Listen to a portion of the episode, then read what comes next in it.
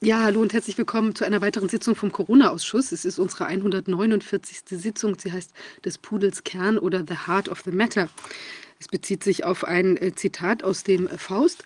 Da ist es ja so, dass äh, Faust den einen schwarzen Pudel trifft und der verwandelt sich vor seinen Augen in Mephisto und erkennt, dass sozusagen das Wesen, das Innere dieses äh, Pudels eben äh, nicht nur irgendwie eine Hundeseele ist, sondern eben ganz was anderes. Und das ist, was wir uns ja auch hier die ganze Zeit anschauen, was verbirgt sich hinter den Dingen. Zu äh, Mephisto lässt sich noch sagen, dass er, äh, also das, was dann da letztlich zutage äh, tritt, ja, dass er an anderer Stelle sagt, ähm, ich bin ein Teil von jener Kraft, die stets das Böse will und doch das Gute schafft.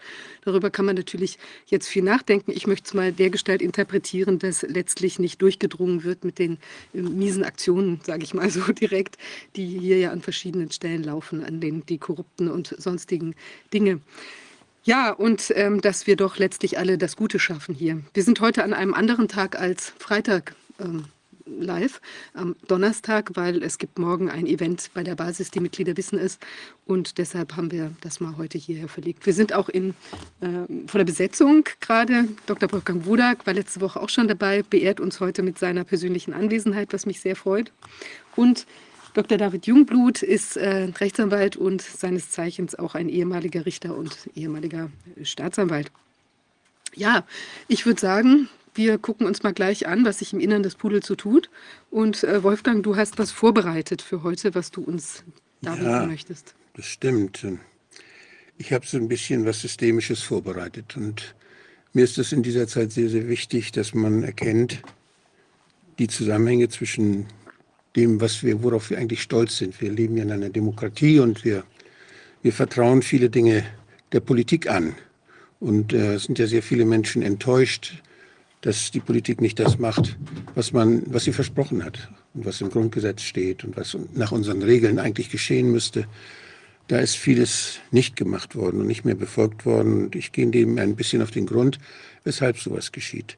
Und ähm, ich habe hier so eine grobe, sehr bunte Skizze unserer Gesellschaft mal, die ich zeigen möchte. Das ist hier ein, ein Schema eines Gesellschaftssystems mit seinen vielen Subsystemen, die alle ihre eigene Funktion haben, aber zusammenarbeiten müssen. Das ist so ähnlich wie in unserem Körper auch, wo wir eine Leber haben, das Herz haben, das Gehirn haben und äh, das Immunsystem haben. Und jedes, jedes System äh, hat so seine Aufgabe und muss diese Aufgabe erfüllen. Das ist diesen Organen sowohl im Staat als auch im Körper anvertraut. Darauf müssen wir uns verlassen können. Und äh, die einen, die da, sorgen dafür, dass, dass Friede herrscht und dass keine Gewalt von anderen angewendet wird, als außer derjenigen, die nach dem Gesetz erlaubt ist. Oder die wieder andere sorgen dafür, dass wir das Geld benutzen können, um zu tauschen, dass es wert, was wert bleibt, dass wir uns darauf verlassen können, dass man es benutzen kann. Andere sorgen dafür, dass unsere Entscheidungen, Entscheidungen wissensbasiert sind. Das heißt, äh, möglichst wenig Fehler enthalten. Und die sind deshalb neugierig und zweifeln alles an. Das ist die Wissenschaft. Und die anderen, die Medien sorgen dafür, dass alles, was für uns entscheidungsrelevant sein könnte, dass wir das auch zur Verfügung gestellt bekommen, da wo wir sind. Ja, das so soll es sein. Das ist das, äh, unser, unser Organismus. Diese, diese gesellschaftlichen, dieser gesellschaftliche Arbeitsteilung, die hat es natürlich auch früher schon gegeben, schon vor der Demokratie. Schon da gab es das. Da war das dann so, dass das Ganze eine hierarchische Struktur war. Es war eine feudale Gewalt. Entweder haben die Könige das geerbt, nicht? Das gibt es ja immer noch, dass die die Macht erben und dass sie dann ihre Beamten haben und ihre Minister haben und denen dann sagen, was sie tun sollen, dass das also von oben nach unten geht und das Volk dann praktisch das Objekt dieser Gewalt ist und äh, dann auch da entsprechend ausgebeutet wurde und die, das Volk musste machen, was die Herrschaft wollte. Da gab es dann nachher schon ein bisschen Fortschritt, als Friedrich der Große so tat, als wäre er der erste Diener seines Staates. Das hat er wahrscheinlich gemacht, um die Revolution noch ein bisschen rauszuschieben, die dann anschließend kam. Und äh, nach den großen Revolutionen in Frankreich, aber auch in Deutschland gab es ja eine, äh, da wurde das dann erstmal umgedreht. Wir haben ja die Weimarer Republik gehabt, dann als Demokratieversuch in Deutschland. Aber das war, da war das Volk noch überfordert. Da hat, hat das Volk nachher gesagt, nee, mach du Mann, wir brauchen wieder einen Führer. Und das ist dann ja auch fürchterlich in die Hose gegangen. Und nach diesem Crash Da sind dann die äh, Besatzungsmächte gekommen, die ja für sich in Anspruch nehmen, dass sie alle demokratisch waren. Und die haben gesagt, Deutschland muss auch demokratisch werden. Und wir haben dann ja unser Grundgesetz bekommen, welche diese Dinge, welches diese Dinge regelt. Und da steht drin, alle Staatsgewalt geht vom Volke aus. Das heißt, die Macht geht vom Volke aus und die Macht wird anvertraut nach irgendwie nach Leuten, die dann für uns, für das Volk die Regeln setzen sollen und die dann äh, entsprechend dem Grundgesetz uns die Möglichkeit geben sollen, als Demokraten gemeinsam zu bestimmen, wie die Zukunft unseres Landes aussieht, mit Hilfe der jeweils ermächtigten, unserer ermächtigten Vertreter im Parlament und der von denen gewählten Regierung. Die haben sehr viel Entscheidungsmacht von uns anvertraut bekommen. Die können also die, die Schaffung und Verwendung von Kommunikationsmedien. Kommunikationsmedien ist zum Beispiel auch das Geld. Damit kommunizieren wir ja, wenn wir Dinge tauschen. Oder das Gewaltmonopol haben wir ihnen anvertraut. Niemand anders darf Gewalt anwenden gegen irgendjemand, wenn nicht eine gesetzliche Grundlage da ist. Dann, wenn dann ein böser Mensch ist, den man festhalten muss, dann ist das erlaubt durch die Polizei. Wir haben also ein Gewaltmonopol des Staates, was inzwischen aber natürlich äh, so ein bisschen aufgelockert wurde. Wir haben das, das Wissen, da sorgt, muss man dafür, da muss die Regierung dafür sorgen, dass das Wissen äh, nicht beeinträchtigt wird durch Interessen, die mit Wissen und Wissenschaft nichts zu tun haben. Also dass wir uns darauf verlassen können. Die Unabhängigkeit der Wissenschaft, die Freiheit der Wissenschaft, die Freiheit der Kunst, das sind alles Dinge, die garantiert sind. Und äh, wir, die Regierung schafft auch Normen nach denen wir uns verhalten. Die definiert Dinge, die wir dann äh, benutzen in, im, im, Umgang miteinander. Auch die Ressourcen, die Steuern, die, die sie einsammeln, den Einsatz dieser Ressourcen bestimmt das Parlament. Die stellen Haushalte, Haushalte auf und dann wird gesagt, wer was kriegt davon und wofür. Und alle Regeln, nach denen wir zusammenleben, werden, dazu werden diese Menschen ermächtigt, von uns ermächtigt, dass sie Regeln machen, an die wir uns dann alle halten sollen. Das ist so das Prinzip der Demokratie. Und natürlich gibt es in der Demokratie unheimlich viele unterschiedliche Interessen. Die sind also völlig entgegen. Die Leute streiten sich natürlich in der Demokratie erst recht. Und dann muss es jemand geben, der, da muss es Regeln geben, nach denen diese Streits ausgetragen werden. Zum Beispiel demokratisch durch Abstimmung oder durch Rechtsprechung oder durch also die Regeln, die in der Gesellschaft akzeptiert sind. Und ich will das, diese, diese unterschiedlichen Interessen nur mal an einem Beispiel aus dem Gesundheitswesen demonstrieren. Wir haben zum Beispiel die Krankenkassen, die sagen, oh, äh, das ist ja eine Solidarkasse und die, die, die sammeln Beiträge ein, auch von Leuten, die nie krank werden. Ne, die, die, muss man trotzdem zahlen. Und die, da hat man nichts davon. Aber das ist eben was, dass man stolz ist, in einem Land zu leben, wo man keine Angst haben muss, wenn man krank wird. Und man kann sich freuen, wenn man nicht krank wird, aber bezahlen müssen sie alle. Und wer viel verdient, muss mehr bezahlen. Wer wenig verdient, muss, braucht weniger zu bezahlen. Und diese Krankenkasse hat mal hier, das war die GK, das ist schon etwas älter, aber das ist im Prinzip immer noch das Gleiche, hat festgestellt, dass nur ganz wenige der Versicherten 80 Prozent der gesamten Kosten verbrauchen. Das heißt, eine ganz kleine Gruppe von, eins, also 10 Prozent nur, verbrauchen fast das ganze Geld. Und äh, das ist natürlich eine Last, diese Leute, die so viel Geld verbrauchen, die chronisch Kranken und die Leute, die Organtransplantation brauchen und die schwere Verkehrsunfälle haben und weiß nicht, was es da alles gibt.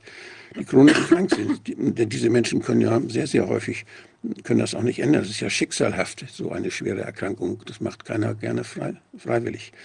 Und das ist also, als da werden, da werden diese Kosten werden als Last gesehen und diese Menschen werden auch als Last gesehen. Und die Krankenkassen versuchen ja immer möglichst Leute zu versichern, die gesund sind und viel Geld verdienen. Deshalb gibt es ja einen Risikostrukturausgleich, damit das dann zwischen den Kassen wieder ausgeglichen wird. Und es gibt äh, dann diese Zahlen, also 10 Prozent verbrauchen 80 Prozent der Kosten. Da gibt es die Zahlen, das sind dieselben Zahlen, aber aus einer anderen Sichtweise, aus der Sicht der Wirtschaft, der Gesundheitswirtschaft. Die sagt, 10 Prozent der Versicherten damit können wir 80 Prozent unserer Umsätze machen. Wo sind die? Wo sind die Selbsthilfegruppen? Wo können wir hingehen, dass wir die treffen, denen, damit wir denen sagen, was wir alles Schönes anzubieten haben, damit sie der Politik sagen, was sie brauchen und so weiter. Also da ist da, die sind, äh, die sind auch für die Lobby sehr interessant. Diese Menschen für die Lobby der, der Pharmaindustrie zum Beispiel, die, wenn die sich in Selbsthilfegruppen organisiert, dann kommt die Pharmaindustrie an und bietet Referenten an und dann äh, fragen diese Betroffenen dann natürlich nach den Medikamenten, die der Referent ihnen angepriesen hatte. Und äh, davon profitiert dann wieder die Pharmaindustrie. Also das ist, hier sind diese, hier sind, ist es keine Last, sondern aus der Sicht der Gesundheitswirtschaft sind das die Leute, die in Not sind. Je mehr sie in Not sind, umso höher kann man den Preis machen. Und wer fast schon tot ist, der tut alles. Der gibt sein ganzes Geld, dass er noch länger leben kann. Das wissen die ganz genau und deshalb interessieren sie sich auch so für Krebstherapie zum Beispiel. Da wird unheimlich viel Geld verdient. Und alle Leute, und wenn da keine Not ist, dann machen sie Not, machen sie uns Angst, damit sie mehr, dann, damit wir bereit sind, mehr dafür auszugeben. Das sehen wir ja auch gerade jetzt bei, in der Zeit der, Corona-Panik. Ja, und diese Leute, die da arbeiten, die Spezialisten, die, das sind dann Geschäftsführer und Manager. Hier habe ich mal so eine Stellenbeschreibung für einen CEO, äh, die man aus dem Internet downloaden kann eine Musterstellenbeschreibung für eine leitende Kraft in einem Unternehmen. In der Wirtschaft muss man Geld verdienen. Der muss Wachstum äh, erzeugen gemäß Zielvorgaben. Der muss äh, finanzielle Kernziele erreichen in Bezug auf Gewinn, Liquidität und Umsatz, Umsatzrentabilität. Der muss eine Marktanteilssteigerung von ein bis zwei Prozent je nach Marktlage erreichen und muss hier eine jährliche Umsatzsteigerung von sechs bis acht Prozent. Das ist also ein Muster für Betriebe, die so eine, die so eine Stellenausschreibung machen. Also das sind Leute, die müssen Geld verdienen. Da wird, wenn sie das nicht machen, werden sie gefeuert, kommt ein neuer ran. Also die sind sehr stark unter Druck, wenn man so einen Job annimmt. Dann ist, macht man das, weil man für diese Firma dann Geld verdienen muss. Das ist völlig legitim, aber das muss man wissen, dass diese Interessen eben da sind. Und äh, wir haben ja gesehen, dass es arbeitsteilige, eine arbeitsteilige Welt ist und diese, die wirtschaftlichen äh, Interessen, die sind so stark geworden, dass sie auch in die anderen Bereiche jetzt sich immer mehr hineinbewegt haben. Die haben viele Bereiche unserer Gesellschaft, die eigentlich unabhängig von der Wirtschaft sein sollen, haben sie teilweise assimiliert. Wir haben zum Beispiel in sehr, sehr viel wachsendem Maße haben wir äh, die Forschungsgelder, die pri privat investiert werden. Die Forschung, ein Professor wird man heute nur noch, wenn man es, wenn man bewiesen hat, dass man sehr gut äh, Sponsorengelder anwerben kann die gehen praktisch fremd. Und wenn man gut fremd gehen kann als Professor und Geld ranholt für die Uni, dann äh, kriegt man eher einen Ruf, als wenn man das nicht kann.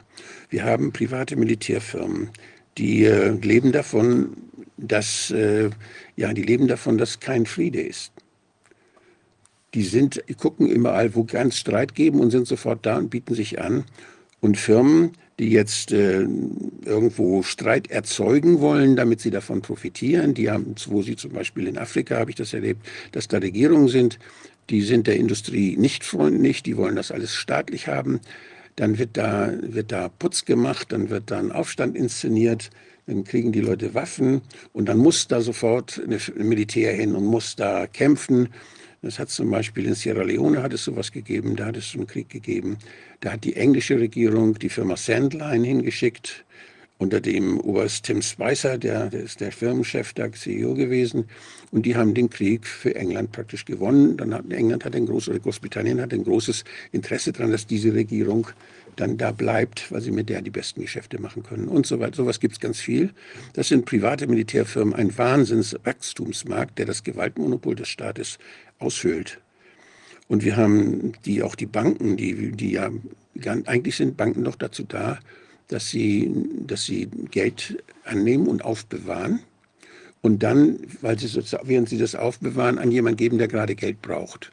Und wenn man es dann wieder braucht, kriegt man es wieder. Das ist ja die Funktion einer, einer Bank, so eine Art Speicher. Und dass sie natürlich dann davon sich finanzieren, dass sie dann Zinsen nehmen für ihre Arbeit, ist auch klar. Aber inzwischen gibt es unheimlich viele große Banken, die interessieren sich gar nicht mehr dafür, für die Leute, die Geld brauchen, sondern die verschieben das Geld so und spekulieren damit. Und das ist eine Finanzwirtschaft. Das ist ein Bereich, wo man mit Geld Geld verdient. Und das ist etwas, was, was ja dann immer dazu führt, dass sich diese Blasen bilden und dass das Ganze nichts mehr wert ist, weil die damit spekulieren, weil sie Geld drucken, selber Geld schaffen durch, durch, durch Kredite, die sie vergeben wo sie gar nicht so sehr darauf achten oder manchmal das in Kauf nehmen, dass sie es nie wieder kriegen können. Also da ist sehr viel, da ist das, das ist sehr stark entartet und ist sehr stark ein Bereich geworden, wo die privaten Interessen, denen die privaten Interessen ausgehöhlt haben und das Vertrauen dadurch ganz stark in dieses Subsystem Finanzwirtschaft, Finanzen ganz stark unterhöhlt haben.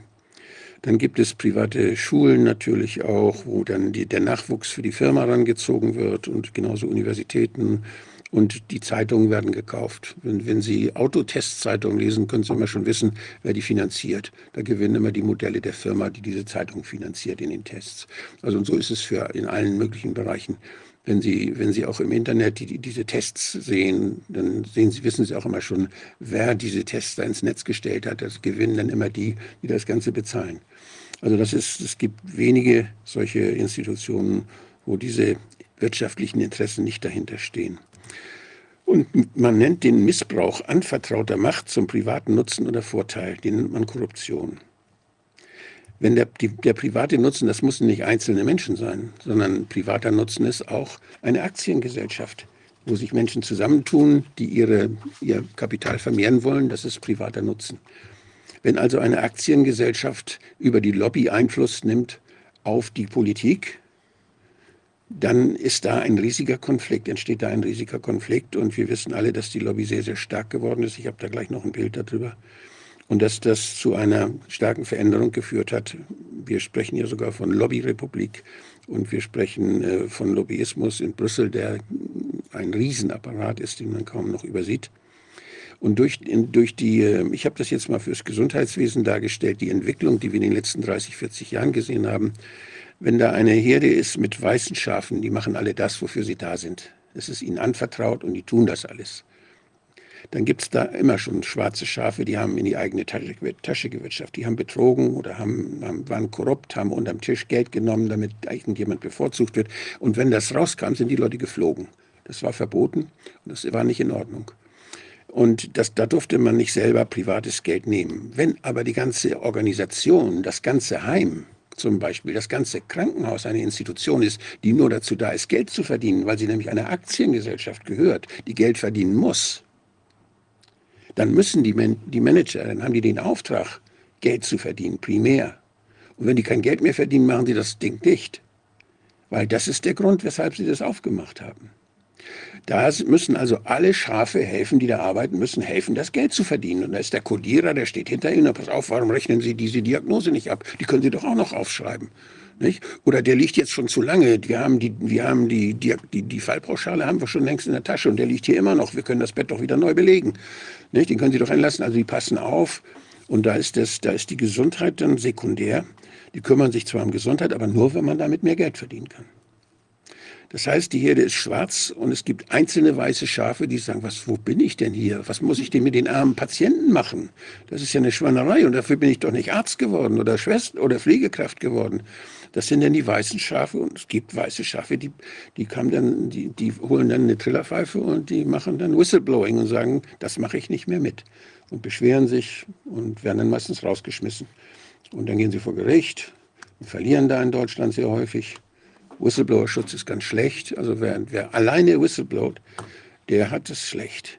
Wenn da in einem Krankenhaus sich Leute zusammentun, zum Beispiel mit, mit Hilfe des Personalrats, wenn es die denn noch gibt, oder Betriebsräte, die dann noch stark sind und die sich auch für die Leute einsetzen, dann kann es sein, dass sie was ändern können. Aber Einzelne meistens nicht. Also ein einzelner Whistleblower hat es schwer. Ich kann nur empfehlen, wenn Sie in so einer Institution arbeiten, wo der primäre Zweck pervertiert wird durch Geldgier. Dann tun sie sich zusammen und tun sie was dagegen. Ja, aber dass das so, dass das in der Wirtschaft und auch in der, gerade im, im Gesundheitsbereich eigentlich eine übliche Sache ist und dass die Unternehmen, die dort tätig sind, dass die da wenig Interesse daran haben, das zu ändern. Das zeigt diese Grafik, die ich aus dem Spiegel habe von 2014. Da werden, da werden einzelne Konzerne dargestellt und da wird dargestellt, welche Strafen, wie viele Milliardenstrafen sie gezahlt haben. Das ist äh, hierbei, das sind einmal die Strafen in Milliarden Dollar, 0, Bristol 0,5, Pfizer hat dort 2,3 Milliarden Strafe gezahlt in dem Jahr und äh, Glaxo 3 Milliarden Strafe und so weiter. Das kann man alles in die roten Balken. Das sind die, das die Geldsummen, die, die Strafgelder, die sie bezahlt haben. Und die grauen Säulen da, die zeigen, wie viel, welcher Anteil das ist vom Umsatz. Und da sieht man, bei Glaxo war es 9 Prozent, aber 90 Prozent sind dann immer noch über. Nicht? Das ist eine Sache, das lohnt sich trotzdem. Und das wird, die, diese Manager, die dort zum Geldverdienen eingestellt werden, die rechnen das ganz cool aus was sie machen. Und die machen hier auch kriminelle Handlungen, damit die Aktionäre bedient werden. Das ist bekannt, schon lange bekannt. Und sie machen eine kriminelle Handlung nach der anderen. Während sie bestraft werden und der Richter die Auflage macht, sie müssen aber eine Compliance-Abteilung aufmachen, machen sie auch. Was kostet das? Nicht? Und dann wird der Preis entsprechend des Medikaments wird dann angepasst, sodass die, dass die Rendite dadurch nicht irgendwie geschmälert wird. Das heißt, hier werden rational choices gemacht, so heißt das in der Ökonomie. Und äh, die sind alle ganz vernünftig. Aber das muss man wissen. Wenn man also so eine, eine für die Öffentlichkeit wichtige Funktion der Privatwirtschaft übergibt, zum Beispiel in einer Public-Private Partnership, den die Hand ans Ruder lässt, dass die praktisch mit, weil sie Geld auch geben, weil sie investieren, ja, die bestimmen lässt, was das Wichtigste ist und wie man die Firma ausrichtet, muss man damit rechnen, dass das so ein Unternehmen wird, was eben primär Geld verdient. Und dann ist der öffentliche, die öffentliche Funktion ganz stark erodiert. Da muss man sich nicht wundern, wenn die Leute, mit denen man kein Geld verdienen kann, uninteressant werden und am Rande dann untergehen. Naja, aber Wolfgang, hier muss man ja sagen, dann, dass diese, die, diese Streifen, die grauen Streifen, die bedeuten ja unter Umständen auch Tote oder schwer geschädigte ja, Leute, ja, weil die kriegen ja was für richtig. faulty Products quasi, kriegen die eine. Richtig, wenn wir jetzt das mal auf die aktuelle Situation sehen und sehen, wie viel zig Milliarden jetzt für diese gefährlichen äh, gentechnischen äh, Impfstoffe, sogenannten Impfstoffe ausgegeben worden sind, dann, äh, und wenn, wenn wir dann gleichzeitig wissen, wie billig die herzustellen sind im Vergleich zu richtigen Impfstoffen, zu herkömmlichen, dann ist das, äh, dann ist das ein wahnsinnig gutes Geschäft. Und wenn diese Firmen durch ihre korruptive Arbeit es dann auch noch schaffen, sich bei der, bei der Politik äh, praktisch frei, halten, frei halten zu lassen und die Haftung der Politik überlassen durch Verträge, dann ist das natürlich noch rentabler. Das heißt, hier hat die Lobby die Politik beeinflusst, das alles mitzumachen. Und äh, es wäre interessant herauszufinden, wer das alles war, wer die Lobby war, die das uns eingebrockt hat und die den Einfluss auf die Politiker gemacht hat. Die Haftung wird der Gesellschaft überlassen, um genau zu sein. Ja. Wenn es die Politik wäre, wäre es ja noch schön. Ja, die laden das wieder bei uns ab und holen, dann, holen das dann über die Grundstück, wie heißt das jetzt, die, die Grundstücksteuer jetzt demnächst raus, oder alle möglichen, ja. über die Preise und über die Steuererhöhung und so weiter. Ja, und die Lobby, das ist ja etwas, was sich entwickelt hat. Das kannte man vor 50 Jahren auch schon. Lobby heißt, da ist schon der, das war meist der Vorraum der, der, des Versammlungsraums der Parlamentarier, des Abstimmungsraums. Gibt es hier im Reichstag auch so eine, eine Lobby. Also, da dürfen die dann draußen warten, bis die Abgeordneten rauskommen, dann stürzen sich auf sie. Und diese Lobby, äh, die, die war früher, das waren Interessenvertreter. Und das ist in der Demokratie ja was ganz Normales. Also man darf, wenn man Interessen hat, darf man sich an die Politik wenden, das ist klar. Und früher in der, in der Bonner Republik, da war das noch anders als jetzt, da komme ich gleich drauf. Aber die Lobby ist hauptsächlich da aktiv, wo Ziele definiert werden, also in Parlamenten, in der Öffentlichkeit auch, wo man, wo sich, wo sich Ziele bilden, wo die Leute sagen, jetzt müssen wir aber, da muss was geschehen oder über die Medien. In den Medien dann passt sie sehr auf, dass sie die beeinflusst und dass sie darüber dann auch Einfluss nehmen kann. Und bei den Parteien natürlich, die dann Programme machen. Zum Glück werden diese Programme nicht immer alle umgesetzt. Oder leider werden sie nicht immer alle umgesetzt. Kommt darauf an. Parteiprogramm und Realität ist jedenfalls nicht immer kongruent oder meistens nicht. Dann äh, dann sind sie da vor allen Dingen sehr aktiv da, wo Normen gesetzt werden. Und da, das hat was zu tun mit der WHO zum Beispiel, da komme ich gleich noch drauf. Dass überall, wo die Normen, wo, wo definiert wird, was eine Krankheit ist und was keine ist, was eine Pandemie ist, was keine ist und, und so weiter, das sind, das sind Schaltstellen, wo die Lobby ein großes Interesse hat und für ihre, dann für ihre Investoren dann tätig wird. Auch wo priorisiert wird. Wo geben wir das Geld zuerst aus und was ist nicht so wichtig? Das sind so Sachen. Gut, und die Lobbystrukturen haben sich geändert in der Bonner Politik. Das ist das da oben, das kleine, schöne, runde Parlament am, am Rhein. Da waren die, da gab es noch eine Verbändelobby, der Verband, der Bauernverband und der, die, und die Ärzte kamen da mit ihren Verbänden und auch die Industrieverbände kamen da an, auch der Pharma, die, der Verband Forschende Arzneimittelhersteller war dann immer da und also es war eine Verbändelobby. Man kannte die alle und die wollten alle was von der Politik und die haben Lobbyarbeit gemacht. Das hat sich mit dem Umzug nach Berlin ganz deutlich geändert. Man hat weniger mit diesen Verbänden zu tun, sondern mehr mit einer Lobbyindustrie. Das heißt, das sind PR-Agenturen, das sind große internationale Agenturen, die gleichzeitig in Brüssel und in Berlin dann aktiv werden können und in New York und in Washington und in Paris, überall gleichzeitig, weil sie weltweit aufgestellt sind. Das sind globalisierte Unternehmen, die man, wenn man sehr viel Geld hat, und da gibt es ja Leute angeblich, die Milliarden haben, die können solche Leute beschäftigen und sich dann äh, ja auch Strategien kaufen. Die helfen ihnen, Strategien zu machen, wie sie ihre Interessen bei der Politik loswerden und die Politik so gängeln können. Und äh, diese Lobbyindustrie, die bietet also tolle Sachen an. Da kann man da gibt es welche, die kommen aus dem Geheimdienst und die können genau herausfinden, was gerade so in der Bevölkerung sich bildet. Ob es irgendwelche äh, Bürgerinitiativen irgendwo gibt oder ob es irgendwo so ein Grassroot-Movement gibt. Und man kann sogar eben dort kaufen, dass man, wenn da kein Grassroot-Movement ist, dann kann man das bei denen auch bestellen, dass dort ein Grassroot-Movement inszeniert wird dann machen sie eben ein sogenanntes Astroturfing. Das findet man als Angebot auch im Internet.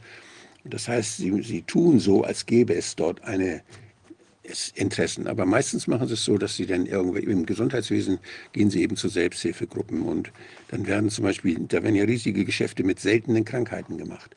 Dann suchen sie diese seltenen, diese armen Leute, die seltene Krankheiten haben, auf und äh, machen es denen das Leben einfacher und helfen denen und sind nett zu denen und, und kümmern sich. Wir sind ihre Interessenvertreter.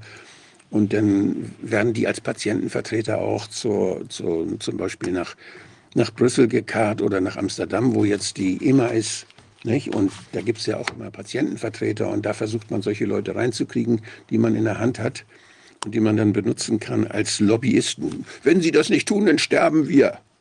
Wenn Sie nicht uns helfen, dann sind Sie ganz böse und Sie müssen unbedingt dieses Medikament, das brauchen wir ganz dringend, auch wenn sich das nicht lohnt und wenn das sehr teuer ist, aber wollen Sie uns sterben lassen? Das ist so ungefähr das, was denn da, was man denn so hört. Und ob das wahr ist oder nicht, ist ganz schwer herauszufinden. Oder ob das nur so und ob das den Leuten wirklich hilft, vor allen Dingen. Sehr oft hat sich herausgestellt, dass dieses teure Medikament dann nur der Pharmaindustrie hilft und den Leuten weniger.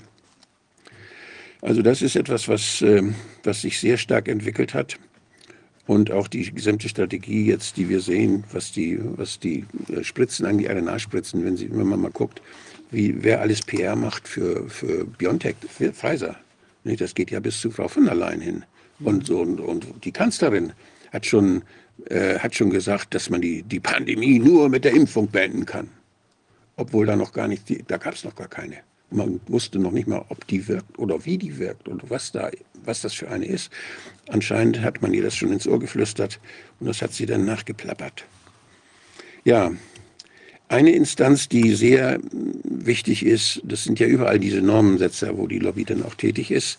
Und da ist die WHO neben eine ganz wichtige Instanz. Es gibt noch andere weltweit wichtige Instanzen wie die die ILO, die die, Arbeits, äh, die Arbeitswelt regelt, oder die FAO, die die Lebensmittelstandards setzt, nicht was äh, die sagen eben, was ein Lebensmittel ist und was ein Zusatzstoff ist und die definieren das alles.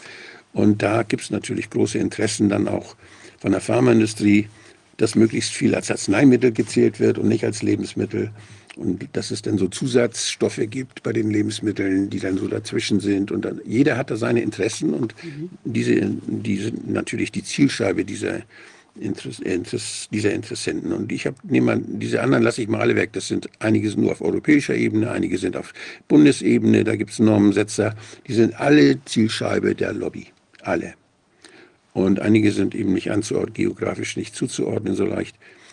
Und äh, ich will mal nur die WHO jetzt rauspicken als Beispiel. Und da äh, sieht man hier diesen, diese Torte hier oben. Und diese Torte, die hat einen ganz großen grünen Bereich hier. Dieser grüne Bereich, das sind äh, Voluntary äh, Contributions, das sind also freiwillige Spenden.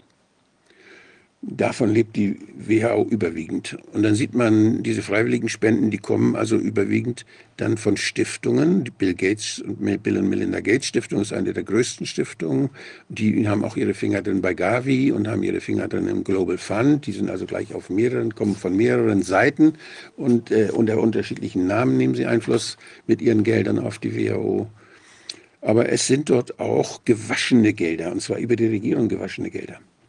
Das heißt, da ist, eine Nation, da ist ein nationales Wirtschaftsinteresse, was der Regierung sagt, da müsst ihr, wenn die Wirtschaft in, in, in, bei uns im Lande, wenn die prosperieren soll, oder wenn die wachsen soll, dann müsst ihr die WHO dazu bringen, dass sie mehr tut für Diabetes, für Rheuma oder für was auch immer. Weil da, wir haben da Medikamente und, da müssen, und das sind alles nämlich geehrmarkte Gelder. Das sind die Gelder, die dann gegeben werden von dem Staat für die eigene Wirtschaft. Das sind Gelder, die haben Bedingungen. Das heißt, wenn die WHO sich darum kümmert, dass diese Erkrankung, die die Firma in unserem Land jetzt gerne, äh, wo sie was anbieten möchte, wenn ihr die weiter in den Vordergrund stellt, dann kriegt ihr ein bisschen mehr Geld. Und äh, wir sehen hier bei den Top 20 Beitragszahlen für die WHO 2021 sehen wir, dass Deutschland jetzt doppelt so viel zahlt wie alle anderen. Wie die USA, wie, oder auch wie Bill, Gates, Bill und Melinda Gates. Weil, aber das ist neu. Das ist erst mit äh, Covid gekommen. Vorher hat Deutschland nicht so viel bezahlt. Da waren sie so irgendwo in der Mitte. Also Deutschland ist vorne an der Spitze seit, seit, seit der Corona-Geschichte und äh, hilft mit, dass die WHO mächtiger wird. Die deutsche Regierung macht die WHO mächtiger durch ihre wahnsinnigen Geldbeträge, die sie in die WHO steckt. Das muss man einfach wissen. Wieso, wie kommt das zustande, dass da das, so gewaltige Summen von Deutschland äh, fließen? Das ist von der Regierung beschlossen und offenbar haben die Haushalter das mitgemacht. Wahrscheinlich unter dem, ich habe diese Diskussion nicht verfolgt, aber ich kann mir vorstellen, dass die gesagt haben, wir müssen die WHO stützen, weil wir ja eine gefährliche Pandemie haben. Also diese, dieselbe Leier wie alles, was, wie das begründet wurde, was uns zugemutet wurde. Aber das würde ja dann bedeuten, also entweder sind die besonders idiotisch äh, in Deutschland, unreflektiert, was mich jetzt auch nicht wundern würde. Man könnte natürlich auch vermuten, dass es eventuell damit zusammenhängt, dass hier halt diverse Unternehmen ansässig sind. Also BioNTech. Die waren ja vorher auch schon ansässig. Aber dass sie halt jetzt speziell in dem Kontext halt nochmal extra verdient haben. Aber es ist nicht so naheliegend, das gebe ich zu, aber es muss ja eine Motivation das, dafür geben. Das BioNTech-Effekt ist, weiß ich nicht, kann sein. Also vielleicht einen kleinen Teil. Ich halte das jetzt auch nicht für den absoluten Erklärungsansatz, aber es muss ja irgendwie eine Begründung dafür geben. Ja. Oder sie sind besonders ängstlich. Ja, Denn die, die Investoren von Pfizer äh, da sind ja die großen Investorengesellschaften dahinter. Ja, ja, klar, das ist jetzt nicht, nicht Pfizer, das sind 10 Prozent von, von BlackRock und weiß nicht, Vanguard hat da wahrscheinlich auch noch die Finger drin. Mhm. Und das sind die großen Investoren und die sagen letztlich, was mhm. passieren soll. Und die können das, die können diese Sache in Deutschland produzieren lassen, die können sie aber auch irgendwo anders in der Welt produzieren lassen. Wo das letztlich produziert wird oder wo denn einer diese, äh, ja, diese Geschäftsidee angedient bekommt ob das nun hier diese kleine Firma Biontech ist in Mainz oder ob das irgendjemand ist in den USA, das ist eine Entscheidung der Investoren meiner Meinung nach. Mhm. Und da haben sie sich Deutschland ausgeguckt, weil Deutschland offenbar so vorbereitet war, dass die Politik, die wussten, dass die Politik da mitmachen wird. Mhm. Die haben die Marionetten da vorher schon so hingesetzt, dass sie wussten, ah, mit denen können wir das machen. Mhm. Und das hat ja auch dann geklappt. Nochmal ganz kurz, das ist ja wirklich exorbitant. Also gerade wenn man das auch mit den USA vergleicht. Und ich gehe mal davon aus, dass in so einem Ausschuss ja dann auch ein Ländervergleich vorgenommen wird oder geschaut wird, was zahlen die anderen Länder. Und dann müsste doch dem einen oder anderen klar werden, dass das hier völlig unverhältnismäßig jetzt in dieser Relation ist. Das vielleicht generell Quatsch ist, ist nochmal eine andere Frage. Ja. Es wäre wichtig, mal zu gucken, dass auch für die für Opposition, wenn es eine gibt im Parlament, wie ist es zu dieser Haushaltsentscheidung gekommen? Das wäre ganz wichtig. Denn das sind ja erhebliche Mengen. Und äh, das ist, ist, ja sehr viel Geld, was da ausgegeben wird. Und äh, ja, die WHO wird also, ist also mehr eine, das, was da an öffentlichem Interesse noch zu sehen ist, in der, was ich da abbilde, das, das sieht man kaum. Das sind ganz schmale Sektoren da oben, mhm. äh, wo dann praktisch öffentliche Gesundheit gefördert wird. Das andere sind alles zweckgebundene Interessen. Die WHO wird als Marketinginstrument für die Pharmaindustrie missbraucht und ist institutionell ja zu 90 Prozent korrumpiert. Und selbst die nationalen Gelder, selbst das, was in Deutschland von Deutschland gezahlt wird, das kann man davon ausgehen, dass das eben auch, ja, mit, dass da Interessen dahinter stecken, die Industrieinteressen sind und nicht die gesundheitlichen Interessen. Wir haben dann, ja, die Definitionsmacht der WHO ist gewaltig. Die haben ja definiert, was eine Pandemie ist. Wir haben das, ich habe das bei der Schweinegrippe erlebt, dass sie einfach die, die Pandemiedefinition geändert haben, dass sie gesagt haben, ja, man braucht, nicht, man braucht nicht mehr schwer zu erkranken oder nicht, man muss nicht mehr lebensgefährlich sein. Hauptsache, das sind neue Erreger, die um die ganze Welt ziehen. Damit haben sie praktisch jede Grippe zu einer Pandemie umetikettiert. Denn das sind immer neue Erreger, die um die Welt ziehen. Die können also jedes Jahr nach dieser Definition, können sie jedes Jahr eine Pandemie ausrufen. Das haben sie gemacht. Sie haben sogar mal versucht, die Herdenimmunität zu definieren. Das fand ich besonders witzig, haben sie 2020 versucht. Und da haben sie dann äh, gesagt, ja, nee, Herdenimmunität kann man nur erreichen, wenn man geimpft ist. Nur durch die Impfung. Was völliger Quatsch ist. Nicht? Das, also, das hat mit der Impfung gar nichts zu tun, sondern die Herdenimmunität gab es auch schon, bevor es überhaupt Impfungen gab. Und äh, sie definieren Normwerte für, für Behandlungsbedürftigkeit zum Beispiel. Und sie, die ICDs werden von ihnen, von ihnen definiert. Das heißt, die Krankheit überhaupt, welche Krankheiten gibt es überhaupt? Und da sind die Krankheiten, bei den, für die es eine ICD gibt, also eine internationale äh, Klassifikation, äh, das sind die, mit denen abgerechnet wird, mit den ICDs. Die werden aufgeschrieben, das sind die Dinger, die man in Rechnung stellt, wenn man eine Fallpauschale zum Beispiel abrechnet. Sie definieren, was ein Ausbruch ist. Sie sagen zum Beispiel, dass die Monkeypox, dass das und sogar eine, Notlage, internationale Notlage ist, die Monkeypox, der Ausbruch der Monkeypox. Also überall auf der Welt haben die Leute Pickel am Po. Und wenn Sie da dann diese, den Test machen, den Sie dann für, für Monkeypox, also für die Pockenviren, die Monkeypockenviren dann wahrscheinlich vorbereitet haben, dann können Sie jederzeit sagen, das sind Monkeypox und können sagen, das ist ganz gefährlich, obwohl kein, kein Schwein das merkt. Und, die, und solche Dinge es wahrscheinlich vorher auch schon lange gab. Die können es definieren, die können einfach was rausheben oder die, das Marburg-Fieber, da gibt es immer wieder Ausbrüche in Afrika. Und das, die sind aber leicht zu begrenzen durch Hygienemaßnahmen. Und da machen die dann gleich eine riesen Buhau draus und sagen, der, der, sagen dann hier Bill Gates sagt dann, oh, das wird was ganz Gefährliches. Und dann steigen seine Aktienkurse wieder.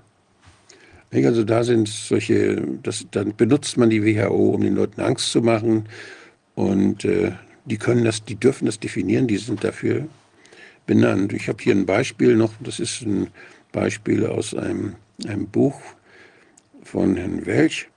Und das ist, der hat mal hier dargestellt, äh, wie der, die Grenzwerte zum Beispiel für Cholesterin, der ist von 240 auf 200 äh, Milligramm pro Deziliter gesenkt worden. Das führt dazu, dass 86 Prozent mehr Patienten da sind. Dass die sich fast verdoppelt haben, die Patienten, nur durch diese Grenze. Und die müssen natürlich alle behandelt werden. Und die Doktor machen Fehler, wenn sie die nicht behandeln. Die WHO definiert das. Das lohnt sich schon, seine Experten dahin zu schicken und der WHO den Auftrag zu geben, kümmert euch mal um den Cholesterinwert. Wir schicken da mal unsere Wissenschaftler zu euch und die dürfen dann in dem Gremium auch mal ihre Meinung sagen und ja. Also die, das gleiche gilt für, für den Blutzucker, da ist das nicht so dramatisch gewesen. 14 Prozent mehr Diabetiker, die behandlungsbedürftig waren bei Blutdruck, ein Drittel mehr. Aber auch beim, bei Osteoporose, der, da wird doch die Knochendichte-Messung gemacht oh, was haben plötzlich doppelt so viele Leute brüchige Knochen und müssen Vitamin D kriegen und so weiter. Und müssen immer zur Kontrolle auch. Nicht? Dann müssen, muss die Knochendichte-Messung wiederholt werden und so. Da gibt es also eine Lobby, die dann dafür gesorgt hat, dass diese Normwerte dann entsprechend gesenkt werden. Und es wird selten dann nachgeguckt, was haben wir denn damit jetzt erreicht, dass wir diese Werte so verändert haben. Bei den Statinen wissen wir es inzwischen. Die Leute, die die, die, Blut, die Senker, äh, Blutfettsenker gekriegt haben, die haben da keinen Nutzen, aber haben, also wenige haben davon Nutzen, aber sehr viele haben davon Nebenwirkungen. Das heißt, hier ist, ist sehr viel Schaden auch angerichtet worden durch diese Entscheidungen. Diese Geschichte, das ist die Schweinegrippe-Normensetzung, äh, wo sie dann die Schweinegrippe als zur Pandemie hochstilisiert haben. Und da sind hier die Originaldaten von Herrn Ferguson, die sind alle aus der Arbeit von Herrn Ferguson. Herr Ferguson hat diese wenigen Fälle, die kann man da sehen, das sieht im, am 30. April, kurz vor der Ausrufung der Pandemie, waren das also 140 Fälle weltweit. Wie gefährlich. Nicht die H1N1-Grippe hatten. In Mexiko meisten, die meisten. Da hat man eine Firma hingeschickt von Krankenhaus zu Krankenhaus und hat Leute mit, mit Atemwegsproblemen gesucht, hat Tests gemacht und hat die Fälle gesammelt das war die mildeste Grippe, die wir überhaupt hatten in den letzten Jahr, Jahren, das Jahrzehnte lang, die, in, die da ablief. Und während dieser milden Grippephase, die in Australien ja schon lief, die war ja im Sommer, war das in Australien war Winter und da konnte man sehen, da war nichts. Aber Deutschland hat die Panik gemacht und wir haben dann Und die WHO hat dann Herrn Ferguson rechnen lassen. Herr Ferguson hat die wenigen Fälle mit den Flügen, das ist die Tabelle dahinter, mit den Flügen, die in alle Welt gingen, von Mexiko aus multipliziert und hat dann dieses Szenario entworfen, wie sich die gefährliche Krankheit von Mexiko über die ganze Welt ausbreiten wird und Millionen Menschen dahinraffen wird. Das ist zum Glück nicht geschehen.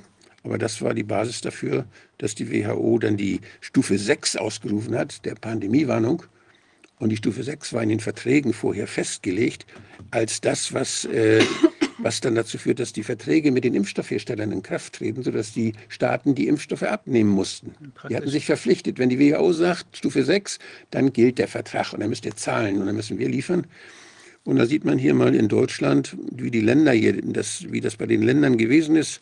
Da sieht man einmal die durchgeführten Impfungen, das sind ja noch richtige Impfungen gewesen mit normalem herkömmlichem Impfstoff, der allerdings auch gefährlich war. Da war nur ganz wenig Antigen drin, aber ganz viel Wirkverstärker. Die haben mit wenig Antigen, also mit wenig Virusmaterial, haben sie einfach das Zehnfache an Spritzen hergestellt. Und dadurch haben wir die, der Wirkverstärker, der hat sehr viel Nebenwirkungen. Und dann kamen ja die Narkolepsiefälle dann äh, anschließend.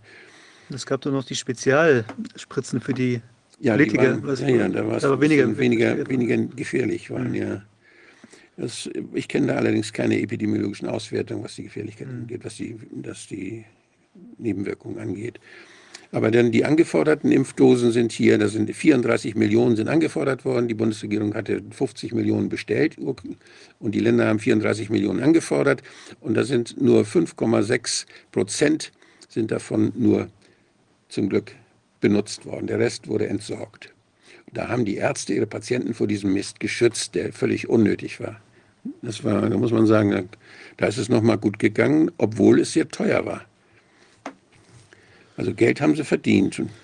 Das ist hier zum Beispiel so der deutsche Vertrag, der war geheim, da steht es drin mit der Phase 6 und dann gilt das, treten die Verträge in Kraft. Ja, und hier ist der französische, auch der wurde geleakt, dieses, was da so quer drüber ist, das Stück die, die dann dazu geführt haben, dass die Verträge dann in Kraft treten mussten und bezahlt werden mussten. Hier war klar, ganz interessant dahinter ist eine Pressemitteilung von Sanofi. Da war Sarkozy, der französische Staatspräsident, war im März, am 9. März war er nach Mexiko gefahren und hat mit 100 und 100 Millionen hat er dort abgeliefert für die für einen, die Erstellung eines Werkes zur Herstellung von Grippeimpfstoff in Mexiko. Woher wusste Herr Sanofi im März schon, dass dort im April, im April 150 Fälle sein würden? Ach, Wahnsinn. Frau Merkel war da auch in Wuhan gewesen, kurz bevor es losging. Frau Merkel hat das bei Glaxo und bei Novartis ist sie auch mit 100 Millionen hingekommen. Man muss ja was tun 2009, ne? für die Pandemic Preparedness. Und das ist parallel zu diesen Verträgen, Abnahmeverträgen, ist gleichzeitig diesen Firmen so eine Art Vorschuss gegeben worden, so ein Investitionszuschuss gegeben worden. Das waren meistens so 100 Millionen dann. Und äh, dazu muss ich noch sagen, der Novartis-Impfstoff, der war ja auch neu, der war ja, das waren Bioreaktoren, wo der hergestellt wurde. Und das war eine neue Technologie der Herstellung, da brauchte man keine Hühnereier mehr. Da hatte man ja in der Pandemie, hat man ja nicht so viele Hühner, die Eier legen, dann die ganz schnell die Eier legen. Und das, das ist also alles schwierig. Und die einen haben das eben so gemacht, dass sie einfach weniger genommen haben und verstärkt haben. Das war Glaxo. Und Novartis hat gesagt, nee, wir brauchen keine Eier. Wir nehmen solche Zellen, die ganz schnell wachsen. Das waren so Hundenierenzellen. Die wachsen wie Krebszellen. Und die haben sie genommen in Bioreaktoren und da haben sie die Viren reingetan, die haben sich da vermehrt und dann wurden die wieder extrahiert.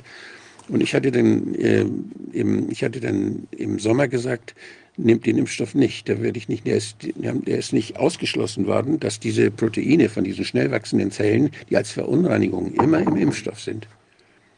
Das lässt sich nicht vermeiden, denn das war auch im herkömmlichen Hühnereierimpfstoff, sagt man ja, wenn Sie eine Hühnereiallergie haben, Hühnereiweißallergie haben, dann sollten Sie vorsichtig sein, dann kann es zu anaphylaktischen Reaktionen kommen, weil man wusste, das sind immer Verunreinigungen. Das schafft man nicht so ganz sauber.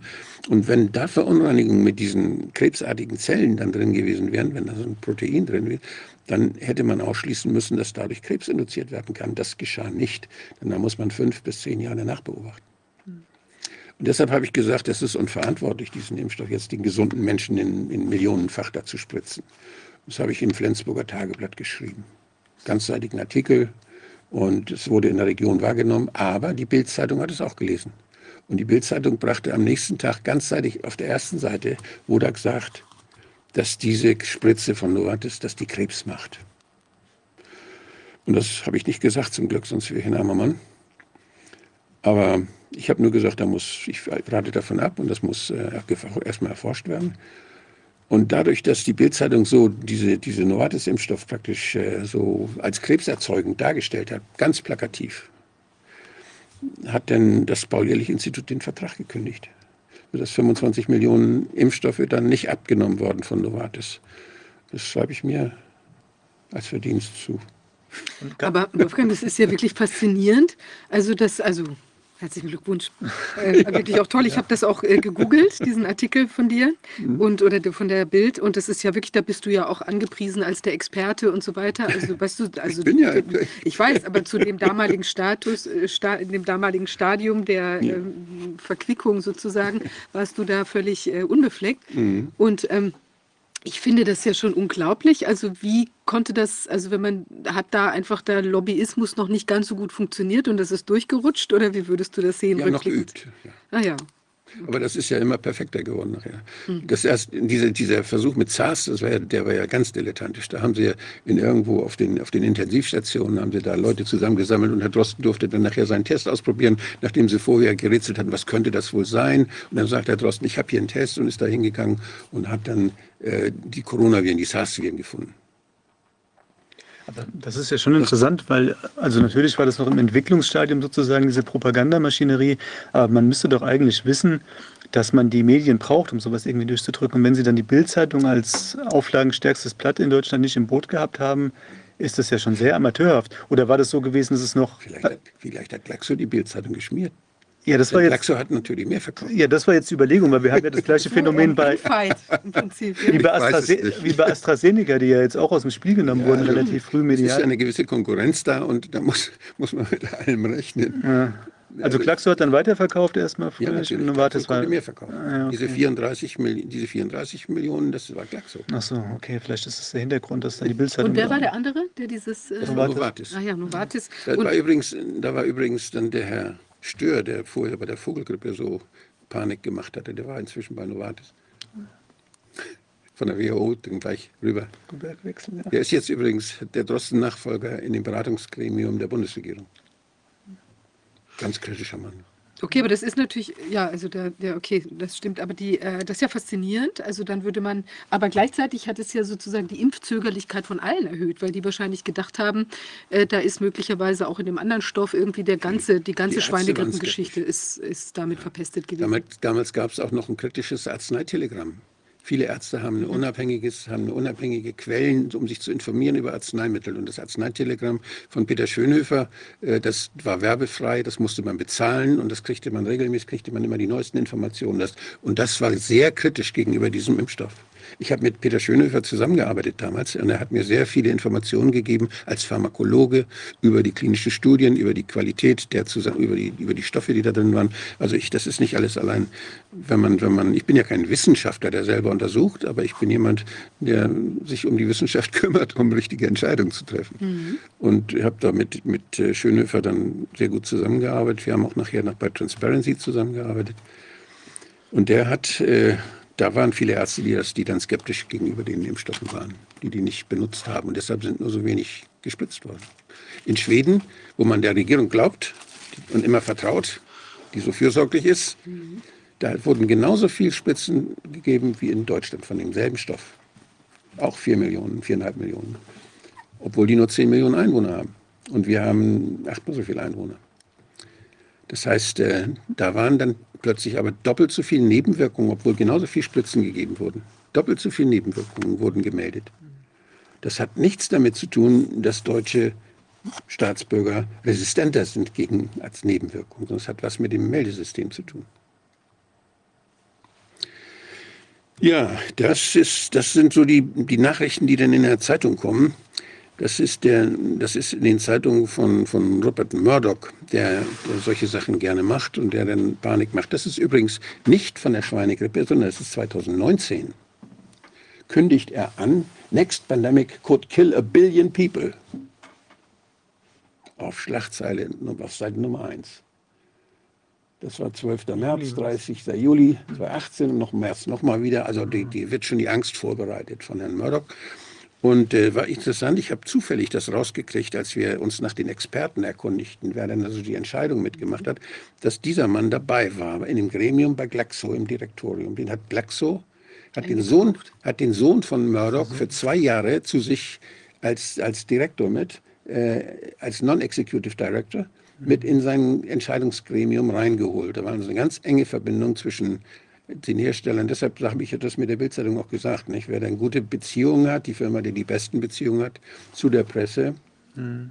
die kann dann die Presse auch nutzen. Und das kostet natürlich auch Geld. Nicht? Das ist, wird natürlich nicht umsonst gemacht, solche Sache. Eine Hand wäscht die andere. Das, und als, die, als das bei der Schweinegrippe passierte, da gab es ja Journalisten, da gab es wie, wie heute auch Pressekonferenzen bei der WHO regelmäßige. Und das ist eine Meldung eines Journalisten hier, der, der bei der Pressekonferenz teilgenommen hat. Frank Jordans hieß der. Das ist am, im Mai, das war, als die, als die angedroht hatten jetzt, dass die inzwischen Stufe 6 wird kommen, da haben, sie, da haben viele Staaten gesagt, nee, um Gottes Willen, da ist doch gar nichts los, das wird doch teuer, das können wir doch nicht machen, ihr könnt doch jetzt keine Pandemie ausrufen. Das viele Staaten, dozens of countries, haben der WHO gesagt, nein, da könnt ihr keine Pandemie ausrufen. Da waren hier sogar England, Japan, China und andere, sagt er. Mhm. Deutschland nicht. Nee, Deutschland nicht. Und äh, die, die wollten das nicht, dass da Pandemie ausgerufen wird. Und da war Herr Fukuda von der WHO, der hat dann gesagt, ja, das werden wir uns noch mal durch den Kopf gehen lassen bei der Pressekonferenz. Vielen Dank und für Ihre Anregung. War eine gute Frage. Und, und dann wurde die Pandemie trotzdem verkündet. Ja. Dann haben wir ja diese Geschichte gemacht im Europarat, habe ich diesen Antrag da gestellt, einen Untersuchungsausschuss einzusetzen. Der ist dann hat dann im Januar sehr schnell hat, haben wir das geschafft, den durchzuführen, wo wir die WHO dann gefragt haben und wo sie uns dann alles erzählt haben, was da los war, wo wir dann auch erfahren haben, so nach und nach durch Journalisten, welche Mitglieder denn da waren in diesem Executive Committee, dass die fast alle enge Beziehungen hatten zur Pharmaindustrie und dass das also eine rein eine ganz abgekartete Sache war. Das war sehr peinlich für die WHO. Inzwischen haben die dann mehrere pandemische Übungen gemacht und haben also die, das bei der BSE und bei AIDS haben sie auch schon eine große Rolle gespielt.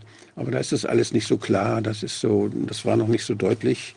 Da gab es so viele Interessen, da gab es so viele Dinge, die da noch eine Rolle spielten. Aber beim SARS-Ausbruch in China war es schon, das war wirklich wie eine, wie eine Übung. Da wurde mal geguckt, geht das mit Corona? Und Herr Drosten hat sich da profiliert damals. Der hat sich nachher nochmal profiliert bei MERS. 2014 hat er nochmal eine Übung gemacht mit den Dromedaren. Man muss sagen, wenn es, wenn es SARS-Viren gab 2002, dann gab es die auch in den nächsten Jahren. Dann haben die sich von 2002 nicht plötzlich aufgelöst in Luft, sondern die gab es. Die ganzen Varianten, die ändern sich dauernd und die ändern sich, die, das sind Beta-Coronaviren und die ändern sich natürlich dann weiter. Die ziehen weiter um die Welt, machen immer einen gewissen Teil der Grippeerkrankungen aus. Die SARS-Viren gab es 2002 und die gibt es seitdem andauernd und weiterhin. Und äh, es hat nicht, es gibt nirgendwo epidemiologische Häufungen jetzt von gefährlichen, entarteten Viren. Das einzige Gefährliche, was, wir, was, was es gibt, das ist in den, Computer, in den Computern in Wuhan gewesen, wo man eben ein, ein Labor, Hoch, Hochrisikolabor hat, wo dann auch ähm, ja, Biowaffen hergestellt werden. Und zwar, wo man richtig künstlich gefährlich gemachte Viren bastelt. Und da gibt es ja viele Labore auf der Welt, die dann so am Rande der Legalität, eigentlich dürfen die in den USA nicht mehr sowas machen. Und deshalb haben die das dann ausgelagert. Herr Fauci hat dafür gesorgt, dass das dann überall in der Welt woanders ausgelagert wurde. Ich weiß nicht, ob in Rammstein auch eins ist. Keine Ahnung. Da, da darf ja keiner reinkommen. Nicht, die können ja alles machen. Ja. Also ich habe keine Ahnung, weiß ich nicht. Jedenfalls, ähm, das, das wäre mal interessant. Es gibt übrigens auch in Berlin, gibt es anscheinend ein ein Hochsicherheitslabor, was Merkel mhm. mal eröffnet hat. Ich weiß gar nicht genau, wo das ist, müsste man mal googeln. Aber das ist ja eigentlich auch ein Ding, das mitten Das in, ist am Robert-Koch-Institut. Aber das mitten in, mitten in der Stadt, ja. ja, sowas ist, wenn man für die Tiere, ist doch ja, die haben der Insel, äh, wie heißt sie noch, Insel? Da passiert auch nichts. Die sind wirklich so sicher, das ist so, dass die, der Luftstrom wird gesteuert und das sind Filter und da, da kann nichts passieren. Aber diese gefährlichen Viren, die da gemacht werden, die, sind, die können keine Pandemie machen, weil die die Leute umbringen. Und dann Toter kann die Krankheit nicht weiter verbreiten. Deshalb ist es eine selbstlimitierende Geschichte, das habe ich ja schon oft gesagt. Das heißt, diese Viren, die sind, damit wird angegeben, ich, ich mache noch gefährlichere, ich mache noch gefährlicher und dann kriegen sie Forschungsgelder und so weiter. Und ähm, die sind auch im Computer. Und diese Viren waren aber das Modell für die Herstellung dieser RNA-Spritzen. Denn die Spikes dieser gefährlichen Viren, die hat man als Modell genommen und hat gesagt, dagegen müssen die Leute jetzt immunisiert werden. Mhm. Obwohl dieses Zeug gar nicht sich in der Welt verbreitet, sondern was sich verbreitet, sind Coronaviren wie immer. Beta-Coronaviren, mhm. unterschiedlicher, unterschiedliche Varianten, die überall auf der Welt sich verändern, laufend. Und das ist immer eine Frage, welche man nur gerade beobachtet, welche man dann findet, wonach man sucht. Ja, diese. Also vielleicht eine Frage noch, weil mhm. das ist ja schon sehr beruhigend. Du hast ja schon öfters gesagt, dass das eigentlich gar nicht geht, so ein Killer-Virus herzustellen. Nee. Also zumindest nur, dass es nur in einem kleinen oder kurzen Bereich ja, wirkt. Der Forscher und seine Familie vielleicht. Ja, gut, das ja. ist dann vielleicht zu verkraften, mehr oder weniger. Ähm, die Frage ist, warum wird denn so viel Geld da reingefeuert eigentlich? Ich meine, das müsste ja auch anderen, die. Deshalb wird so viel Geld in diese gefährlichen Waffen, die, die sind, brauchen wir doch eigentlich auch nicht. Ja, aber die wirken ja zumindest dann in einer gewissen die, der, das, die Argumentation dieser Leute, die sowas machen, ist immer, ja, wir müssen, was der Feind eventuell auch macht. Wir müssen besser sein als der Feind und wir müssen wissen, wie, was die anderen eventuell ja, uns antun können. Abwehr sozusagen. Ja, okay. Also das ist immer so der, mhm. diese Spirale denn der, der Angstmacherei. Mhm.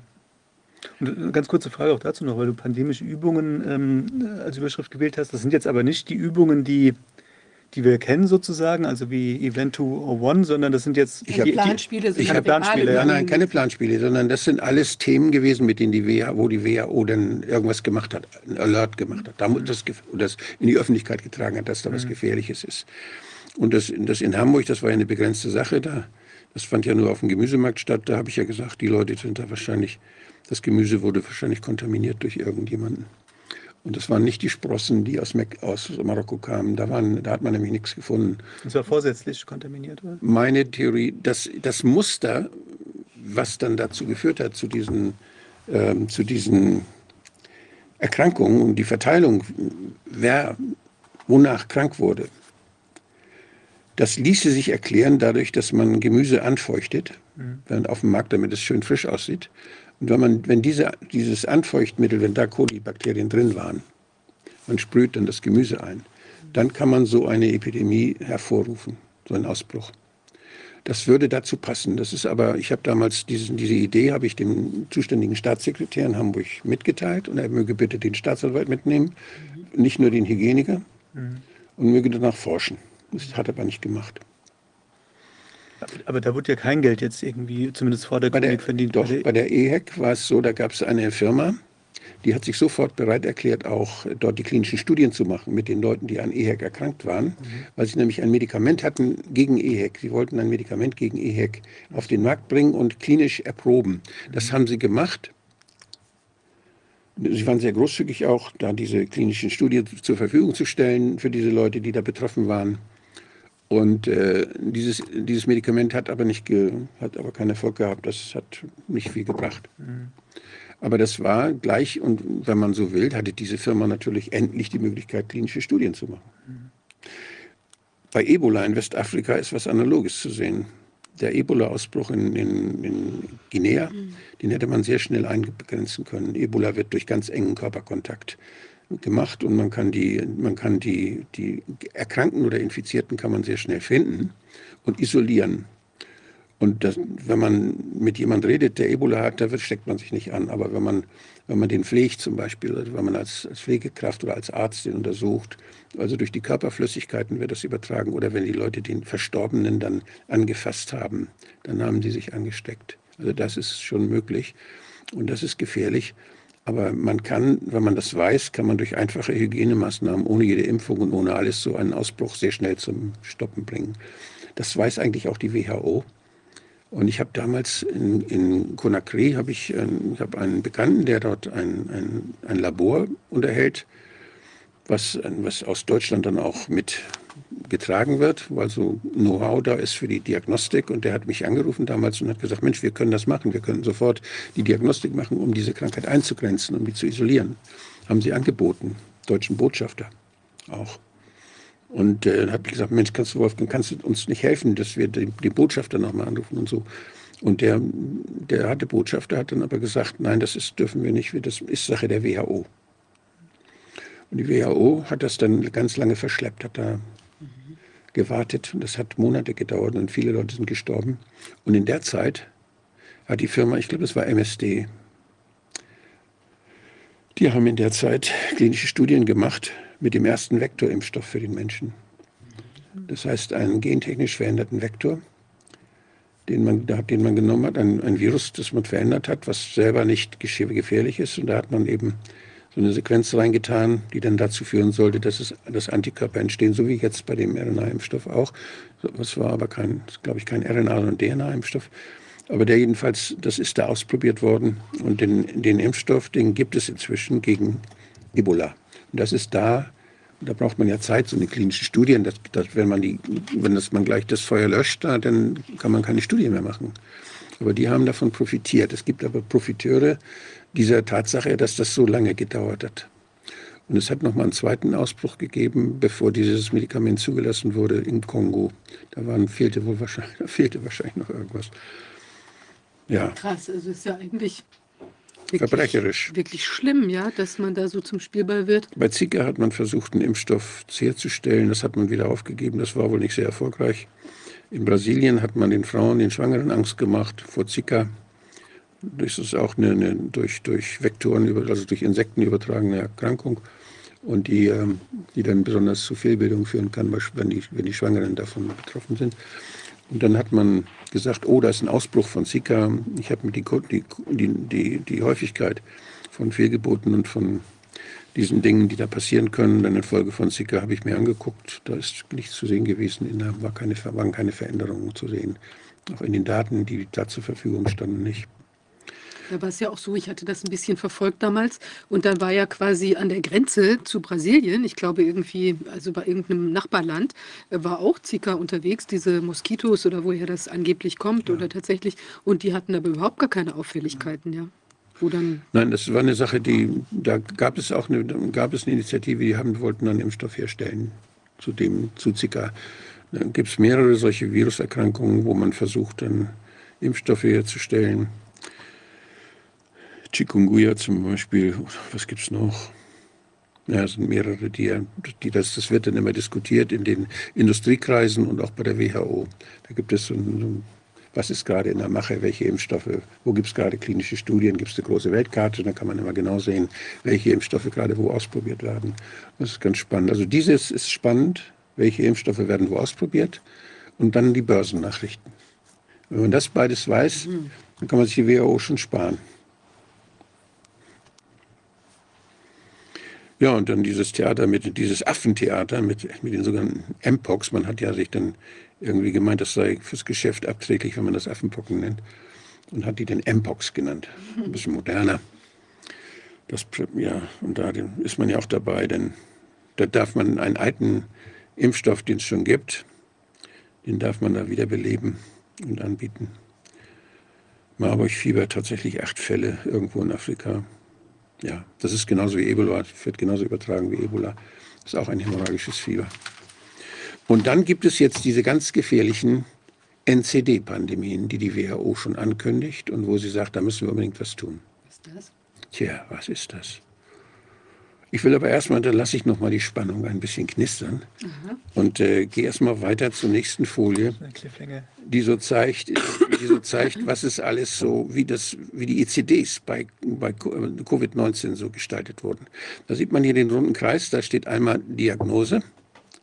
Da gibt es ICD-Ziffern dafür. Da ist also Covid-19-Erkrankung mit, wo, der, wo das Virus gefunden wurde. Das heißt, da ist der Test positiv gewesen.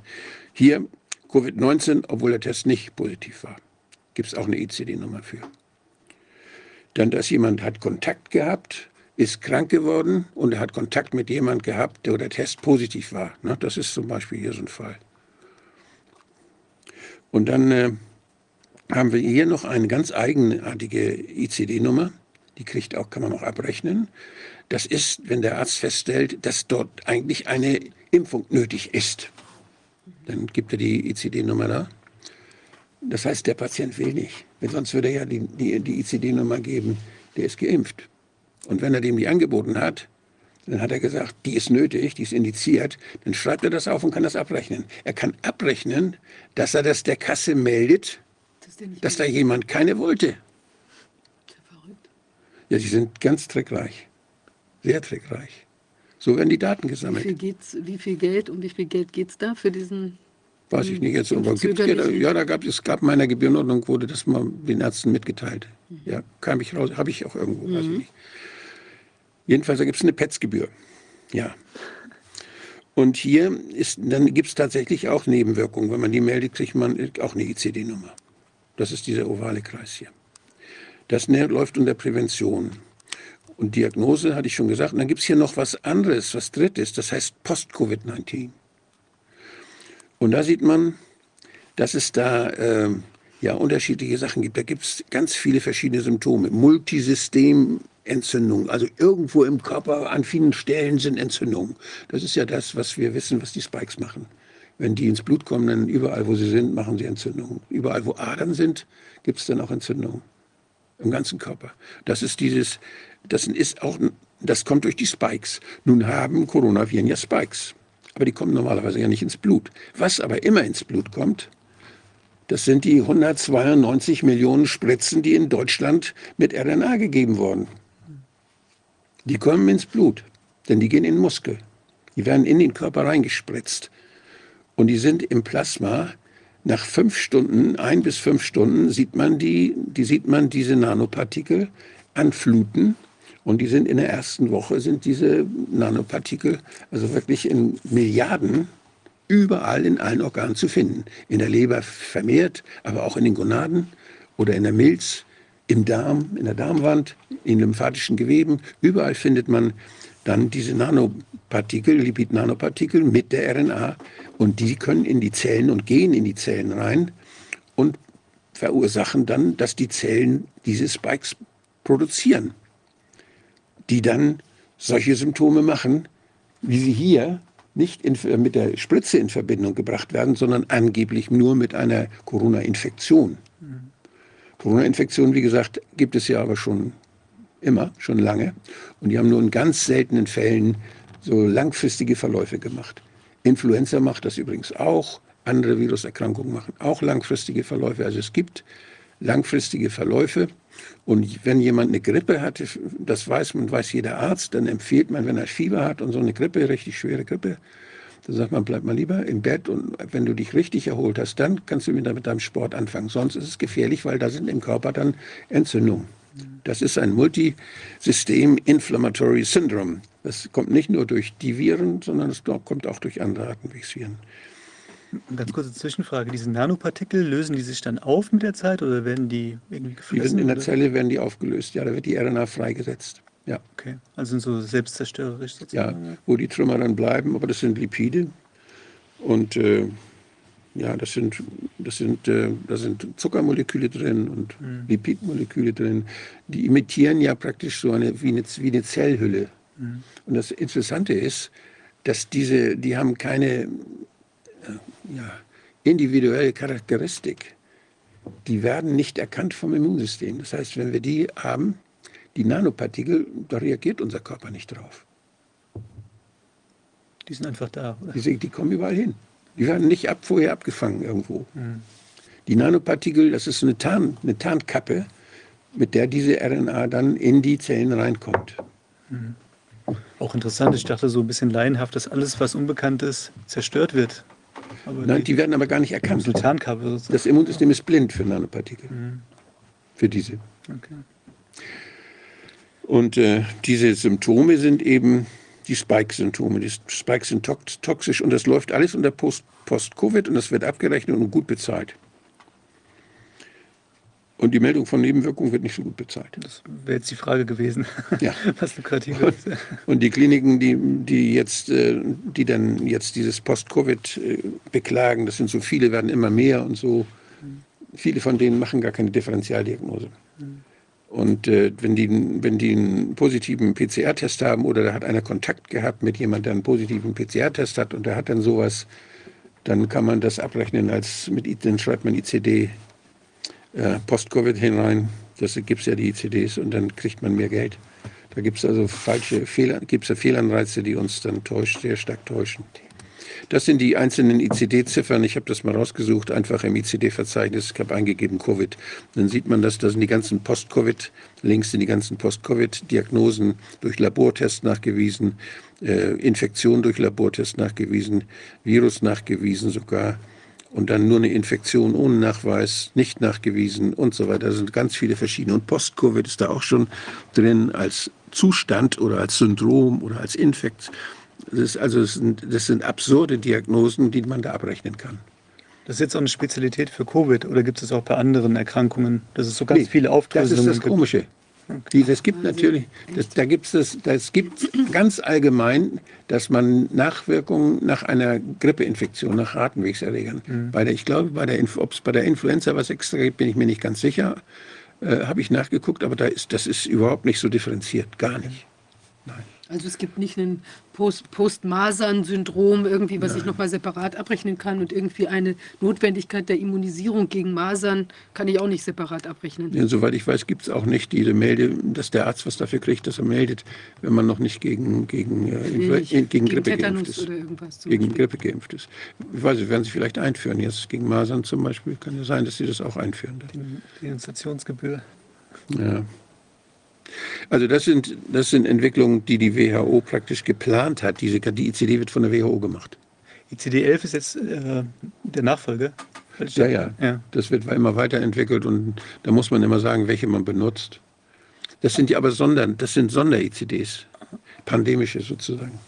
Aber ICD-10 ist ja schon das, also das Regular. Ja, das, ist, das ist in das ICD-10-System reingebaut worden dann. Ja, ja. Aber diese sind, die sind erst später reingekommen. Das wird ja laufend bearbeitet mhm. und verändert. Und diese Grunderneuerung in eine neue Gesamtsystematik, das ist ja die Systematik, die dann verändert wird. Mhm. Hier sieht man ja auch, hier sind zwei ICDs. Einmal, als, einmal ist das der anaphylaktische Schock, als, als je nach da, wo er auftritt. Und das andere Mal eben nach Covid-Impfstoff. Das sind zwei verschiedene ICDs, die beide dann genommen werden können oder genommen werden sollen. Ich ist nicht zu fassen. ja. Kriegt ja keiner mehr durch. Das ist immer Geld, was dahinter steckt. So, und das sind die Sachen, die wir von der WHO jetzt vorgeschlagen bekommen. Die WHO will also viel mehr machen. Die will beraten, von einer beratenden zur, zu einer rechtlich bindenden, äh, anordnenden Institution werden.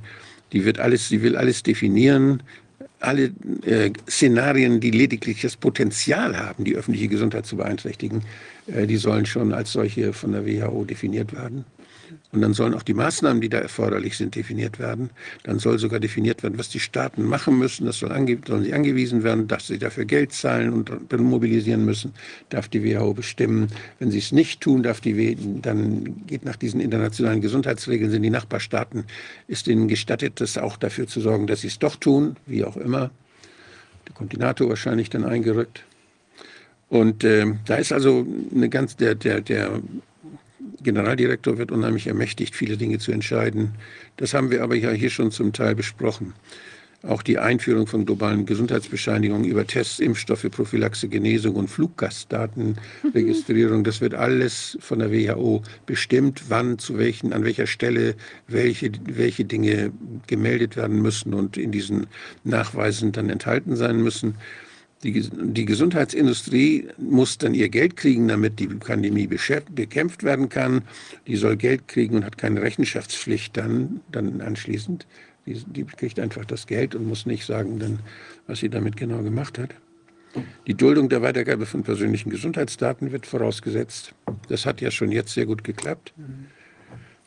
Dann äh, dürft, darf die WHO auch, auch die, die WHO darf auch sagen, was Fehlinformation und Desinformation ist. Also wenn man nicht das sagt, was die WHO sagt, nicht, dann muss man, äh, dann wird man gelöscht das, dann, oder bestraft oder verliert seine Approbation. Hier wird pariert. Die WHO hat das Sagen dann. Und das wird, in der, das wird im Mai jetzt in der Weltgesundheitsversammlung, in der nächsten wird das wieder diskutiert. Und ich hoffe, es gibt genügend Staaten. Es sieht so aus, als wenn es dort vermehrt Staaten gibt, die sagen, so einen Schwachsinn machen wir nicht mit. Wir sind doch, wir sind doch Staaten und wir sind gewählte Regierung, was soll das denn alles? Wir haben, wir haben ja unser eigenes System und die Leute vertrauen uns und, und jetzt will die WHO plötzlich uns entmachten und alles nach den für ihre Sponsoren tun. Die haben ja ein, diesen Jahr einschlägig korrupt als korrupt äh, ja, erkannt und, und auch erkennbar, dass sie dem Geld folgen. Mhm. Also dass, dass man hier dieser Mafia die Weltregierung praktisch dann übergibt, wenn sie selbst sagt, jetzt ist es soweit. Mhm. Das ist ja das, was hier passieren soll. Sollte man sich schon mal genau angucken, wie das Abstimmungsverhalten ist. Weil ja. das ist ja der Lackmustest mehr oder weniger. Ja, wahrscheinlich wird es, ich glaube nicht, dass es im Mai schon durchgeht. Da werden viele genügend Staaten sein, die das nicht mitmachen, die Schwierigkeiten. Haben die Mehrheitsprinzip oder? Da gibt es auch eine, gibt's eine Vetoregelung auch. Mhm. Ja.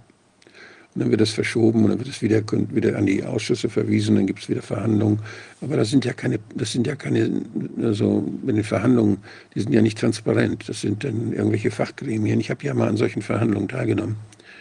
Und das sind dann Rechtsanwälte aus USA, die von der Pharmaindustrie dann kommen, die die Interessen der Pharmaindustrie vertreten. Die sitzen da für die USA. Und dann sitzen dann die Botschafter von den Ländern oder aus der Botschaft Beschäftigte, die dann speziell was wissen über Gesundheit.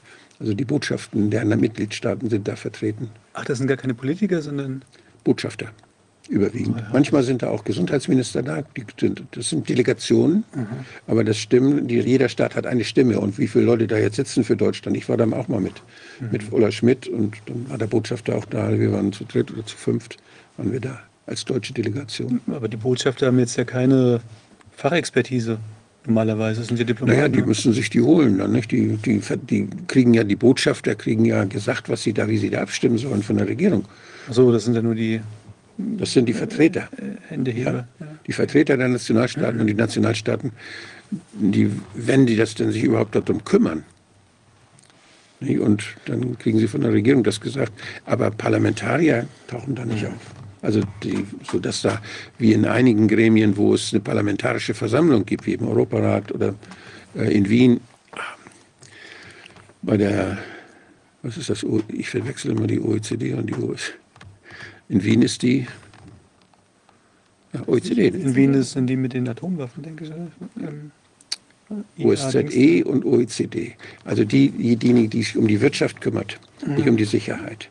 OECD, und, aber wo die sitzen? Ja, genau. Und die, hat, die sitzen in Wien und die, die haben auch eine parlamentarische Versammlung. Und die, von daher gibt es da die Möglichkeit, dass Parlamentarier aus der Opposition und aus, der, äh, aus den Regierungsparteien da Fragen stellen können. Mhm. Sodass da wenigstens so ein bisschen Transparenz hergestellt werden kann. Aber es ist ja, ich meine, du hast ja ähm, auf einer der ersten Folien sozusagen die Grundsätze des deutschen Staates äh, nochmal aufgezeichnet, also Demokratieprinzip. Da ist überhaupt keine demokratische Rückkopplung mehr gegeben. Also wenn man jetzt mal davon ausgehen würde, das wäre alles ja. so, wie es gedacht ist, das ist ja völlig zerfasert letztlich. Die sind abgehoben weg von dem, was in der Demokratie so diskutiert werden kann. Ja, und es ist halt auch so viele Ebenen entfernt sozusagen von dem, was das Volk ja. abgestimmt hat. Ja. Das habe ich ja vorhin gesagt, das ist spannend, NCD. Das ist von der WHO die NCD Alliance. Die gibt es jetzt schon länger und die haben da Recommendations gemacht und die haben Pillars, das sind Säulen, die Governance und die Prävention und die Gesundheitssysteme. Das sind ihre Säulen. Drei Säulen. Und äh, da haben sie dann Forderungen inzwischen, haben sie Forderungen aufgestellt und da gibt es ganz viele Staaten, wo man dann von der WHO schon äh, dafür gesorgt hat, dass es da Ansprechpartner gibt. Die werden finanziert auch, die werden die gesponsert, die sammelt man, die formieren sich dort in den Staaten. Das sind auch häufig Selbsthilfegruppenvertreter, Patientenvertreter und so und aus der Politik Leute, die da gesammelt werden. Legitimiert sind die nicht irgendwo durch sondern die WHO sucht sich welche aus. Und die sind die Partner in, in den Nationalstaaten. Mit, und die laden sie dann ein und dann gibt es überall auf der Welt Kongresse und so weiter. Das geht schon seit vielen Jahren. Weiß keiner von. Kennt kaum jemand. Und die sind jetzt aber angekündigt auch, dass die auch in Zukunft äh, ganze Menge Dinge machen sollen. Und wenn die WHO jetzt dann ermächtigt wird, sich um, um die Prävention zu kümmern, Prävention von Gesundheitsgefahren, da steht ja, wird ja gar nicht mehr von Viren gesprochen, von Erregern. Dann können Sie sich auch um die Gesundheitsgefahren durch den Alkoholismus kümmern nicht? und uns das Saufen verbieten, was ja diskussionswürdig ist. Und man, oder das Rauchen verbieten zum Beispiel. Oder man kann also irgendwas, was den Menschen krank macht, das kann man dann mal fokussieren und kann dann da bestimmte Regeln den Staaten ja, aufoktroyieren. NCD heißt genau? Das sind Non-Communicable Diseases, also nicht übertragbare Krankheiten. So, das ist so eine Spezialabteilung. Und da steht Integrate NCD Services into the Pandemic Response and Beyond. Das ist die Forderung. Die Empfehlung jetzt. Also, das- auch für eine, sagen wir mal, eine, ein Hühnerauge kann dann plötzlich die. Die werden, sich, die werden sich schon was aussuchen, damit wir Angst kriegen. Und die werden uns dann erzählen, wie man das erkennen kann, eine dass man gefährdet ist. Und dann werden sie sagen, da müssen wir was tun. Und dann werden sie sagen, dieser Staat tut nicht genug Wahnsinn. und so weiter. Vielleicht wird ja McDonalds verboten dann. Wahrscheinlich eher nicht. ja, aber da fehlt mir, um ehrlich zu sein, die Fantasie, wie man sowas aufziehen will. Also wenn das nicht übertragbar ist, Ja, das ist doch kein Problem. Du kannst äh, einfach Vorgaben machen, wie solche Dinge zu behandeln sind. Mhm. Da kannst du sagen, Krebs eben immer gleich mit der und der Menge an so und so und Ja, diese, diese drei Produkte oder so irgendwas. Dann Oder wann man palliativ behandelt und wann, bis, bis wann man noch alles versuchen muss oder so Standards setzen. Ja. Wie bei den Blutfetten.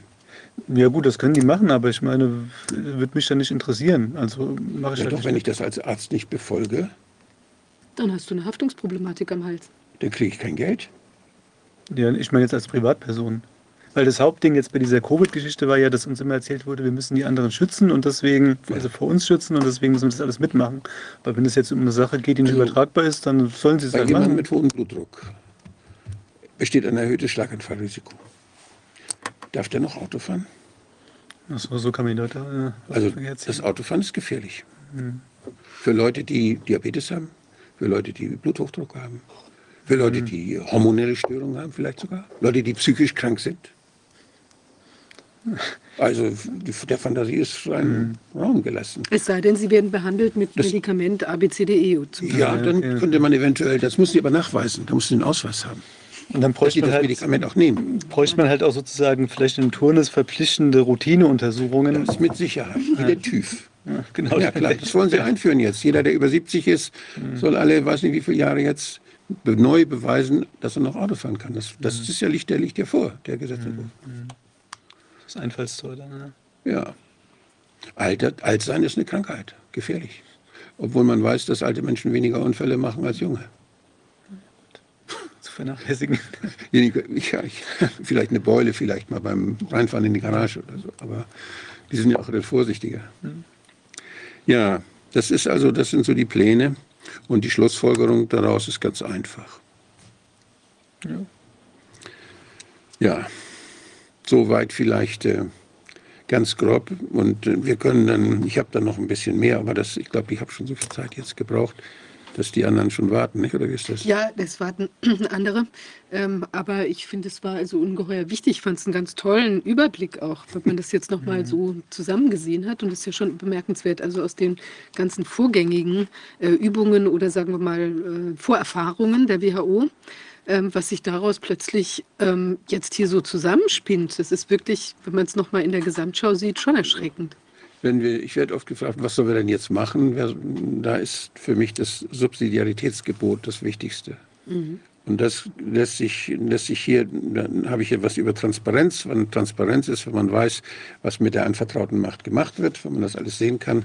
Und die, das ist ganz wichtig, dann kann man dem vertrauen und dann muss man sich auch nicht mehr darum kümmern. Man kann ja jederzeit nachgucken, beide wissen Bescheid, dass man nachgucken kann und dann macht man auch keinen Blödsinn, wenn man weiß, man kann kontrolliert werden. Also wenn Transparenz da ist, gibt es eine Sicherheit, dass das anvertraute Gut dann auch äh, so behandelt wird, wie man es gerne behandelt haben möchte. Und das hat was mit der Größe zu tun. Wie ich, hier sieht, wenn man mal die, ganz auf der linken Seite steht die Gesellschaftsebene vom Individuum bis zum Globus, also die Ges- Weltgesellschaft. Und da sind dann diese überschaubaren privaten Partnerschaften, Nachbarschaften, Quartiere, Kleinstädte, Dörfer, wo man eigentlich keine Medien braucht, wo man direkt kommunizieren kann und wo man sich an den wenden kann, der da gerade Blödsinn macht. Man weiß, wer ist verantwortlich, geht da hin und sagt, das geht aber nicht und dann wird gestritten und dann findet man irgendeine Lösung. Also das ist übersichtlich, da kann man Fehler schnell korrigieren. Wenn das, je größer das Ganze wird, umso unübersichtlicher und umso abhängiger wird man von Kommunikationsmedien. Mhm. Und diese Abhängigkeit von Kommunikationsmedien führt dazu, dass da auch dann Korruption wieder eine Rolle spielt. Die Medien kann man dann ja kaufen und dann kann man den Leuten was vorgaukeln, was gar nicht da ist. Und deshalb ist es wichtig, dass möglichst die gesellschaftlichen Funktionen, das, was wir brauchen, da auch geleistet wird, wo wir das kontrollieren können, dass es richtig läuft. Daseinsvorsorge, das war ja, ja früher auch das Konzept gewesen. Das ist ja. die Pflege zum Beispiel, ganz klar. Mhm. Aber auch die, auch, auch die Erziehung von unseren Kindern. Da brauchen wir kein Bologna, mhm. was dann irgendwie nachher automatisiert wird und schematisiert wird. Mhm. Nicht? Auch bei der, ich würde, also bei vielen Dingen im Erziehungsbereich und im Bildungsbereich, in der, in der Forschung muss man sich das nochmal gründlich überlegen, wie das gewährleistet werden kann. Das ist ein eigenes Problem. Weil eine Forschung ist ja immer global. Das Wissen ist global. Und das übersichtlich zu gestalten, da habe ich noch keine Lösung. Aber das, das finde ich unheimlich spannend, da mal nachzudenken darüber. Also Transparenz ist mit Sicherheit das A und O. Ich sehe halt das Problem auch darin, du hast es ja auch dargestellt, dass dieser ökonomische Bereich alles überlappt inzwischen. Ja. Und das ist letzten Endes aber eine notwendige Konsequenz aus diesem kapitalistischen System, das ja darauf angelegt ist, immer weiter Wachstum, Gewinne zu generieren. Ja. Also ich denke, solange man sich in diesem Wirtschaftssystem bewegt, also ähm, ja, ist es ein Teufelskreis letzten Endes, da kommt man irgendwie kaum noch raus. Das ist jetzt eigentlich die Perversion, die wir aktuell erleben. Lass uns mal das Bild nehmen vom Körper. Wir haben, und das Gefräßige, der Magen, sei mal die Ökonomie. Nicht? Der, der, der will, wir haben Hunger, wir essen.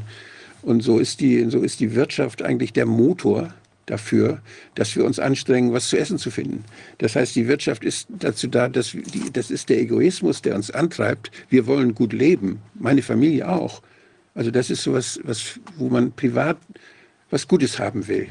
Und das ist der Motor für die Menschen. Deshalb gehen sie arbeiten, deshalb machen sie Sachen, deshalb erfinden sie was, weil sie selber gut leben wollen. Auch sie, viele wollen auch was für andere tun und haben dadurch Befriedigung. Das gibt es auch natürlich. Davon leben wir auch. Aber dieser Motor, diese, der in der das ist das Wirtschaftssystem, welches nach ganz festen Regeln laufen muss, welches geregelt sein muss, wie in Bremen der Markt, wo der Roland steht mit dem Schwert und aufpasst, dass keiner den anderen bescheißt. Da gibt es feste Regeln in der Wirtschaft.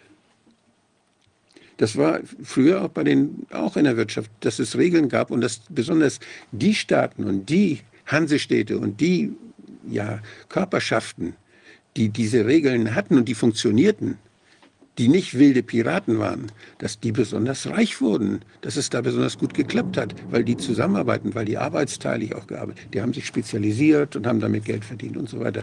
Das klappte alles. Da hat nicht einer den anderen kaputt gemacht gleich.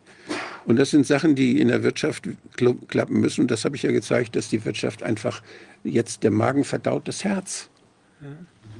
Ich denke halt nur, dass dieser Zustand, wie er vielleicht in den 70ern 60ern, 70ern, 80ern einigermaßen funktioniert hat. Ich meine, da gibt es ja natürlich auch noch Differenzierungen. Das Wirtschaftssystem ähm, basiert ja auch auf Ausbeutung von anderen Ländern ja. unter anderem. Das kann, also gibt es noch ganz andere Aspekte. Ich ja. denke halt aber, dass wir das Rad der Zeit in dem Zusammenhang nicht mehr zurückdrehen können. Also dass wir sozusagen Wirtschaft neu zu denken haben. Ja. Weil, wie gesagt, ich denke, dass das, was wir jetzt haben, so eine Art denklogische Konsequenz aus dem, aus dem Ganzen aus der Art des Wirtschaftens ist. Und das wäre vielleicht der Ansatz. Hat auch mit Geldschöpfung natürlich zu tun, das ist ja auch angesprochen, dass die Banken da selbst das Geld ja. ähm, kreieren können. Das ist ja pervers. Und ja. Von, von Aktienunternehmen, die da mit Gesundheit oder Krankheit verdienen, müssen wir gar nicht erst reden. Und da ist die Funktion aus den Augen verloren. Ja, also das ist ja nur noch auf den Kopf gestellt. Und ich denke, wenn man den Hebel ansetzen möchte, dann dort. Dann braucht man natürlich eine WHO dreimal nicht mehr. Aber das wäre halt irgendwie schön, keine Ahnung, wenn es da irgendwelche Denkzirkel, Fabriken, was weiß ich was also. Ich habe hab hier was, was ich jedem, der sich politisch engagieren will, ans Herz lege. Das muss man sich nicht auf den Unterarm tätowieren, das ist nicht unbedingt nötig. Aber, es ist, aus, aber es ist gut, immer daran zu denken, dass ein System dann resilient ist, deshalb das R also lange lebt und, und, gut, und gut funktioniert, wenn es transparent ist, wenn man also Fehler schnell erkennen kann, wenn diejenigen, die da betroffen sind, äh, alle wissen, was läuft und, und, und Einfluss nehmen können, sodass man, dass man das gemeinsam dann auch zum guten Ziel führen kann, dass man zusammenarbeiten kann. Das, dazu braucht man Transparenz. Und je, je größer das System ist, das ist das unten, das S, Size, umso schwieriger wird das. Wenn ich ein Schachspiel habe, was so groß ist wie dieser Tisch und viele kleine Karos und überall stehen Figuren, geht nicht. So ein kleines Schachspiel, das ist auch schon schwer genug. Aber wenn das, wenn das groß wird obwohl so eine Figuren sind ja definiert, was sie können, wissen wir, ein Bauer nicht? und ein Springer und das, das wissen wir alles. Aber wenn, da, wenn das jetzt größer wird, so viele Springer und so viele Bauern und so viele Läufer und so weiter, dann, dann ist das nicht mehr spielbar. Also je größer etwas wird, umso schwieriger ist es zu handeln. Da, äh, das ist desorganisiert, denn das, das funktioniert nicht mehr. Mhm. Arbeitsteilung funktioniert da auch nicht. Und, und, es gibt auch keine klare Verantwortung oder Verantwortungszuordnung ja, weiß gar nicht mehr, mehr. mit wem man genau. verhandeln muss, ja. weil der auch wieder von Dingen abhängt, die er nicht übersieht. Also das sind unser in unserem Gesundheitswesen ist es schon längst so. Wenn man sich an die, wenn die Vertragslandschaft, die es zum Beispiel bei den Kassen gibt, die ja jede Kasse von den fast 100 Kassen kann äh, eigene Selektivverträge machen mit einzelnen Leistungserbringern, einzelnen Krankenhäusern, einzelnen medizinischen Versorgungszentren hier und da die machen Verträge für ihre Versicherten. Und diese Verträge, die werden ausgehandelt, rechtlich definiert. Das kostet eine Wahnsinnskraft, diese Verträge zu machen. Und damit versuchen sich die Kassen im Wettbewerb dann Vorteile für bestimmte Versicherte, die, sie, die ihnen günstig erscheinen, mhm. für die sie was tun wollen, weil sie die gerne haben wollen. Die gucken ja immer danach, dass sie möglichst ihr Risikoprofil äh, günstig gestalten. Mhm. Entweder, dass sie sich um Leute kümmern, wo sie sehr viel aus dem Gesundheitsfonds wiederkriegen, die nehmen sie auch gerne. Die können auch gerne krank sein. Da kriegen sie dann aber was wieder. Da gucken sie genau, wie ist das definiert. Wenn er psychisch kranker ist, der nur an 100 Tagen sein Medikament nimmt, für den kriegen sie nichts. Mhm. Der psychisch Kranke muss an 180 Tagen im Jahr sein Medikament nehmen. Das muss nachweisbar sein in, den, in, der, in der digitalen Patientenakte, in den Daten des Doktors, dass er das verschrieben hat. Und dann kriegt die Krankenkasse diese, aus dem Gesundheitsfonds eine Sonderzahlung in Höhe von, weiß nicht, 1000, 2000 Euro für den Patienten. Und das ist etwas, was die Kassen genau wissen, das kalkulieren die genau durch. Und dann machen sie Verträge mit einer Pharmafirma, die sich dann um die psychisch Kranken kümmern soll. Mhm. Ist ja gewesen. Da wissen sie nämlich, die Pharmafirma hat Interesse daran, dass die Leute auch ihre Pillen nehmen und an den Pillen kann man wieder erkennen, dass sie krank sind. Und dann gibt es mehr Geld aus dem Gesundheitsfonds. Mhm. So läuft das. Also da sind, da sind äh, eine Sache der, der Größe und das ist andere, wir sprachen eben schon über C, über die Komplexität. Je mehr man auf Spezialisten angewiesen ist, die wieder ihre eigenen Interessen haben, umso größer ist das Angriffsfeld auch für Privatinteressen wieder und für Korruption und für, und für Unübersichtlichkeit. Also Subsidiarität ist das Zauberwort. Subsidiarität ist die Bedingung dafür, dass Menschen in einer Demokratie mitbestimmen können. Es gibt keine Demokratie ohne Subsidiarität. Ja, ich würde sagen, wir wenden uns mal gerade unserem nächsten Gast, zu dem wir jetzt relativ äh, sagen, wir ja. diskutieren das ja. weiter. Ja. Ähm, vielen Dank dir, Wolfgang, erstmal. Ähm, ja, es, ähm, wir haben hier gerade ein wunderbares ähm, wie will man sagen, Unwetter oder Schönwetter bekommen. Ich liebe Regen. Mhm. und die sozusagen die, die Antwort oder wie will man sagen, die, ähm, also diese, das, was da gerade vom Himmel kommt, passt jetzt ganz gut zu dem, dass wir uns jetzt äh, auch geistigen Themen zuwenden wollen. Wir haben nämlich hier bei uns ähm, Hartmut Steb. Ich weiß nicht, Herr Steb, sind Sie da?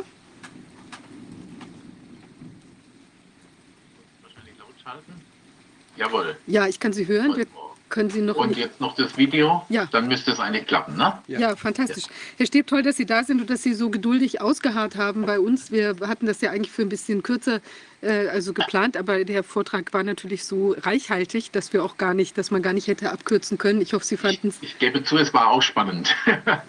Sehr gut. Vielen Dank auch dafür, weil da ist ja unheimlich viel angesprochen. Und da merkt man ja, dass das Ganze die ganze Thematik uns ja äh, eigentlich das ganze Leben umfasst, äh, was da alles an Informationen da ist. Herzlichen Dank, ich habe manches gelernt. Konnte mir nicht alles behalten, aber man kann es ja dann nachlesen und nachhören. Ja, genau. Wir werden auch die, die äh, Präsentation auch veröffentlichen. Wir haben ja jetzt das Ausschussarchiv. Das findet man unter corona-ausschuss.org. Wenn man da drauf geht, kann man eben jetzt ein Archiv ähm, sehen. Ein, also es ist noch im Aufbau begriffen, aber da sind alle Sitzungen verlinkt und da sind auch die so automatischen Transkripte, teilweise schon auch ähm, überarbeitete Transkripte jetzt zu finden, also noch wenige überarbeitete. Und da soll eben dieses ganze Wissen, was hier zusammengetragen worden ist, dann auch in komprimierter Form äh, sein, auch mit Studien, die verlinkt sind Präsentation und so weiter.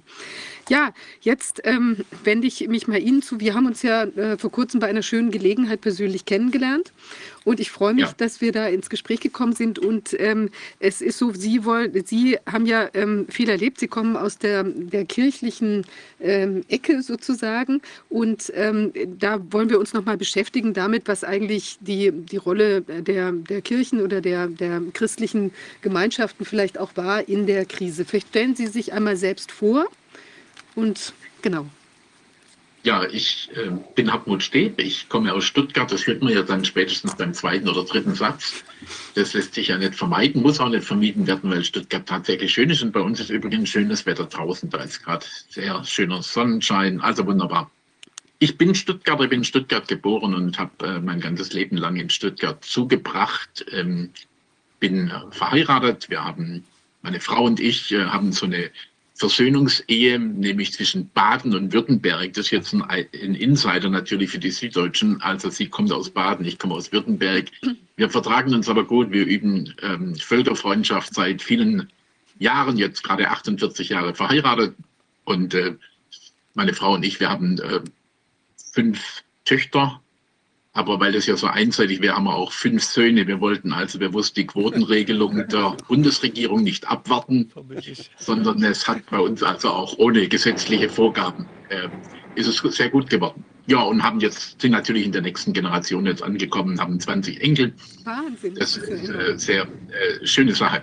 Also ich bin Familienmensch, das merken Sie dadurch. Beruflich bin ich Verwaltungsbeamter. Ich habe also was ganz Ordentliches gelernt bei der Stadt Stuttgart, Kommunalverwaltung, bin dann allerdings nach meiner Ausbildung und nach der Fachhochschule für öffentliche Verwaltung, die ich besucht habe, dann als Diplomverwaltungswirt ja abgeschlossen, bin dann zur Kirche gegangen, zur Kirchenverwaltung und habe dort 14 Jahre gearbeitet.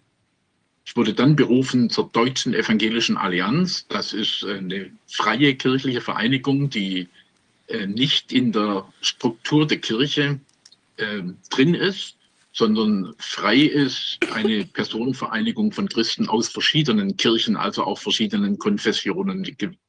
Wie das Wort Allianz ja schon ein bisschen andeutet, manchmal stimmen ja auch die Worte, ist also Allianz einfach ein Stück Zusammenarbeit. Wir sind Einheitsbewegung, eigentlich eine ganz frühe ökumenische Bewegung. Und da war ich dann äh, 31 Jahre Generalsekretär und bin jetzt äh, seit äh, im vierten Jahr im Ruhestand. Das ist auch was sehr Schönes, kann man nur empfehlen. Und vor allem, wenn man vorher 31 Jahre Urlaub gemacht hat, dann direkt in Ruhestand einzutreten. Das war also so äh, eine schöne Sache meiner Biografie. Ja. Daneben vielleicht das eine noch, weil das dann auch in unser Thema hineingeht, äh, war und bin ich ziemlich stark engagiert im sogenannten Lebensrecht. Ich habe äh, den Bundesverband Lebensrecht mitgegründet vor 20 Jahren und auch den Marsch für das Leben in Berlin. Und für mich ähm, ist es schon eigentlich spannend, wer sich um das menschliche Leben kümmert und auch da schon lange die Situation beobachtet und sieht, der ist dann vielleicht nicht ganz so überrascht wie andere, dass auch in anderen Lebensfragen, etwa jetzt eben in dieser furchtbaren Corona-Pandemie-Politik wir so eine Angstpandemie aufbauen mit ganz seltsamen ideologischen Vorgaben. Ähm, und insofern sind wir dann so, da, so mit dem Thema drin. Das vielleicht so zu meiner Person, da können wir natürlich noch viel sagen. Das ist klar, ich äh, bin schon alt, dann kann man viel erzählen. Daran erkennt man ja auch die alten Menschen, dass sie viel erzählen können. Ne?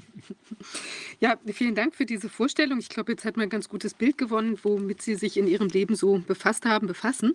Ähm, jetzt haben Sie ja während der Pandemie auch einiges erlebt. Vielleicht können Sie uns einfach mal das ein bisschen darstellen, auch was Sie da sich im kirchlichen Sektor, was sich da nach Ihrer ähm, An äh, Ansicht so abgespielt hat.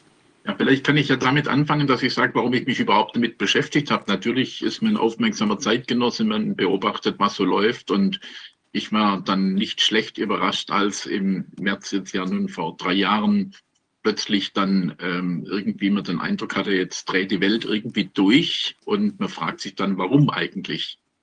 Und das habe ich mir auch gefragt, wenn dann ähm, baden-württembergische Landesregierung, von der ich jeden Tag ein Newsletter bekomme, ähm, dann plötzlich mal von 40 Toten am Tag redet oder so, dann kriegen natürlich die Leute eine Panik und stellen sich leider nicht die Frage, und die habe ich mir dann gestellt, ja, was ist jetzt daran außergewöhnlich? Also ich habe schon immer mal mitgekriegt, das Leben ja, beginnt mit Geburt. Es werden jeden Tag Menschen geboren und es sterben auch jeden Tag Menschen. Wo ist jetzt eigentlich das Besondere? Habe dann auch die Landesregierung gefragt, wie viele äh, Tote gab es denn sonst an diesem, äh, sage ich mal, 20. März?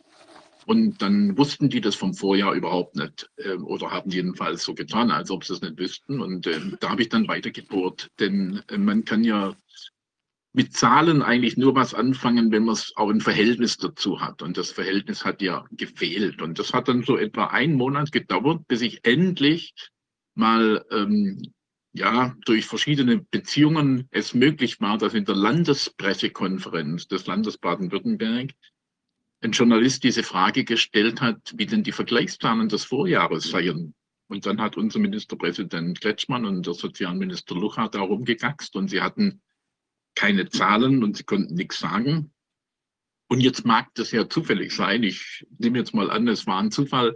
Aber 24 Stunden später waren plötzlich die Zahlen da, während vorher im Statistischen Landesamt Baden-Württemberg und auch im Statistischen Bundesamt keine Zahlen zu erfahren waren, wie viele Leute 2019 äh, gestorben waren. Also im Vorjahr war jetzt plötzlich äh, Zahlen da. Und dann hat man sich die genau angeschaut. Ähm, Sie wissen ja, das haben Sie ja viel genauer beobachtet wie ich, ähm, dass so etwa dann in, ab Ende April plötzlich das Statistische Bundesamt auch so was wie Tagesauswertungen gemacht hat. Plötzlich gab es ja so einen Plan, dass man sehen konnte, wie viele Menschen sind an welchem Tag gestorben. Und dann habe ich festgestellt, es gibt keinerlei Grund zur Panik, denn es sind 2020 im März und im April eigentlich nicht mehr Leute gestorben, als es relativ normal ist. Aber jetzt hat man irgendwie halt eine neue Diagnose gehabt. Jetzt sind die Leute eben Corona gestorben. Bisschen später hat ja das dann äh, Ministerpräsident Söder von Bayern so auf den Punkt gebracht. Wir können uns doch nicht damit abfinden, dass jeden Tag ein Flugzeug mit 400 Leuten abstürzt. So sei es ja, wenn 400 Corona-Tote sind. Ich habe ihm dann damals schon geschrieben, leider keine Antwort bekommen dass das natürlich total populistisch ist, denn er hätte dazu sagen müssen, dass jeden Tag sieben Flugzeuge mit 2800 Leuten, nämlich insgesamt dann täglich ja abstürzen und sterben. Der Unterschied zu früher ist nur, heute ist ein, eine Maschine mit Corona äh, Infizierten oder auf Corona getesteten drin und die sechs anderen. Bisher waren es halt sieben, ohne dass man gewusst hat, dass in einem Flugzeug da stehen. Also ich will damit sagen, ich bin einfach dann im Grunde kann man fast sagen, am Anfang von Tag zu Tag kritischer geworden, weil ich gemerkt habe, es gibt keine Fakten, die eigentlich den Ausruf einer Pandemie rechtfertigen würden und keine Fakten, die diese Notlage, ähm, die man dann ja schnell noch im März 2020 ins deutsche Infektionsschutzgesetz geschrieben hat, äh, dass es sowas überhaupt gibt, die das also rechtfertigen würde. Und habe mir natürlich dann auch diese äh, Begriffe angeschaut. Äh, äh Sie aber haben Sie ja vorhin auch, äh, glaube ich, kurz angesprochen. Da bin ich gerade so dazugekommen, dass ja die Frage der Definition einer Pandemie völlig unklar ist. Der Jurist sagt sicherlich alles unbestimmte Rechtsbegriffe, wobei das ist noch ein bisschen weniger als unbestimmte Rechtsbegriffe. Das sind einfach Gummibegriffe, die man überhaupt nicht definieren kann. Und das macht es ja auch so schwierig, weil der Direktor der WHO, wenn der sagt, das ist eine Pandemie, dann ist eine Pandemie. Kein Mensch kann das überprüfen. Es gibt keine Fakten, die das rechtfertigen würden. Und es, das ist für mich schon auch erschreckend, dass äh, auch dann bis hin im Deutschen Bundestag es dann tatsächlich so wurde, dass alle das irgendwie geglaubt haben und dann halt auch eine nationale Notlage feststellen, obwohl es dafür keine Fakten gab. Und das, was als Fakten genannt wurden, war nicht da. Und so bin ich eigentlich da reingekommen. Ich habe dann nur ein paar Leuten von meiner Erkenntnis geschrieben im April 2020, weil man nicht mit jedem Einzel kommunizieren kann. Das kostet zu viel Zeit und daraus ist dann so ein Rundbrief geworden. Ich habe gerade eben während unserer Sitzung jetzt den 90. verschickt an Leute, zum Teil auch äh, Multiplikatoren, die den bekommen und die einfach mal die alternativen Fakten nennen. Denn gerade was wir jetzt heute auch mal wieder so vorbildlich und bei Ihnen ja immer vorbildlich hier mitbekommen, ist, dass einfach Fakten auf den Tisch gelegt werden, die normalerweise nicht das Licht der Öffentlichkeit erblicken. Und das ist eigentlich das wirklich Schlimme ja daran. Aber nun haben Sie ja noch die Kirchen gefragt. Das kam natürlich dann dazu. Ich habe mich sehr gewundert, dass, ähm, wenn schon die Politik, ich sage das mal so, wirklich auf der ganzen Linie versagt, dass dann die Kirchen, die ja durchaus immer so manchmal jedenfalls einen gewissen gesellschaftskritischen Ansatz hatten, dass die offenbar sich haben völlig gleichschalten lassen, keine kritischen Rückfragen gestellt haben zu all den Fragen, die sich ja nun zwangsläufig gestellt haben, dass sie sich äh, sofort einverstanden erklärt haben. Vielleicht haben sie sogar angeregt, die Kirchen zu schließen äh, im April 2020, Ostern 2020. Ähm, und das habe ich überhaupt nicht verstehen können. Denn wir Christen haben ja eigentlich ähm, von unserer Botschaft her überhaupt keinen Grund, uns von einer Angst, selbst wenn sie berechtigt wäre, lähmen zu lassen. Äh, wir gehen jetzt ja gerade auch wieder auf das Osterfest zu und wir haben eigentlich von der Auferstehung zu reden. Wir brauchen keine Angst vor dem Tod zu haben. Ein Freund von mir schrieb auch auf Facebook Ende März 2020 schon, er verstehe gar nicht, er gehört selber zu den vulnerablen Gruppen. 79 Jahre war er damals. Er versteht gar nicht, warum die Leute so Angst haben vor dem Tod. Sie sollen sich bekehren, sie sollen den Glauben an Jesus Christus annehmen, dann brauchen sie keinen Grund mehr vor dem Tod zu haben. Und ähm, außerdem ist es völlig normal, dass man mit 79 oder mit äh, das einfach nur so nochmal so zusammenfassend war und ist es für mich erschreckend, dass Kirche überhaupt nicht ähm, kritisch diese äh, vorgelegten ähm, Vorgaben hinterfragt hat, sondern sie ohne Reflexion einfach übernommen hat, zum Teil sogar überboten hat. Also äh, ich habe es ein bisschen spaßeshalber so gesagt, weil es auch so war. Baden-Württemberg hat gesagt, man muss bei Versammlungen, soweit sie dann wieder zugelassen waren, 1,50 Abstand halten. Dann hat die evangelische Landeskirche in Württemberg gesagt, wir brauchen zwei Meter Abstand. Also sie haben immer irgendwie noch mal was zugelegt und das das so angstbesetzt war, das tut wirklich weh. Das tut äh, mir als Christ weh und das tut manchen Christen weh, aber es ist eben erstaunlich, wie viele sich haben einfach in diesen Mainstream einordnen lassen und wie das schlichtweg so weiterging und die Kirchen, anstatt die alternative Botschaft zu haben in der Welt, habt ihr Angst, aber ich habe die Welt überwunden, sagt Jesus Christus, diese Botschaft zu verkünden, dann sich angstmäßig eingeschlossen haben und äh, mindestens genauso ängstlich waren wie die übrige Gesellschaft schon wirklich sehr bemerkenswert, weil es ist ja zum einen so, also Sie sprechen das an, die christliche Botschaft, da müsste man ja eventuell gar keine Angst haben, aber es gibt ja auch die, die Idee der Barmherzigkeit und der, der Zuwendung, ja, der Nächstenliebe, auch Leute, die da in Not sind, ähm, vielleicht auch in Angstnot sind, sozusagen ein Stück weit aufzufangen und denen auch einen Anker zu bieten. Ich habe ja damals im Zuge meiner Petition, die hatte ich ja am, am, äh, am 27. März gestartet und bekam dann ja sehr viele äh, Rückmeldungen und wo auch Leute Leute mir schrieben, es ist für mich unerträglich, ich bin, ich bin christlich gebunden und ich möchte in die Kirche gehen und gerade in dieser belastenden Zeit eben auch mich mit anderen Menschen verbinden, die keine Angst haben oder die, wo wir gemeinsam eben uns gegenseitig stützen können, ja.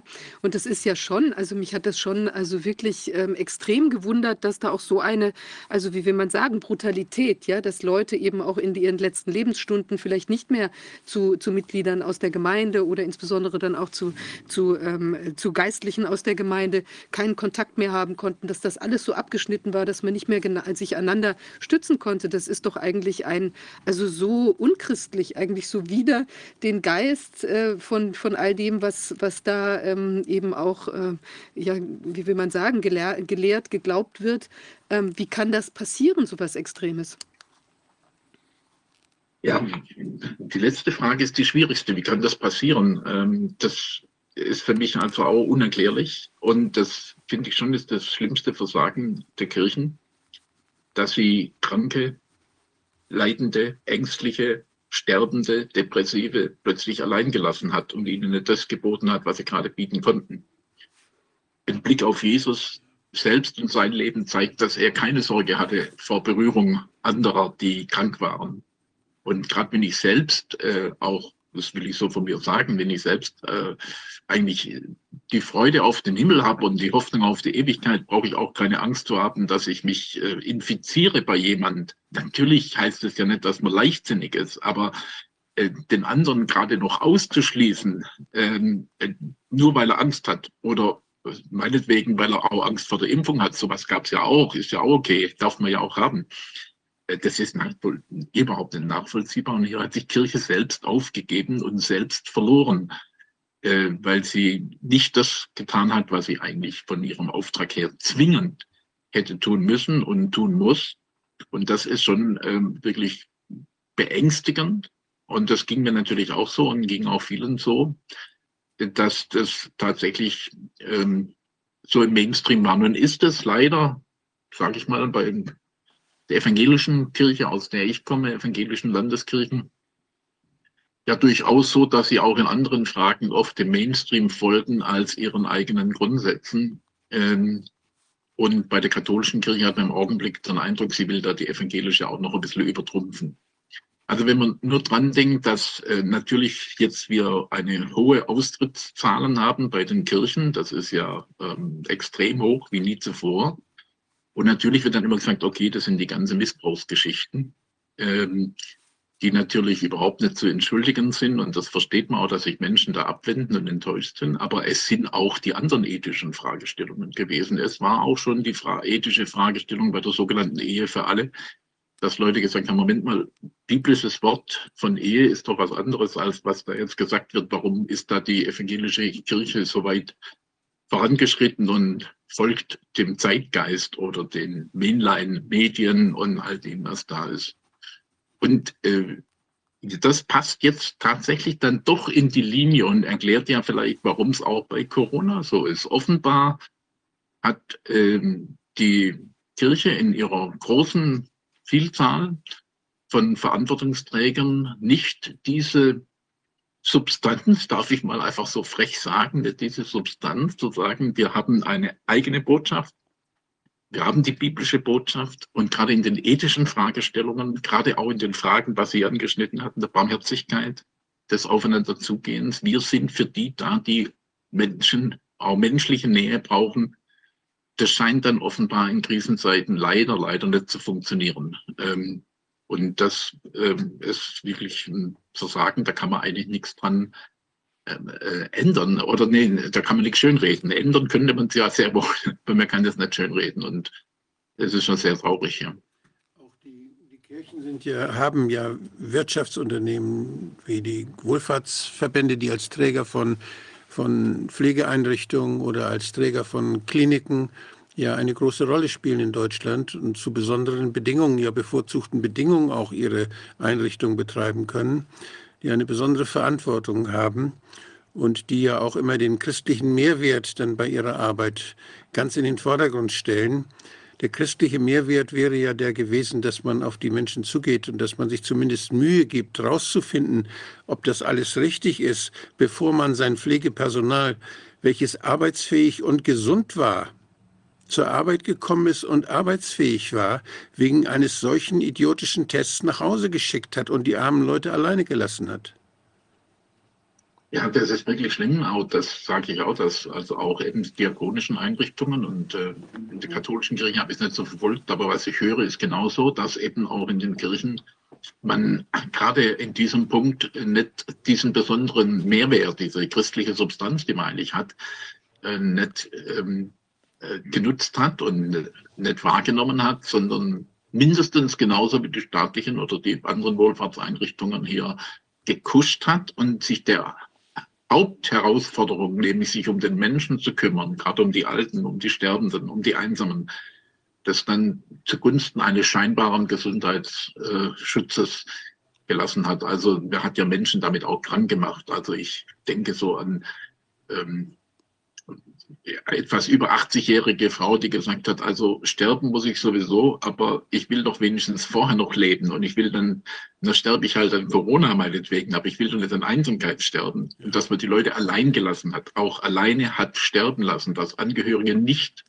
hinzukommen durften, auch in kirchlichen Krankenhäusern man diese verrückten Bestimmungen plötzlich hatte. Man weiß ja, was Infektionsschutz ist. Wenn man in eine infektionslöse Abteilung geht, dann hat man auch natürlich früher gewissen Schutz angenommen, aber dass man den Leuten die Begegnungen verbieten, die so wichtig sind, auch für die Gesundheit. Auch in, diesen, ist, äh, in, auch in den Kliniken der Diakonie und der, andere, der, der anderen richtig. Träger, der Malteser ja. und wie auch immer, gibt es Krankenhaushygieniker. Gibt ja. es Leute, die Fachleute sind für Hygienemaßnahmen, für Infektiologie. Ja Ja. Und äh, die hätten das, was in den Lehrbüchern steht, einfach nur nicht vergessen dürfen.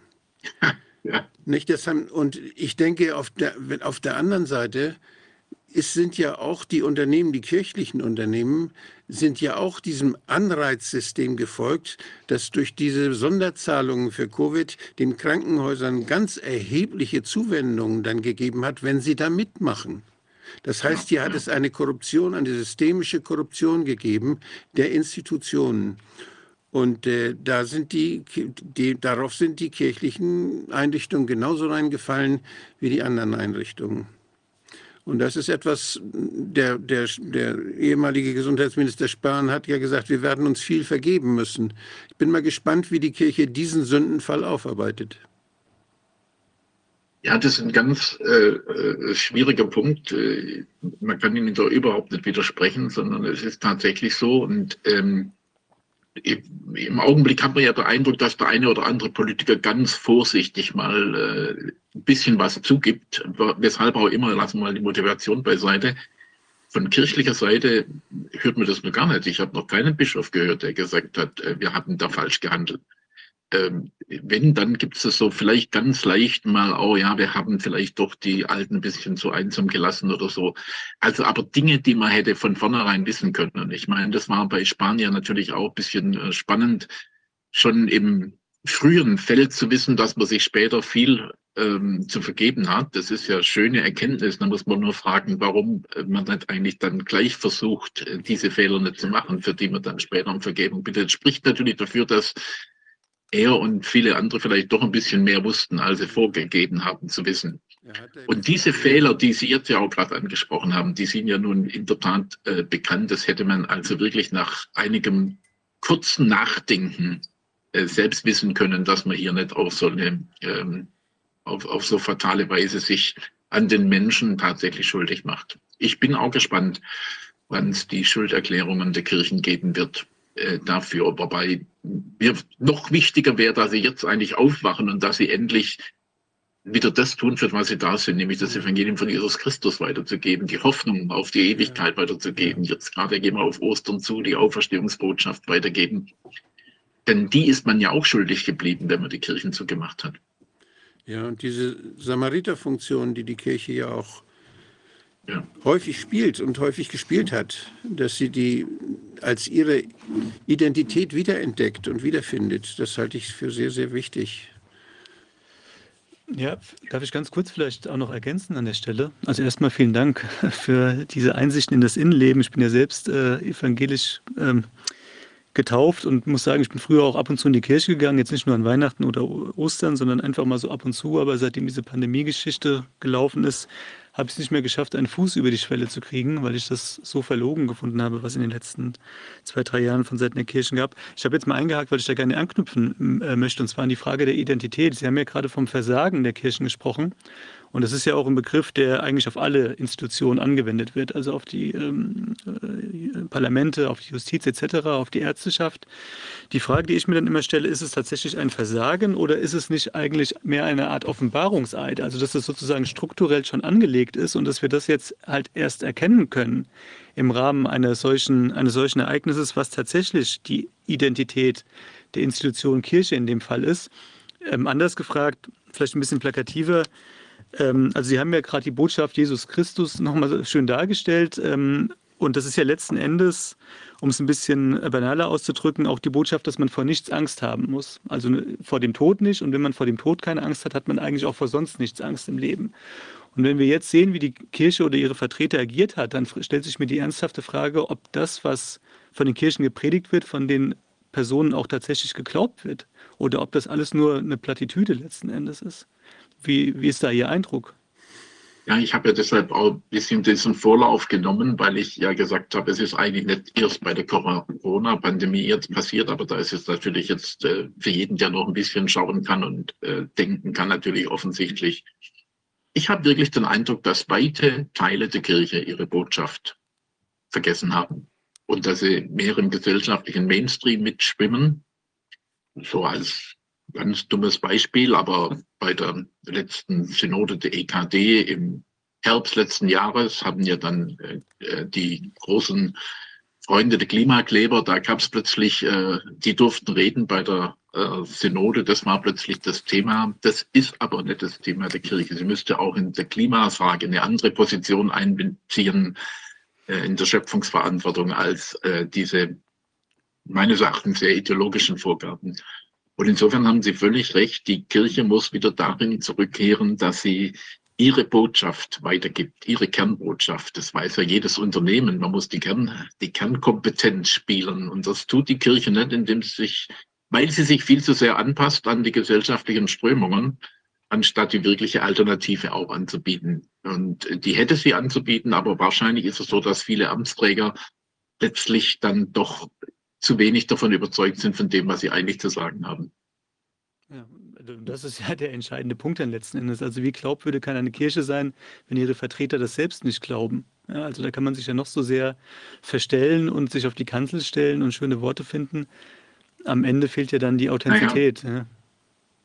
Ich meine, im Augenblick ist ja alles ein bisschen durcheinander in unserer Gesellschaft, oder nicht nur ein bisschen, sondern sehr. Mhm. Da weiß man auch nicht mehr so genau, was die Automobilkonzerne machen und was die Bundesbahn macht. Aber äh, man kann sich ja schwer vorstellen, dass Daimler-Benz die Führungskader in der Sache ausbilden lässt bei der Deutschen Bahn. Das wäre wahrscheinlich, oder nehmen wir mal Porsche, die sind, glaube ich, noch ein bisschen erfolgreich im Augenblick. Das werden die ja nicht machen.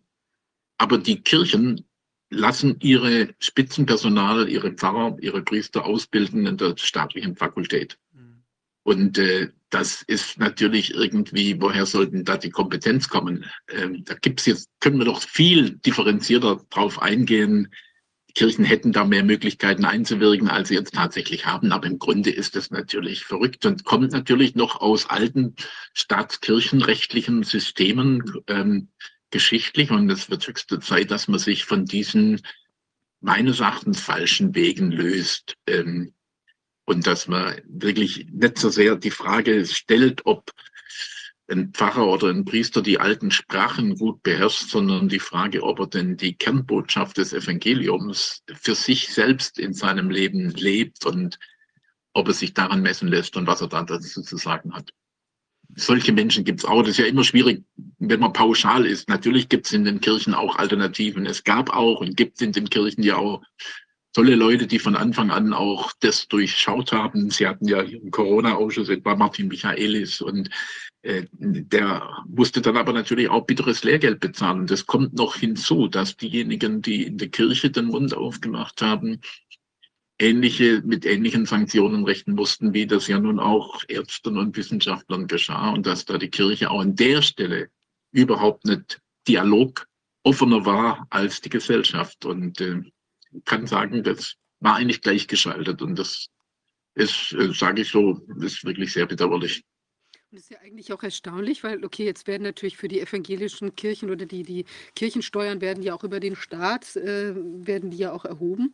Aber ähm, ist es denn, ich meine, die Kirchen sind ja eigentlich sehr reich. Also da hätten ja zum Beispiel, das ist ja unter Umständen nicht überall so ein wirtschaftlicher Druck, dass man als Kirche jetzt nicht auch einfach hätte sagen können, okay, wir gehen jetzt gar nicht diesen Weg, sondern wir stellen uns auf die Hinterbeine für unsere Gläubigen und dann wird uns auch nicht gleich ähm, hier irgendwie der, der finanzielle Saft abgedreht oder so. Ja, also klar hat man dann natürlich eine Verstrickung, wenn das Oberhaupt äh, im Prinzip auf der, auf der äh, Welle der Regierung mitschwimmt, dann ist es natürlich auch jetzt für die einzelnen Geistlichen oder so vielleicht schwierig, sich dagegen abzugrenzen. Aber als, als Gesamtkonstrukt hätte ja die Kirche, ähm, also die großen Kirchen auf jeden Fall auch, ähm, hätten sich ja dagegen auch wenden können. Und die, Fre die freie sind ja dann häufig, denke ich, auch finanziert durch ihre Mitglieder. Auch da war ja nicht unbedingt eine direkte finanzielle Verknüpfung. Ich weiß nicht, ob ich das richtig sehe, aber theoretisch wäre da ja der Druck, jetzt so mitzuschwimmen, aus wirtschaftlichen Erwägungen gar nicht so groß gewesen.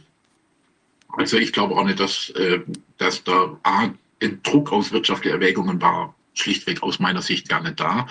Und äh, selbst wenn er da wäre, wäre das ja überhaupt keine Begründung, gerade für Kirchen überhaupt keine Begründung, deshalb eine andere Position einzunehmen. Nein, das ist leider äh, diese, die, diese Mainline-Geschichte ist, ist mehr Überzeugungssache. Wer will da, wer will gut dastehen? Mhm.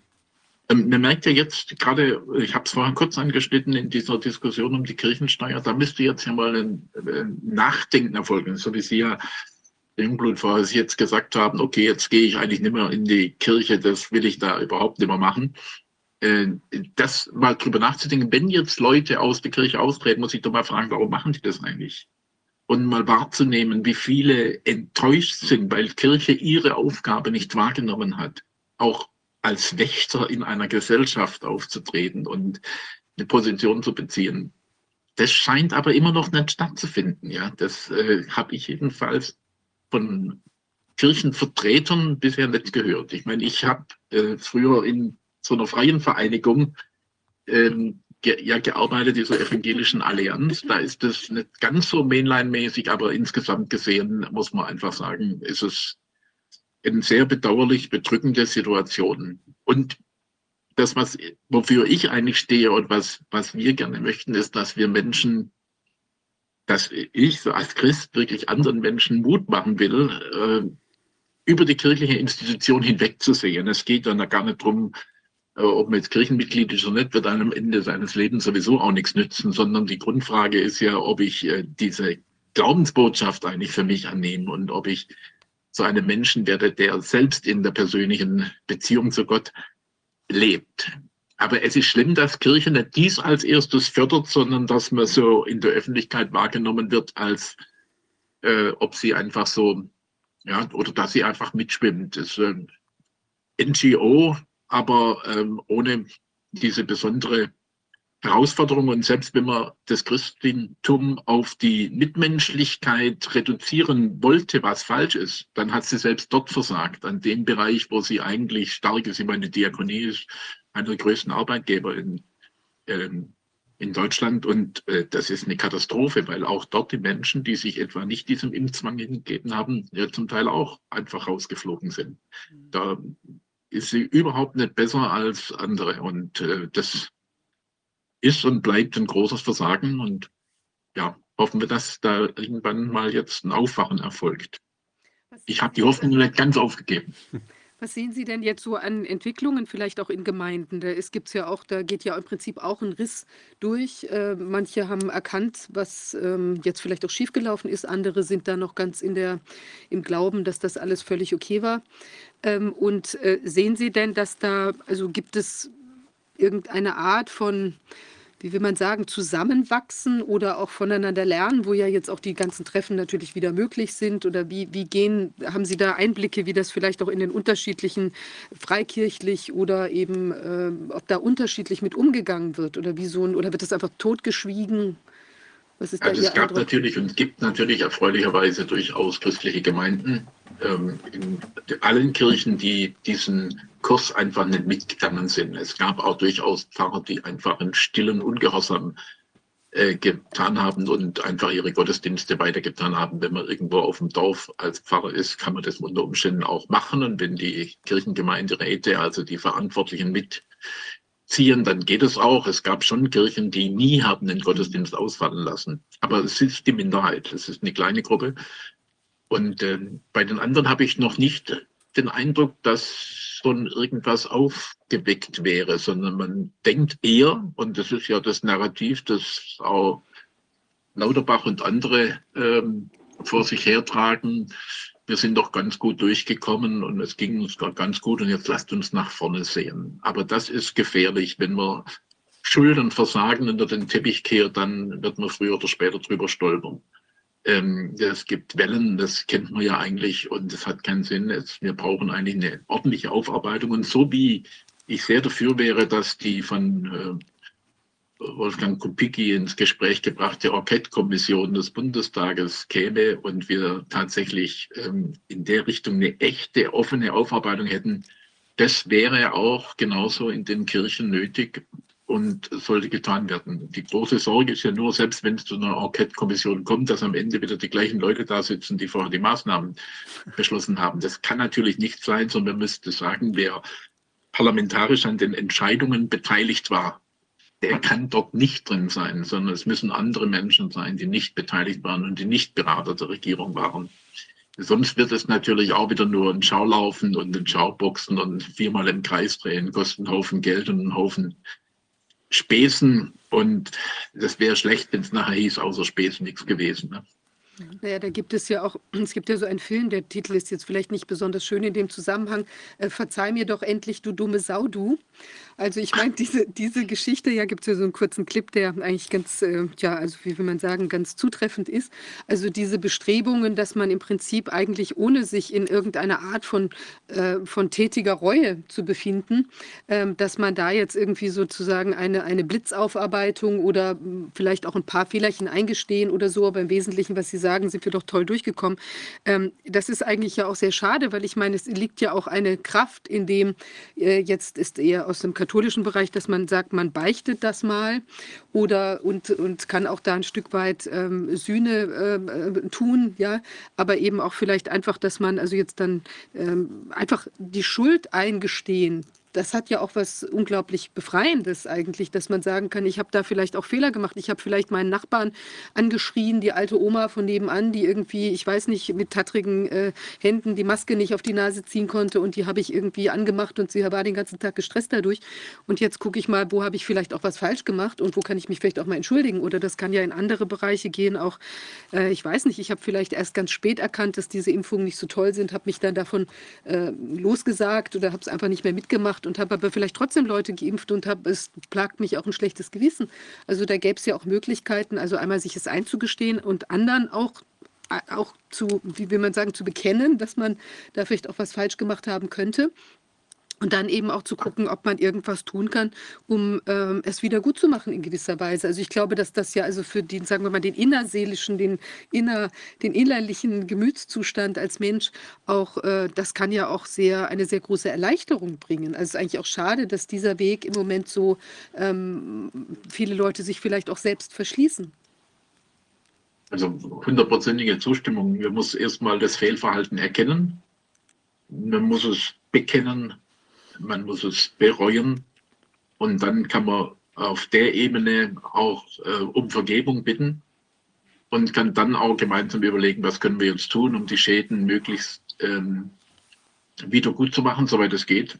Die Verstorbenen an Impfung, die können wir nicht wieder beleben, äh, auch wenn wir an Auferstehung glauben. Aber das ist ähm, so nicht möglich. Das heißt, es gibt dann immer Schäden auch, die man nicht wirklich äh, wieder beheben kann. Aber man kann einiges tun zur, äh, ja, zur Befriedung auch von denen, die dann darunter gelitten haben. Also hier gibt es viel zu tun und ich glaube auch, man muss diesen Weg gehen. Es muss erkannt werden, es muss bekannt werden, es muss bereut werden und dann muss man miteinander überlegen, wie kriegen wir jetzt eigentlich den Schaden gemindert, sage ich mal. Ja, äh, das wäre wichtig, auch damit wieder Vertrauen wachsen kann.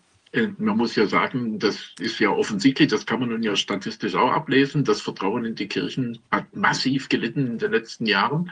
Das ist eine Katastrophe. 2022 gab es so viele Austritte wie nie. Inzwischen gibt es mehr Austritte als Sterbe, also als Verlust von Mitgliedschaft durch Sterbe, durch Todesfälle. Das war bisher natürlich immer am meisten, der sogenannte demografische Faktor. Äh, also das Vertrauen ist massiv beschädigt und es ist ja so, Vertrauen zu gewinnen braucht Zeit, kostet Kraft und Energie. Vertrauen verlieren geht relativ schnell. Das, äh, da reicht so eine Pandemie durchaus. Ähm, Vertrauen wiederzugewinnen kostet aber noch viel mehr Kraft und Zeit und äh, vor allem ist die Grundvoraussetzung ist wirklich die Ehrlichkeit und da fehlt es ja bisher leider dran. An dem ehrlichen Erkennen, überhaupt bereit zu sein, das würde es ja mal anzufangen, das wirklich wahrzunehmen. Im Augenblick habe ich ja den Eindruck, dass die Mehrheit auch der Amtsträger in Politik und Gesellschaft und Kirche noch immer gar nicht wahrnehmen wollen, was eigentlich da ist. Dazu dienen natürlich auch diese nicht ja, Arbeitsverweigerung, wie es Kubicki ja mal genannt hat, die Arbeitsverweigerung vom Paul-Ehrlich-Institut und äh, Robert-Koch-Institut, die ja ihre Arbeit auch nicht tun, die die geradezu strukturelle Nichtbereitschaft, überhaupt ordentliche Statistiken zu führen und nachzufragen, bis hin eben zu diesen vorher ja diskutierten Fragen von äh, Long-Covid und der Frage, was ist eigentlich der Impfschaden davon? Da müssen wir ja als erstes mal fragen, ist denn der Mensch, der jetzt krank ist, ist der geimpft oder ist er nicht geimpft? Aber die Frage wird ja schon gar nicht gestellt, da wird gar nicht unterschieden. Und das gilt eben auch in den Kirchen. Und es wäre dringend nötig, dass wir gerade dort eigentlich mit gutem Beispiel vorangeht. Das, was Sie gesagt haben, Frau Fischer, ist ja der Punkt. Eigentlich ist die, hat die Kirche die Kompetenz, auch die Kompetenz, mit Schuld umzugehen, aber es führt nichts an dem Weg vorbei, erkennen, bekennen, bereuen und dann miteinander überlegen, was können wir jetzt tun, um den Schaden zu vermindern. Wiedergutmachung, soweit es dann überhaupt geht. Aber äh, ich glaube, manche wollen jetzt sozusagen gleich den fünften Schritt machen und jetzt leben wir künftig so, dass uns nichts mehr passiert. Das wird nur gehen, wenn man die Schritte davor auch einhält. Man kann nicht mit einem großen Sprung all diese notwendigen Entwicklungen bei einem selbst und bei der Gesellschaft und in der Kirche überspringen, sondern man muss sie schon gehen. Merken Sie denn eigentlich, dass die, sagen wir mal, freikirchlichen ähm, Gruppierungen, dass die mehr Zulauf haben jetzt, wo vielleicht die Leute auch an dieser institutionellen Kirche mehr äh, zweifeln? Ähm, da mag es Einzelne geben, im Großen und Ganzen nicht, weil man leider sagen muss, ähm, und das würde es vorher jetzt äh, das institutionelle, auch Kirchen-Staat-Abhängigkeitsverhältnis müssen wir da nochmal genauer angucken, denn leider ist es auch in vielen Freikirchen, die überhaupt keine Staatsabhängigkeit haben, nicht besser gelaufen. Sie haben sich häufig, nach meiner Übersicht, ich meine, ich habe da keine Statistik, gibt es auch nicht, aber äh, nach meiner Übersicht in der großen Mehrzahl leider nicht besser verhalten als die großen evangelische, die große evangelischen Kirchen und die katholische Kirche. Und sie haben alle mitgemacht, auch die Freikirchen. Und es sind nur einzelne Ausnahmen. Glücklicherweise gibt es die in allen Bereichen. Aber es gibt nicht so hier Landeskirche und katholische Kirche und dort die Freikirchen, die da wesentlich besser abgeschnitten hätten. Leider nicht. Ich würde es gerne sagen, aber. Ich habe ja sogar, also früher als Amtsarzt sind mir immer die, die Leute von der Waldorfbewegung, also Steiner aus den mhm. Waldorfschulen und die Steiner Leute, die waren immer sehr impfskeptisch. Die wollten mit Impfung nichts zu tun haben und haben das also weitgehend abgelehnt und haben das minimiert zumindest. Wo sie nicht mussten, haben sie es nicht mitgemacht. Die, ich habe gehört, dass selbst dort jetzt äh, der Leute diskreditiert werden und, und äh, ja, es schwer haben, die diese Ideologie der, der RNA-Spritzen nicht akzeptieren. Selbst da wird jetzt dieses, das ist, kann ich überhaupt nicht verstehen. Also das, das ist ja, ja auch eine freikirchliche äh, Struktur. ja, das ist ja so die anthroposophische Richtung. Ja, das stimmt, das habe ich auch gehört. Das ist tatsächlich äh, auch da nicht nicht ein, äh, ein, bemerkenswerter Unterschied ist leider nicht festzustellen. Ne? Mhm. Ähm, vielleicht noch, ähm, um nochmal sozusagen auf die Systemfrage zurückzukommen. Beziehungsweise ich würde erstmal noch kurz einwerfen wollen, weil Sie den Herrn Kubicki zweimal angeführt haben. Also den würde ich auch nicht unbedingt als Kronzeugen jetzt ins Feld führen. Der hat sich ja zwischenzeitlich auch als ziemlicher Hardliner positioniert gehabt. Der weiß aber halt ganz gut, wie er das Fähnchen in den Wind zu halten hat, hat ich den Eindruck. Aber das äh, nur als Einwurf. Ähm, er freut sich halt über jede sinnvolle Äußerung, die irgendwann mal aus Politikermund kommt. Ja, genau. Hat er auch ein Alleinstellungsmerkmal aus seiner Sicht. Ab und zu hat er recht. Ja. Ab und zu hat er recht, ja, aber wenn man natürlich zu allem alles sagt, dann hat man auch mal recht ab und zu. Ähm, ja. ähm, Sie hatten ähm, äh, angesprochen gehabt oder angedeutet, dass die Kirche sich auch durchaus mal gesellschaftskritisch ähm, geäußert hat. Ähm, mir ist das jetzt so aus den letzten Jahren halt nur in dem Mainstream-Kontext irgendwie bewusst geworden. Das mag früher anders gewesen sein. Ich habe so ein bisschen im Kopf diese ähm, lateinamerikanischen ähm, christlichen Bewegungen. Da weiß ich jetzt nicht, wie weit die, die deutsche Kirche da auch involviert gewesen ist. Im Übrigen habe ich halt das Gefühl, das ist halt das on vogue oder man macht das mit was on vogue ist. Also halt Klimageschichten, Flüchtlings, ähm, ähm, ähm, Agenda nenne ich jetzt mal, jetzt äh, also ohne Wertung.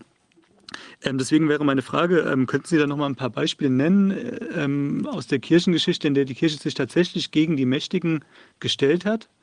Das wäre die eine Frage. Und die zweite wäre jetzt um, ja, mehr oder weniger zeitlos. Es gibt ja diesen Kirchentag, der ist ja sozusagen das Aushängeschild für die evangelische Kirche.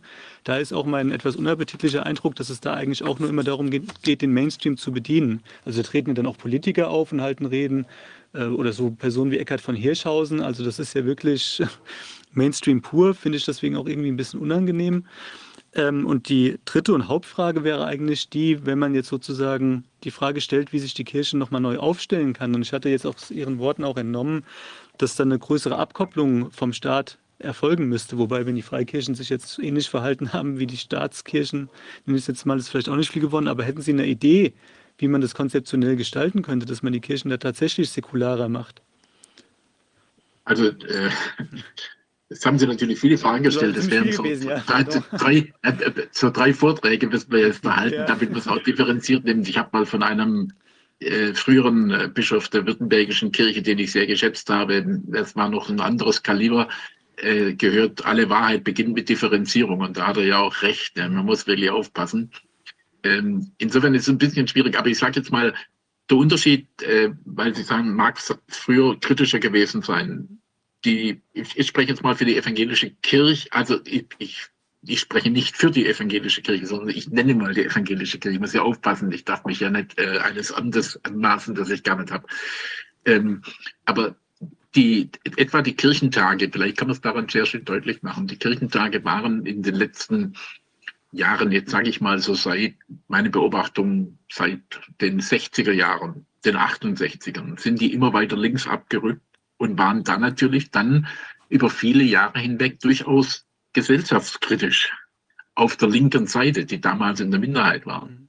Jetzt haben wir natürlich den Eindruck, ich weiß nicht, ob Sie den so teilen, müssen wir ja auch nicht über alle, allen Fragen gleicher Meinung sein, aber jetzt haben wir den Eindruck, dieser linke, früher linke Minderheitenstrom ist inzwischen der Hauptstrom geworden, bis hinein in die Medien. Äh, Sie haben Wokeness genannt, äh, und all diese äh, Fragen, die wir heute haben, das ist ja jetzt heute Mainline-Linie und die Bundesregierung sieht zwar ja immer Gefahren bei rechts, aber dass äh, die Verfassungsfeindlichkeit der Linken scheint ja außer, außer dem Blick gekommen zu sein. Und insofern muss ich sagen, ist es natürlich heute einfach nicht mehr gesellschaftskritisch, sondern man ist in Mainline mit drin. Also genau, sie sind sich sozusagen diesbezüglich dann sogar etwas treu geblieben allerdings auf verheerende Art und Weise. Ja. Also ich und ich sehe das genauso. Kirchentag ist kein Korrektiv zur Gesellschaft. Die wesentlichen Fragen werden da nicht angeschnitten. Ich habe jetzt das Programm noch nicht gesehen, aber da mindestens der Kirchentag könnte doch mal eine schöne Diskussion machen zwischen den Mitgliedern jetzt hier, Sie, wie Sie am Tisch sitzen im Corona-Ausschuss und meinetwegen dem Gesundheitsminister zwei, dreimal dahinsetzen. Das wäre doch was, ja kommt aber beim Kirchentag nicht vor. Ich nehme mal an, Sie sind auch alle nicht eingeladen. Äh, ich habe vor Jahren, also ich habe ich hab vor Jahren gefragt, ich habe mal mit der Generalsekretärin damals des Kirchentags gesprochen, liegt schon 15 Jahre zurück. Sag, äh, können wir nicht mal ein großes Podium machen, etwa zum Frage des Lebensrechts, äh, etwa ungeborene Kinder. Ne? Die, die Ampel will jetzt, dass alle rechtlichen äh, Hemmnisse, die dann noch da sind in Paragraph 218, wollen sie alle abräumen. Das wäre doch eigentlich ein großes Thema, kommt aber nicht vor. Stattdessen hat der Kirchentag gerade jetzt in diesem Jahr drei Lebensrechtsgruppen, die sich um diese Thematik bemühen, ausgeschlossen vom Markt der Möglichkeit. Es wird also groß von Dialog geredet, von Transparenz. Weder gab es eine offizielle Begründung an die Gruppen, warum sie raus sind, also Transparenz null. Dialogbereitschaft ist äh, nur unter ihresgleichen gedacht.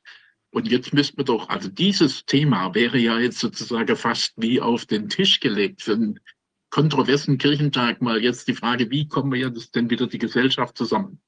Bin mal gespannt, ob es irgendwas gibt. Ich befürchte nein. Und das zeigt eben äh, diese mangelnde Bereitschaft überhaupt, sich mit diesen Fragen auseinanderzusetzen. Da können wir noch viel anfügen. Also ähm, ich denke schon, dass sich Kirche ähm, in der Geschichte, das ist natürlich ein Thema 2000 Jahre Kirchengeschichte, erstens bin ich kein Experte drin und zweitens würde das jetzt, glaube ich, auch unseren Rahmen springen, aber durchaus immer wieder kritisch gestellt hat. Ich gehe mal ganz weit zurück und sage, die alttestamentlichen Propheten haben ihre kritischen Worte meistens an die Regierenden gerichtet und denen gesagt, so geht's nicht, wie das bei euch läuft und sind deshalb allerdings auch schon in Bedrängnis gekommen und nicht wenige sind verfolgt worden und auch gefangen gesetzt worden. Da könnte man jetzt viele äh, auch biblische Geschichten erzählen. Das ist also nichts Neues. Und äh, es gehört eben auch zum Auftrag der Christen, auch die Gesellschaft den Spiegel vorzulegen und sagen, das ist ja schön, was ihr alles so schön habt im Grundgesetz mit der Würde des Menschen, aber wo ist er denn jetzt geblieben in dieser Corona-Angst-Pandemie-Zeit? Ich möchte an ein aktuelles Beispiel erinnern. Die Protestbewegung gegen die totalitären Elemente in der DDR, die kamen aus der Kirche. Die kamen aus der Kirche. Ich bin häufig da in der Nähe der Gethsemane-Kirche. Das war das Zentrum des Widerstandes mhm. Gegen diese staatliche, ja, totalitäre Herrschaft. Und äh, ja. der Pastor, der da heute jetzt äh, in der Kirche ist, der ist also hundertprozentig auf Corona-Linie. Das ist einer der, der sehr, der, ja, ich kenne aus der Gegend Leute, die da in der Kirche sehr aktiv waren, die sind ausgetreten oder machen da nicht mehr mit und sind total enttäuscht. Und das sind häufig Leute, die in Ostberlin groß geworden sind und die diese Widerstand und diese Rolle der Kirche im Widerstand gegen die staatliche Bevormundung äh, erlebt haben damals, die aber jetzt total enttäuscht sind, wie man dort kuscht und wie man dieses alles mitmacht. Wie man die Pressefreiheit, wie man die, die haben draußen an der Kirche, haben sie Plakate gegen die Presse, für die Pressefreiheit und, und schimpfen auf die Türkei, wo die Pressefreiheit äh, denn nicht ja. eingehalten wird. Und bei uns sind sie blind. So ist es, ja. Also ich gebe Ihnen völlig recht. Und ich sage mal, ähm, von meinem Eindruck her würde ich schon sagen, dass gerade die Christen in den neuen Bundesländern eher kritisch sind gegenüber den Mainline-mäßig. Äh, Leider nicht in den Kirchenleitungen, da ist mir es nicht bekannt, aber auf der Ebene, also etwa der Pfarrerschaft, da gibt es noch eine ganze Reihe. Ich habe mit äh, Pfarrern, die in den neuen Bundesländern arbeiten, zusammen dieses Christen stehen auf, betreiben wir da ein, mhm. ähm, ein kleines Portal, wo wir sagen, ähm, gerade die Christen müssten eigentlich jetzt mal sagen, was Sache ist. Ja. Und da ist schon die Zustimmung im Osten größer als im Westen und die Bereitschaft, kritisch hinzuschauen. Vor allem bei der Generation, die das noch erlebt hat. Äh, man muss ja, ja nun schauen, die politische Wende ist auch schon über 30 Jahre her und viele wissen das ja gar nicht mehr, was da eigentlich passiert ist und haben das gar nicht mehr so vor Augen. Ja.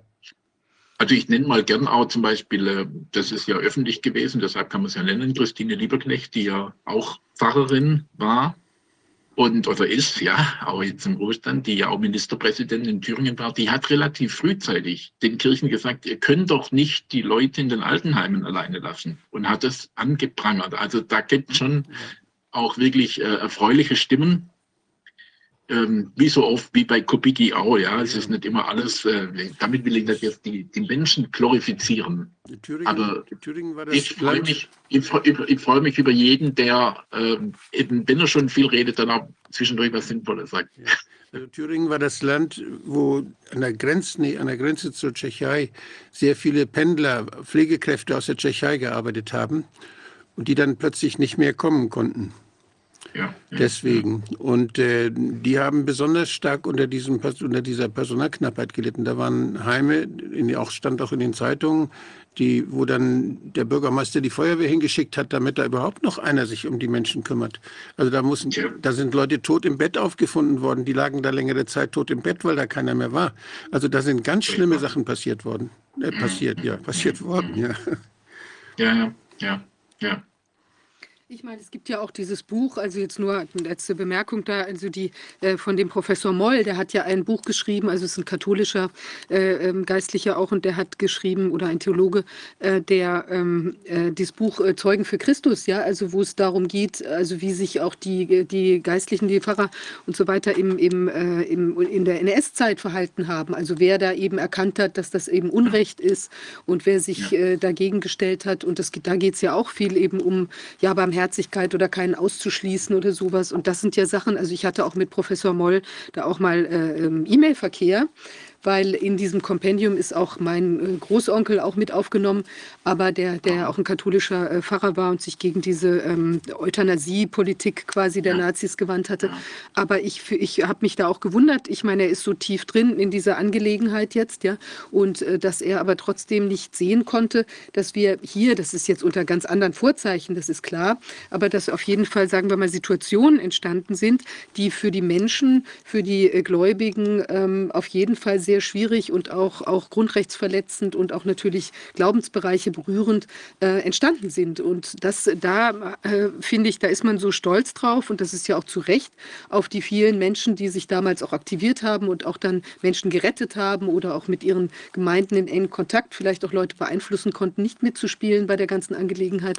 Und dann wird äh, also zumindest unter diesem Aspekt, dass da eben auch Menschen allein gestorben sind, diese ganzen Geschichten, ähm, dass man da nicht sieht, das kann ja auch ein, ein wie, wie will man sagen, eine Mahnung aus der Vergangenheit sein, lass die Leute nicht allein, äh, steht auf und die Situation war ja ganz anders und überhaupt nicht in dieser Weise, dass man vielleicht jetzt auch mit dem Tod, mit der Abholung oder sowas bedroht war, sondern eigentlich musste man ja nur den Mut fassen, eben sich genau dem Glauben entsprechend hinzustellen und zu sagen, nein, das entspricht nicht unseren Überzeugungen, ähm, so es nicht. Aber natürlich, also um das jetzt zu relativieren, haben sich viele vielleicht auch einfach eben in diese Angst mit reinziehen lassen und dann geglaubt, solidarisch Christen, christlich nächstenliebend ist eben die Menschen vor der Ansteckung zu bewahren, weil sie halt auch dieser Geschichte aufgesessen sind, ja.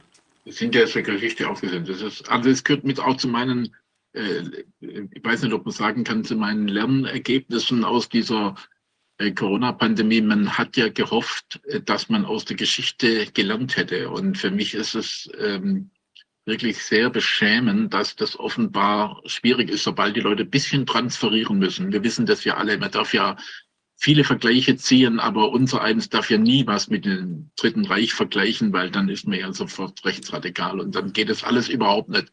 Aber mir sollte doch wenigstens daraus gelernt haben, nicht wieder im Grunde dieselben Fehler zu machen, die auch damals gemacht worden sind. Jetzt habe ich natürlich doch einen Vergleich gezogen, außerordentlich schwierig. Ich bin da sehr zurückhaltend. Aber es ist, es ist eine Katastrophe, ja, dass man eigentlich gar nicht bereit ist zu lernen. Wer nicht bereit ist, aus der Geschichte wirklich zu lernen, der ist ja, so sagt es ja, ich weiß nicht mehr genau, von wem dieses kluge Wort stammt, der ist ja eigentlich dazu verdammt zu, zu wiederholen. Und ähm, leider sind wir auf dem Weg. Und ich kann heute besser verstehen als vor vier Jahren, wie auch eine, aus einer demokratischen Gesellschaft eine diktatorische entstehen kann, weil die Menschen unheimlich gutgläubig sind. Man muss ihnen nur genügend Angst machen. Und das ist der Bundesregierung gelungen und das wollte sie ja von Anfang an, das muss man einfach sagen. März 2020, dieses Papier des Innenministeriums, das genau darauf gesetzt hat, äh, auch den Menschen Angst zu machen, sonst kriegen wir die Maßnahmen nicht durch. Und das ist ja furchtbar. Auch das müsste ja eigentlich bloß mal gelesen werden, dieses Paper, dann und zur Kenntnis genommen werden, dann würde man doch mal hoffentlich die Augen öffnen. Vielleicht doch noch ein Wort im Blick auf die Staatskirchengeschichte. Darf ich ganz kurz dazwischen werfen? Vielleicht ist es nützlich, wenn die Kirche sich einfach wieder auf Bonhoeffer besinnt. Ja. Und seine natürlich. Haltung. Da gab es ja. ja. in der Kirche mal welche, die haben den Mund aufgemacht Immer. und die sind 70 ja. Jahre lang, sind sie als Helden gefeiert worden. Wo sind denn die modernen Bonhoeffer? Tja, Martin Michaelis vielleicht, aber glücklicherweise ja. hat er nicht dasselbe Schicksal erleiden müssen wie Bonhoeffer. Es geht uns schon noch relativ gut, äh, auch bei dem, was, was dann Einzelne wirklich erleiden mussten. Aber er hat Ämter verloren, weil er einfach positiv äh, der, also weil er dem einfach widersprochen hat, diesem Männlein, und einfach gesagt hat, wenn ich als Pfarrer gebeten werde, irgendwo eine Andacht zu halten, dann gehe ich auch zur Demonstration und dann mache ich das auch. Und dass ihm das dann vorgeworfen worden ist, das ist schon der absolute Hammer. Das geht eigentlich überhaupt nicht. Ich wollte nur noch mal sagen, äh, ich war nun 14 Jahre auch in der Kirchenverwaltung. Ich sage immer, ob man sich vom Geld ähm, bestimmen lässt und äh, ob man und wie man auf Einflüsse von außen Rücksicht nimmt, etwa weil es so Staatskirchenverträge gibt, das ist immer noch die Freiheit des Einzelnen. Und ich sehe nicht, dass die Kirchen in Deutschland irgendwie gezwungen wären, irgendwas zu machen, was der Staat will und sie nicht wollten. Das Schlimme ist, dass sie äh, zu wenig eigenes Profil haben. Darüber haben wir ja gesprochen. Und das könnten Sie immer nennen. Ich will vielleicht auch ein kleines Beispiel nennen. Es gab in Baden-Württemberg ja auch diese Gefahr, das war angekündigt vom Ministerpräsidenten. In vier Wochen gibt es äh, die 2G-Regelung, dass man nur noch in Gottesdienst darf, wenn man geimpft ähm, ist. Und dann hat äh, dann badischer Pfarrer, der Pfarrer Brunner, da eine Petition gestartet, die auch unwahrscheinlich durch die Decke gegangen ist für diese Verhältnisse. Und tatsächlich ist das auch nicht eingeführt worden. Die Kirchen haben sich dann langsam auch gewehrt. Und da habe ich gesagt, nee, die Kirchen hätten so toll, wenn einer der vier Bischöfe, wir haben zwei evangelische und zwei katholische Bischöfe in Baden-Württemberg, es sind vier Kirchen, wenn einer der Bischöfe das Telefon genommen hätte und Ministerpräsident Kretschmann angerufen hätte und gesagt hätte, ich will Ihnen nur sagen, da machen wir einfach nicht mit. Das wird nicht akzeptiert. Dann hätte das genügt. Da bräuchte man nicht äh, ein, ähm, eine Petition starten. So viel Einfluss hat die Kirche noch, sage ich mal, ja, in Baden-Württemberg. Das wird aber voll entschwinden und man tut alles dafür, dass das möglich, dass man möglichst selbst irrelevant wird. Die, der frühere Ratsvorsitzende EKD, Bischof Huber, hat ja mal das Wort geprägt von der Selbstsäkularisierung der Kirche, an der er auch leider mitgewirkt habe. Und das muss man sagen, sie macht sich selbst überflüssig, wenn sie nicht bei ihrer Botschaft bleiben. Ja, wirklich enorm. Ähm, tja, was will man sagen? Wir beobachten die weitere Entwicklung und hoffen, dass da ähm, vielleicht auch die Kirche in irgendeiner Weise zu der Aussöhnung der Gesellschaft und vielleicht auch der Aussöhnung der, der Menschen, die vielleicht auch Schuld auf sich geladen haben, äh, mit sich selbst und mit der, mit der Gesellschaft irgendwie beitragen kann. Also ich glaube, wie Sie sagten, die wäre dafür prädestiniert und hätte ja, ja. auch ein, eine auch Gemeinden, äh, Gruppen, die das auffangen können, auch vielleicht wie die einzelnen ja. Menschen damit klarkommen, ja. wenn sie die kognitive Dissonanz irgendwie auflösen. Das ist ja auch kein einfacher Prozess. Und äh, vor dem Hintergrund würde ich wirklich hoffen, dass sich da auch eine gewisse Bewegung ähm, äh, findet. Ja. Ja. Tja, Herr Steb, toll, dass Sie uns das ähm, hier so dargelegt haben. Ich finde, das ist wirklich nochmal sehr wichtig gewesen, auch um da einfach nochmal weiter drüber nachdenken zu können. Vielleicht erreichen wir ja auf die Art und Weise auch den einen oder anderen ähm, geistlichen Pfarrer, Priester, der jetzt irgendwie sagt, okay, ich muss das mal für mich selbst auch nochmal reflektieren und kann vielleicht auch in der Gemeinde was auslösen. Es würde mich auf jeden Fall sehr freuen, wenn es so wäre. Ja. Dankeschön. Ich bedanke mich für das Vorrecht, hier mit dabei sein zu dürfen und der Austausch ist mir sehr, sehr wertvoll und äh, hilft auch uns sehr oder hilft auch mir und auch uns und meinen Freunden jetzt etwa bei Christen stehen auf, dass wir da ähm, hoffentlich gut bei Kurs bleiben und das will ich auch denen sagen, die jetzt so zuhören oder das so mitbekommen, ähm, wer da Interesse hat weiter, der findet uns ja auch ähm, im Internet oder dann über sie. Also das ist kein Problem, denn ich glaube, wir müssen uns auch vernetzen, wir müssen miteinander äh, gemeinsam unterwegs sein, ist ja auch eines ihrer Ziele, dass wir gemeinsam die Finger in die Wunden legen, damit vielleicht dann doch an der notwendigen Stelle Schmerz, das weiß ja nun jeder, ähm, manchmal muss der Schmerz sein, damit es besser wird. Absolut, ja, das ist auch wirklich ein kathartischer Prozess. Und ich glaube, ja, also wir werden es auch verlinken, auch nochmal, äh, Christen stehen auf. Ich finde das sehr wichtig, also auch für Menschen, die vielleicht jetzt auch ein Stück weit ähm, Anschluss suchen, also mit genau so Fragen oder wie man sich ähm, mit anderen eben Christen auch zusammenfinden kann, finde ich sehr wichtig, die Initiative. Toll, dass Sie da auch äh, involviert sind. Und ich denke also da, ja, ich hoffe auf Resonanz. Und vielen Dank, machen Sie weiter so und wir bleiben Ebenso. in Kontakt. Ja. Danke sehr. Danke. Dankeschön, wir bleiben in Kontakt. Vielen Dank. Vielen Dank, Herr Schimm. Ja, jetzt haben wir unseren nächsten Gast, ein ganz anderes Thema, ein weltliches Thema, aber berührt sich im Prinzip mit den Dingen, die du schon angesprochen hast, die Phänomene, wie nanntest du das so schön, die ähm, äh, durch die Luft schwebende. Also die Seuche, das, die durch die Luft kommt. Die Seuche, die durch die Luft kommt, ja, und vielleicht auch gar nicht daher kommt, wer weiß das schon. Ähm, wir haben jetzt ähm, Doris Schröder bei uns. Frau Schröder, sind Sie da? Ja. Ja, ich bin da. Hallo in die Runde. Hallo. Hallo, Hallo perfekt. Jetzt können wir Sie auch sehen. Ja. Super. Ja, das ist ganz toll. Wir hatten ja auch schon telefoniert in der Angelegenheit. Ähm, Sie haben sich ja intensiver mit diesen ganzen, äh, wie will man sagen, Verquickungen, Verstrickungen, die sich da so im, insbesondere im Tierreich da über die letzten, wie will man sagen, schon Jahrzehnte äh, tun die ähm, ähm, näher auseinandergesetzt, ja, als, als Rechercheurin sozusagen. Und ähm, das ist ja wirklich äh, sehr faszinierend. Da kommt ja einiges zusammen. Also ich habe ja selbst äh, Schafe und bin auch mit anderen Bauern in Kontakt und äh, sehe da eben, dass da doch allerlei, äh, wie will man sagen, die, die äh, durch allerlei äh, Vorgaben die Bewegungsspielräume, auch ähm, was zum Beispiel gesunde Ernährung, gesunde Tiere und so weiter, immer stärker eingeschränkt ähm, wird. Ja, und da gibt es ja auch ähm, spannende Phänomene, mit denen Sie sich etwas näher auseinandergesetzt haben. Ich bin gespannt, was Sie uns berichten berichten werden. Genau, ich habe hm, eine kleine Präsentation vorbereitet. Die würde ich gerne, ähm, die würde ich gerne zeigen. Ich weiß nicht, ich gebe mal meinen Bildschirm frei am besten. Ich hoffe, das klappt alles so. So. Ja, klappt. Naja. Sieht man, ja? Okay, wunderbar. Sehr schön. Genau. Bevor ich anfange, wollte ich einfach mal ähm, noch was vorausschicken. Und zwar ähm, habe ich mir die Fragen gestellt, das ist so eigentlich im letzten Jahr eben gekommen, weswegen ich mich vermehrt eben auch mit diesem Thema ähm, oder darauf bin ich eigentlich gekommen, als ich mich mit dem Thema Tierseuchen und insbesondere Vogelgrippe beschäftigt habe. Ähm, was wäre die äh, Rezeptur für eine neue Pandemie? Und äh, ja, da bin ich drauf gekommen, zum Beispiel immungeschwächte und ängstliche Menschen, ansteckende Nasensprays, offene Schulen und Kitas, PCR-Tests, schädliche Maßnahmen und Therapien, ein genverändertes Virus. Also das ist nur so eine Auswahl. Das möchte ich einfach mal vorausschicken. Ja, und jetzt fange ich einfach mal an.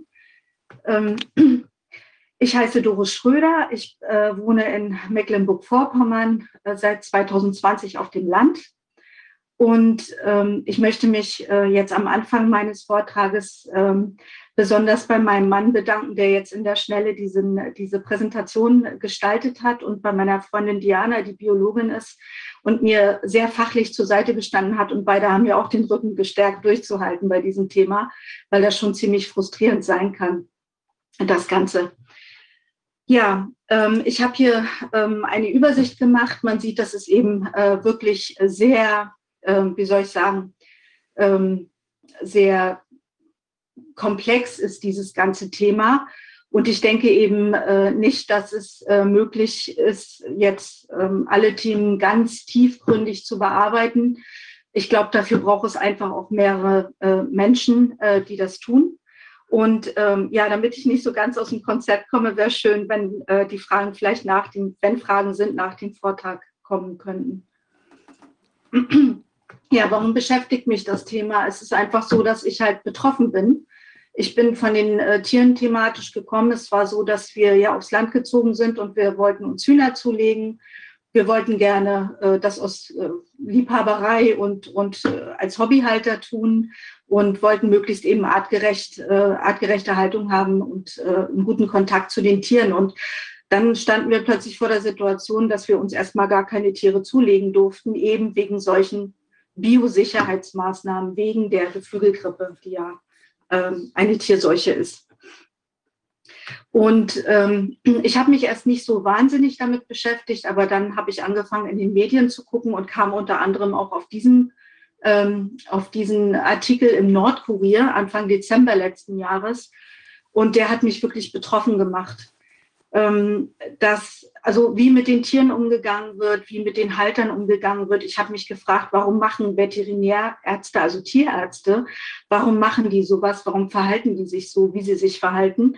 Und ich habe eben Parallelen gesehen äh, zu den Corona-Maßnahmen, wo ich auch relativ früh schon dagegen aktiv war. Ein Beispiel ist eben Aufstallung bei den Hühnern und Lockdown eben, eben bei den Menschen. Ein noch, schlimmes, noch schlimmeres Beispiel ist, dass es äh, tatsächlich per Gesetz verboten ist, für die meisten Fälle äh, Tiere zu heilen, die, äh, wo man also praktisch positiv auf Vogelgrippe getestet hat. Und ähm, wir haben ja auch gesehen, dass in der Corona-Pandemie, ganz, also Pandemie, wenn man so will, Plandemie, äh, den Menschen tatsächlich ähm, ver, also versagt wurde, vernünftige Therapien zu bekommen. Dass wenn sie irgendwie krank waren, dass sie eben gut gesund werden konnten. So, äh, ja, was ist die Vogelgrippe? Die Vogelgrippe ist laut, und da muss ich jetzt sagen, offiziellen Stellen, die, sehen, äh, die, die sieht man rechts auf der Folie, da gibt es natürlich noch etliche mehr. Ähm, die Vogelgrippe ist eine Tierseuche, ähm, und zwar kommt das von, von Influenza-A-Viren. Die sind zuerst in Asien aufgetreten die werden dann noch in verschiedene Dinge unterteilt und ähm, das soll halt eine angeblich sehr tödliche Tierseuche besonders für Hühner und Puten sein. Also das sind im Prinzip die, ich sag mal, die großen Nutztiergruppen. Und die tritt, die tritt aber auch bei Wasservögeln auf. Und es wird halt immer wieder von Anfang an vom Friedrich-Löffler-Institut, die sind ein ganz großer Akteur da, gesagt, dass die durch den Wildvogelzug sozusagen eingetragen wurde und äh, in, die, in die Stelle kommen. Mittlerweile haben sie es ein bisschen abgeschwächt, naja, auch durch Kontamination von Schuhen, Kleidung, Einstreu und so weiter. Ähm, ich muss aber klar sagen, sie haben keine kausalen Nachweise dafür. Ähm, ich habe ganz viele Frag den Staat-Anfragen beim Friedrich-Löffler-Institut, bei anderen Institutionen. Ich bin auch immer noch weiter dran. Ich finde auch jeden Tag noch neue Sachen. Ähm, ja, sie haben dafür einfach keinen, äh, keinen, keinen wirklichen Nachweis. Ähm, sie sagen es eben einfach und die Medien übernehmen das auch. Diese Viren können schnell mutieren. Und das Interessante ist, dass sie klinisch, also von den Symptomen her, gar nicht unterscheiden, unterschieden werden können von, ähm, von der zum Beispiel Newcastle Disease oder von eben anderen Erkrankungen. Das schreibt das FLI tatsächlich auch in, in den äh, Nachweismethoden. Und was man jetzt eben eine ganze Zeit bemerkt in den Medien, das hatten wir auch schon mal in Wellen, ist, ähm, dass ähm, immer wieder gesagt wird, ähm, dass diese, Tier, die, diese Viren mutieren, dann von den Tieren auf, also von den Vögeln auf die Säugetiere überspringen und dann auf den Menschen und dann von Mensch zu Mensch. Und das ist dann praktisch das, also der ganz große Teufel an der Wand sozusagen. So, wenn diese äh, Vogelgrippe, aviäre Influenza, Geflügelpest, also das sind alles so Synonyme dafür, wenn die nicht äh, klinisch einfach nachgewiesen werden können, also wenn ich einen Huhn nicht einfach angucken kann und sage, okay, dir geht schlecht, du hast das, wie, wie kann man das dann nachweisen? Also es ist so, dass ähm, das Friedrich-Löffler-Institut, das ist sozusagen die Bundesoberbehörde für sowas hier in Deutschland, dass die äh, seit 2019 tatsächlich nur noch PCR nehmen. Davor gab es in den Nachweismethoden auch die Möglichkeit ähm, einer Vir Virenanzucht im embryotischen Hühnerei. Äh, mittlerweile machen sie offensichtlich nur noch PCR-Tests. Und ähm, die klinischen Symptome, wie schon erklärt, sind gar nicht abgrenzbar. Ähm, wie kommen Sie an diese Proben? Ja, es gibt halt ein Wildvogelmonitoring. Also das ist nicht nur Wildvogelmonitoring, sondern auch wenn Füchse oder, oder was auch immer geschossen wird, dann wird das also wird getestet. Und das FLI ist sozusagen der finale Tester, der dann guckt, äh, was es dann ist. Im Moment wird halt ziemlich viel H5N1 getestet. Hochpathogene äh, Vogelgrippe. Ja, ähm, das kurz gesagt, Antigen-Schnelltest könnte man auch machen, aber da sagt selbst das FLI, dass es nicht sehr sicher ist. Ähm, wie wir jetzt aber wissen, äh, unter anderem auch ähm, durch Professor Ulrike Kämmerer, aber auch durch Isabella Eckele, die PCRs können ja gar keine Infektionen nachweisen. Und das Problem ist, wo ich eben auch hinterher bin jetzt, einfach überfragt den Staat, möchte ich einfach wissen, wie schließt ihr denn bitte aus, dass irgendwelche anderen Sachen passiert sind? Also wie zum Beispiel bei den Robben oder letztes Jahr in Helgoland. Ähm, wie schließt ihr aus, dass die zum Beispiel nicht irgendwie eine Vergiftung durch Chemieverklappung im Meer oder sonst irgendwas äh, gestorben sind? Also da versuche ich jetzt ähm, nachzufragen. Ähm, was mir das FLI letztens geschrieben hat, dass sie zur Symptomatik jedenfalls nichts sagen können. Das finde ich halt auch schon ziemlich interessant. So, ähm, Biosicherheitsmaßnahmen ist für mich das Unwort der Jahre 2022, 2023 und wahrscheinlich geht das auch noch weiter. Ähm, das ist sowas wie diese Maßnahmen, die wir bei Corona eben für Menschen erlebt haben. Ähm, wenn jetzt in einem betroffenen Bestand, also dort wurde positiv auf, ähm, auf äh, Vogelgrippe getestet, auf hochpathogene Vogelgrippe getestet und äh, oder man vermutet es nur, das reicht völlig aus, äh, dann werden diese betroffenen äh, Bestände, also die, diese, diese Tiere werden getötet, gekeult. Das hört man immer in den Medien. Und äh, das sind richtige Auflagen. Äh, dann muss desinfiziert, also die müssen entsorgt werden, die Tierkörper, dann wird desinfiziert, äh, desinfiziert dann gibt es eine Wartezeit, dann wird geprüft und erst wenn dann alles wieder toll ist, dann gibt es eine Freigabe und dann dürfen wieder neue Tiere eingestellt werden, das heißt angeschafft werden, die dürfen dann wieder in den, in den Stellen sein.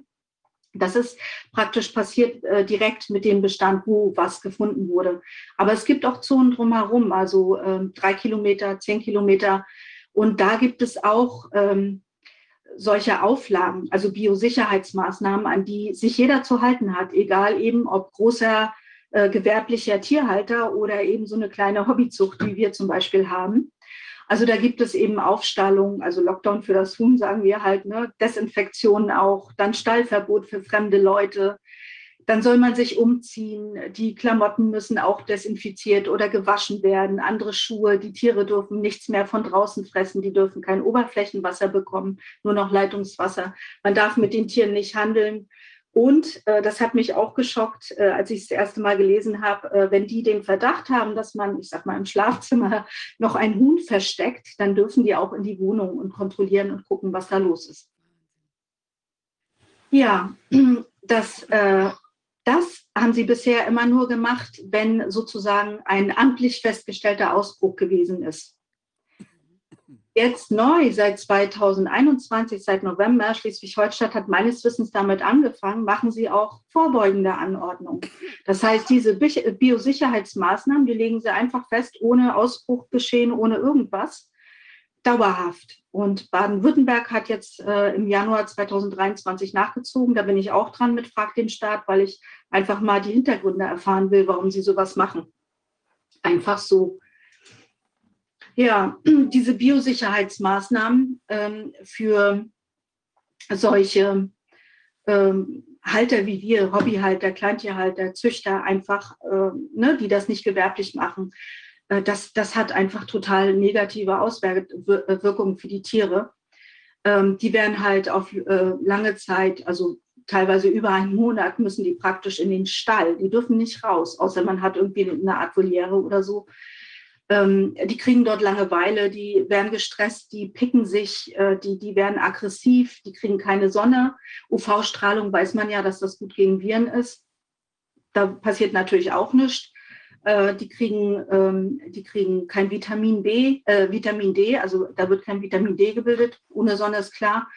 Äh, und halt diese ganzen Geschichten, erhöhte Virenkonzentration und so weiter. Also man kann einfach sagen, die Hühner, in unserem Fall oder Gänse haben wir auch, ähm, die Tiere werden einfach krank durch diese Biosicherheitsmaßnahmen, weil das einfach das Immunsystem der Tiere schwächt.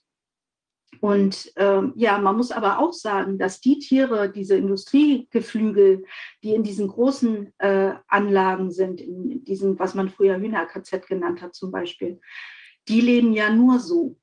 Also die, da kann man wahrscheinlich davon ausgehen, dass die sowieso ein geschwächtes Immunsystem haben. Das ist für die Standard. So, dann gibt es noch die Tierseuchenkasse. Das ist auch eine ganz interessante Geschichte. Das ist nämlich so eine Art Zwangsversicherung obwohl sie sagt, also die sind äh, länderorganisiert und äh, ich schreibe mich auch mit der in Mecklenburg-Vorpommern, äh, die sagen, sie sind keine Versicherung, aber im Grunde ist es nichts anderes, weil wenn irgendwie so ein amtlich festgestellter Ausbruch ist und man hat vorher eben alles eingehalten, was dafür notwendig ist, ähm, an Biosicherheitsmaßnahmen, auch vorbeugender Art, dann kann man auf eine Entschädigung hoffen. Und das Ganze ist aber auch nur auf diese industrielle Tierhaltung abgestellt. Also ich sage mal, ich so als Hobbyhalter, ich werde da wahrscheinlich nie einen Cent sehen, A, weil ich diese, diese Biosicherheitsmaßnahmen wahrscheinlich gar nicht einhalte oder einhalten kann. Und B, weil zum Beispiel diese Hennen, die ich habe, also die Hühner, das sind schwedische Blumenhühner, die sind natürlich viel teurer, wenn ich die kaufe, als so ein Massentierhaltungshuhn, was irgendwie nach ein paar Wochen geschlachtet werden soll. Ähm, das ist, und die haben natürlich auch einen ganz anderen Wert. So, und da ähm, ist für mich die Frage aufgekommen, weil ich muss ja trotzdem in die Tierseuchenkasse einzahlen. Vielleicht nicht viel, aber es gibt ja ganz viele Hobbyhalter. Ob äh, die Privaten dann nicht und auch Steuergelder und EU-Gelder äh, nicht praktisch die großen Massentierhaltungen so mit subventionieren. Ähm, ein Beispiel ist einfach, dass ähm, zum Beispiel, wenn man so einen Putenmastbetrieb hat, die haben einen ziemlich hohen Energieaufwand. Und wenn jetzt die Endkunden das gar nicht mehr bezahlen können oder wollen, dann kann ein Puten äh, Mastbetrieb hingehen und sagen, hier, wir haben, äh, wir haben das Virus drin, also wir haben Verdacht auf ähm, Vogelgrippe, dann wird getestet. Ich würde behaupten, man findet immer was oder in den meisten Fällen was. So, und dann kann der sich seine Entschädigung abholen, kann praktisch die Energie runterfahren. Die Tiere werden ja alle gekeult, ja, und dann kann der dann vielleicht später wieder anfangen damit. Also nur so diese Überlegung. Ne? Ähm, rechtliche Aspekte habe ich bloß mal eine Auswahl gemacht, weil das ist wirklich, ich bin kein Jurist, ich bin Laie. Ne? Also das ist, ähm, rechtliche Aspekte ist wirklich nur eine Auswahl. Ähm, ich habe halt geguckt, woher kommt eigentlich sowas? Wer legt eigentlich sowas fest?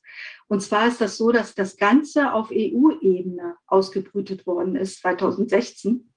Und äh, ich würde meinen, am Grundgesetz vorbei ähm, läuft das Ganze dann im Tiergesundheitsgesetz auf, was ähm, dann zu diesen äh, Ausführungsgesetzen auf Landesebene führt und dann eben Allgemeinverfügungen äh, wenn jetzt ein amtlich festgestellter Ausbruch ist, beziehungsweise eben neu, diese vorbeugenden Allgemeinverfügungen Wahnsinn in Schleswig-Holstein und Baden-Württemberg.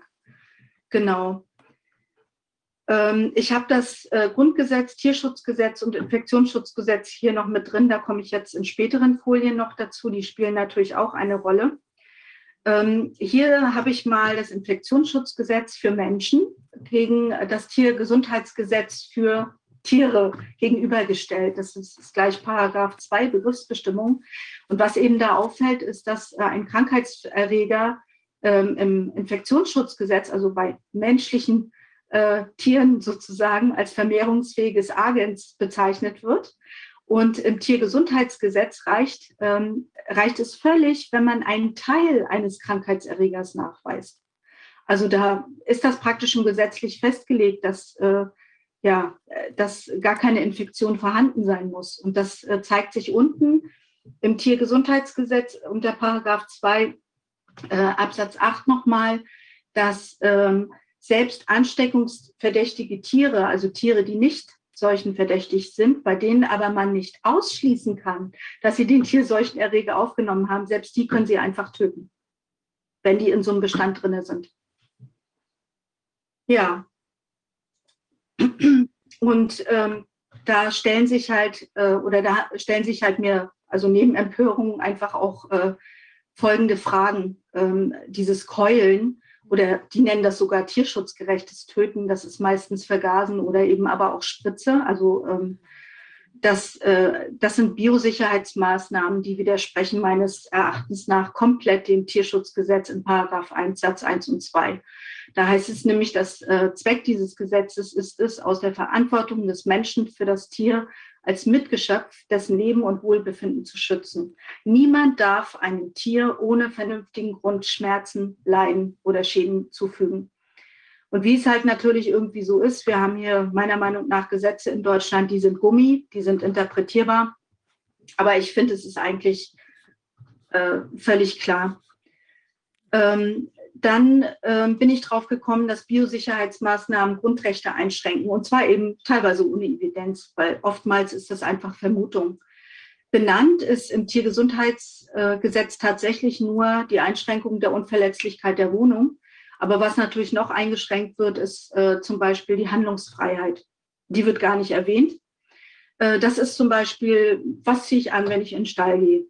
Ähm, darf ich meine Tiere artgerecht halten? Darf ich meine Eier verkaufen oder meine Hühner handeln oder tauschen mit irgendwem, wenn ich äh, diesen äh, Biosicherheitsmaßnahmen unterliege?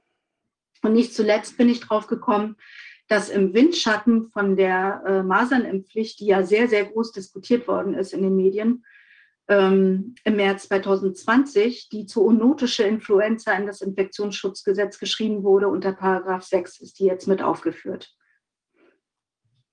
Und da kann man sich auch mal fragen, warum, warum das so ist. Ups. Moment.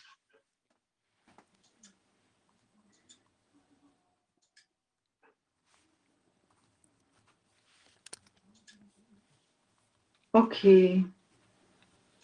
Entschuldigung für den kleinen Patzer. Ich muss jetzt erstmal wieder gucken, wo ich hier bin.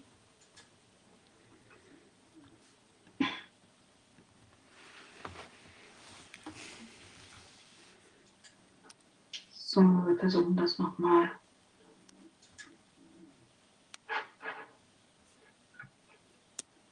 Hm.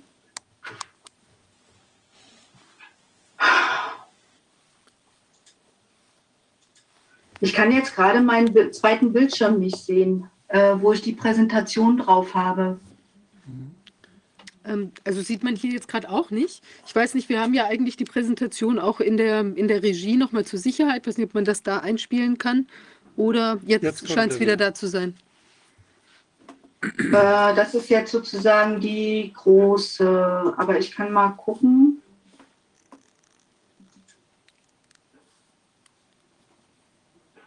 So, ja, jetzt ist sie wieder da. Wir sind bloß schon beim Ende. Das war ein bisschen schnell. So rechtliche Fragestellungen, genau.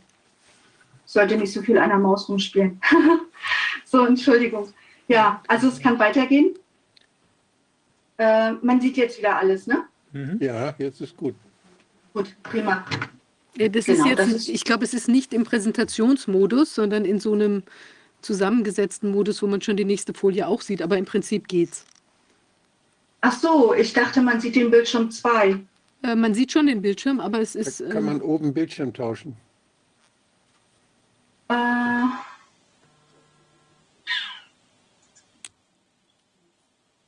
da, Referenten also und Bild. Äh, Vertauschen, ja, genau. Ja, jetzt. Super. Jetzt sieht man das Richtige, ja? Ja.